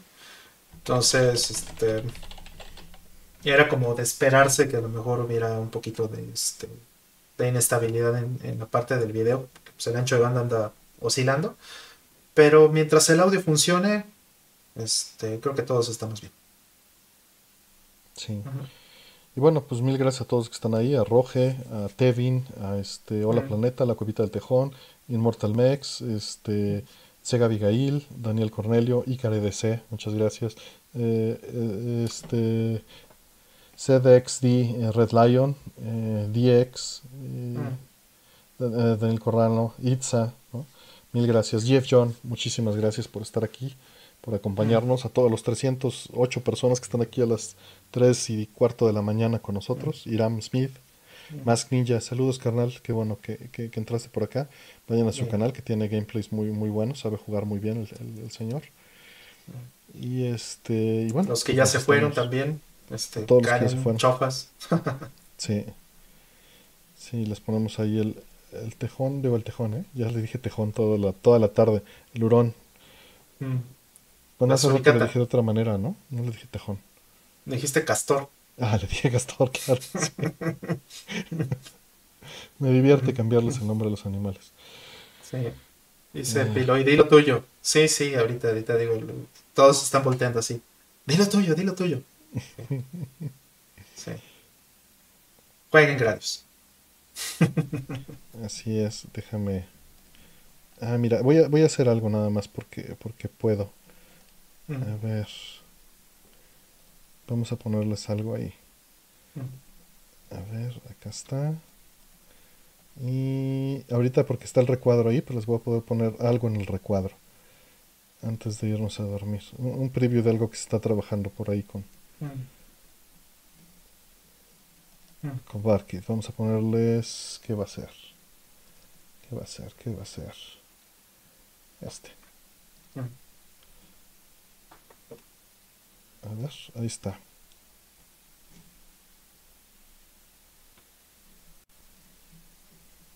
¿Qué pusiste? Ahora estoy viendo a ver si se ve. Supongo que sí. Creo que no. No, veo se ve? Aquí. No, no veo. ¿Qué pusiste? No supe. Qué raro.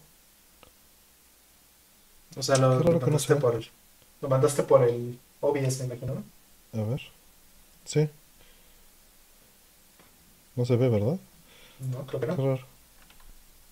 Supongo que no puede recodificarlo a la, calidad. A lo mejor. Yo sí lo estoy pues. viendo, pero no se ve allá. Bueno, ni modo, lo siento mucho. déjame ver si puedo mejorar eso. Regreso al, al este. A la programación original. Sí. Lo siento. No se pudo hacer el preview. Sí, por alguna razón no, no, lo puedo verificar. Se veía todo en gris. Se veía, sí, se veía gris, ¿no? Sí, algo pasó. lo voy a cerrar, lo voy a volver a ver. A ver, va de nuevo. Sí, no podía, este... No, no funciona. Mm, sí, esta vez creo que fue mi error. no importa. Este, Sí, me alcancé a ver. Se, vio algo, ¿no? Sí, sí, se alcanzó a ver, pero, este, yo estaba refrescando en este momento y parece que perdí el.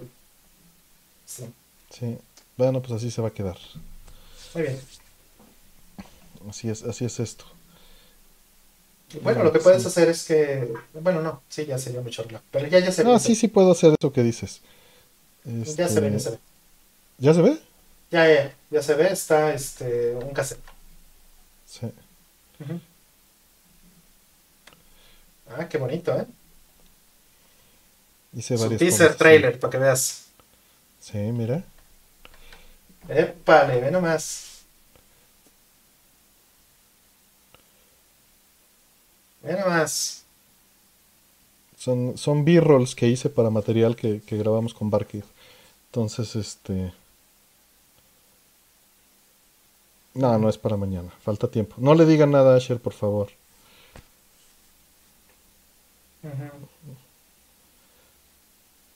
Pero es para un material que está ahí con Asher que vamos a sacar eventualmente.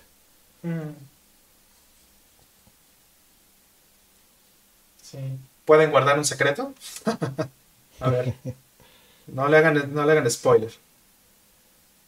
Se ve muy bien, de hecho. Y eso que lo estoy bajando, realmente está grabado a 15, kilo, eh, a 15 este, este, kilobits por segundo y te lo estoy pasando a, a 1500, está 10 a 1 de en calidad. Sí, lo, podría poner en pantalla completa, pero sí se va a pixelear mucho. porque No, se va a reventar porque te lo estoy subiendo a un bitrate super bajo. Le tendría que subir. podemos, ¿no? Pero... Sí, pero pues ya, ya está bien para un teaser. Sí.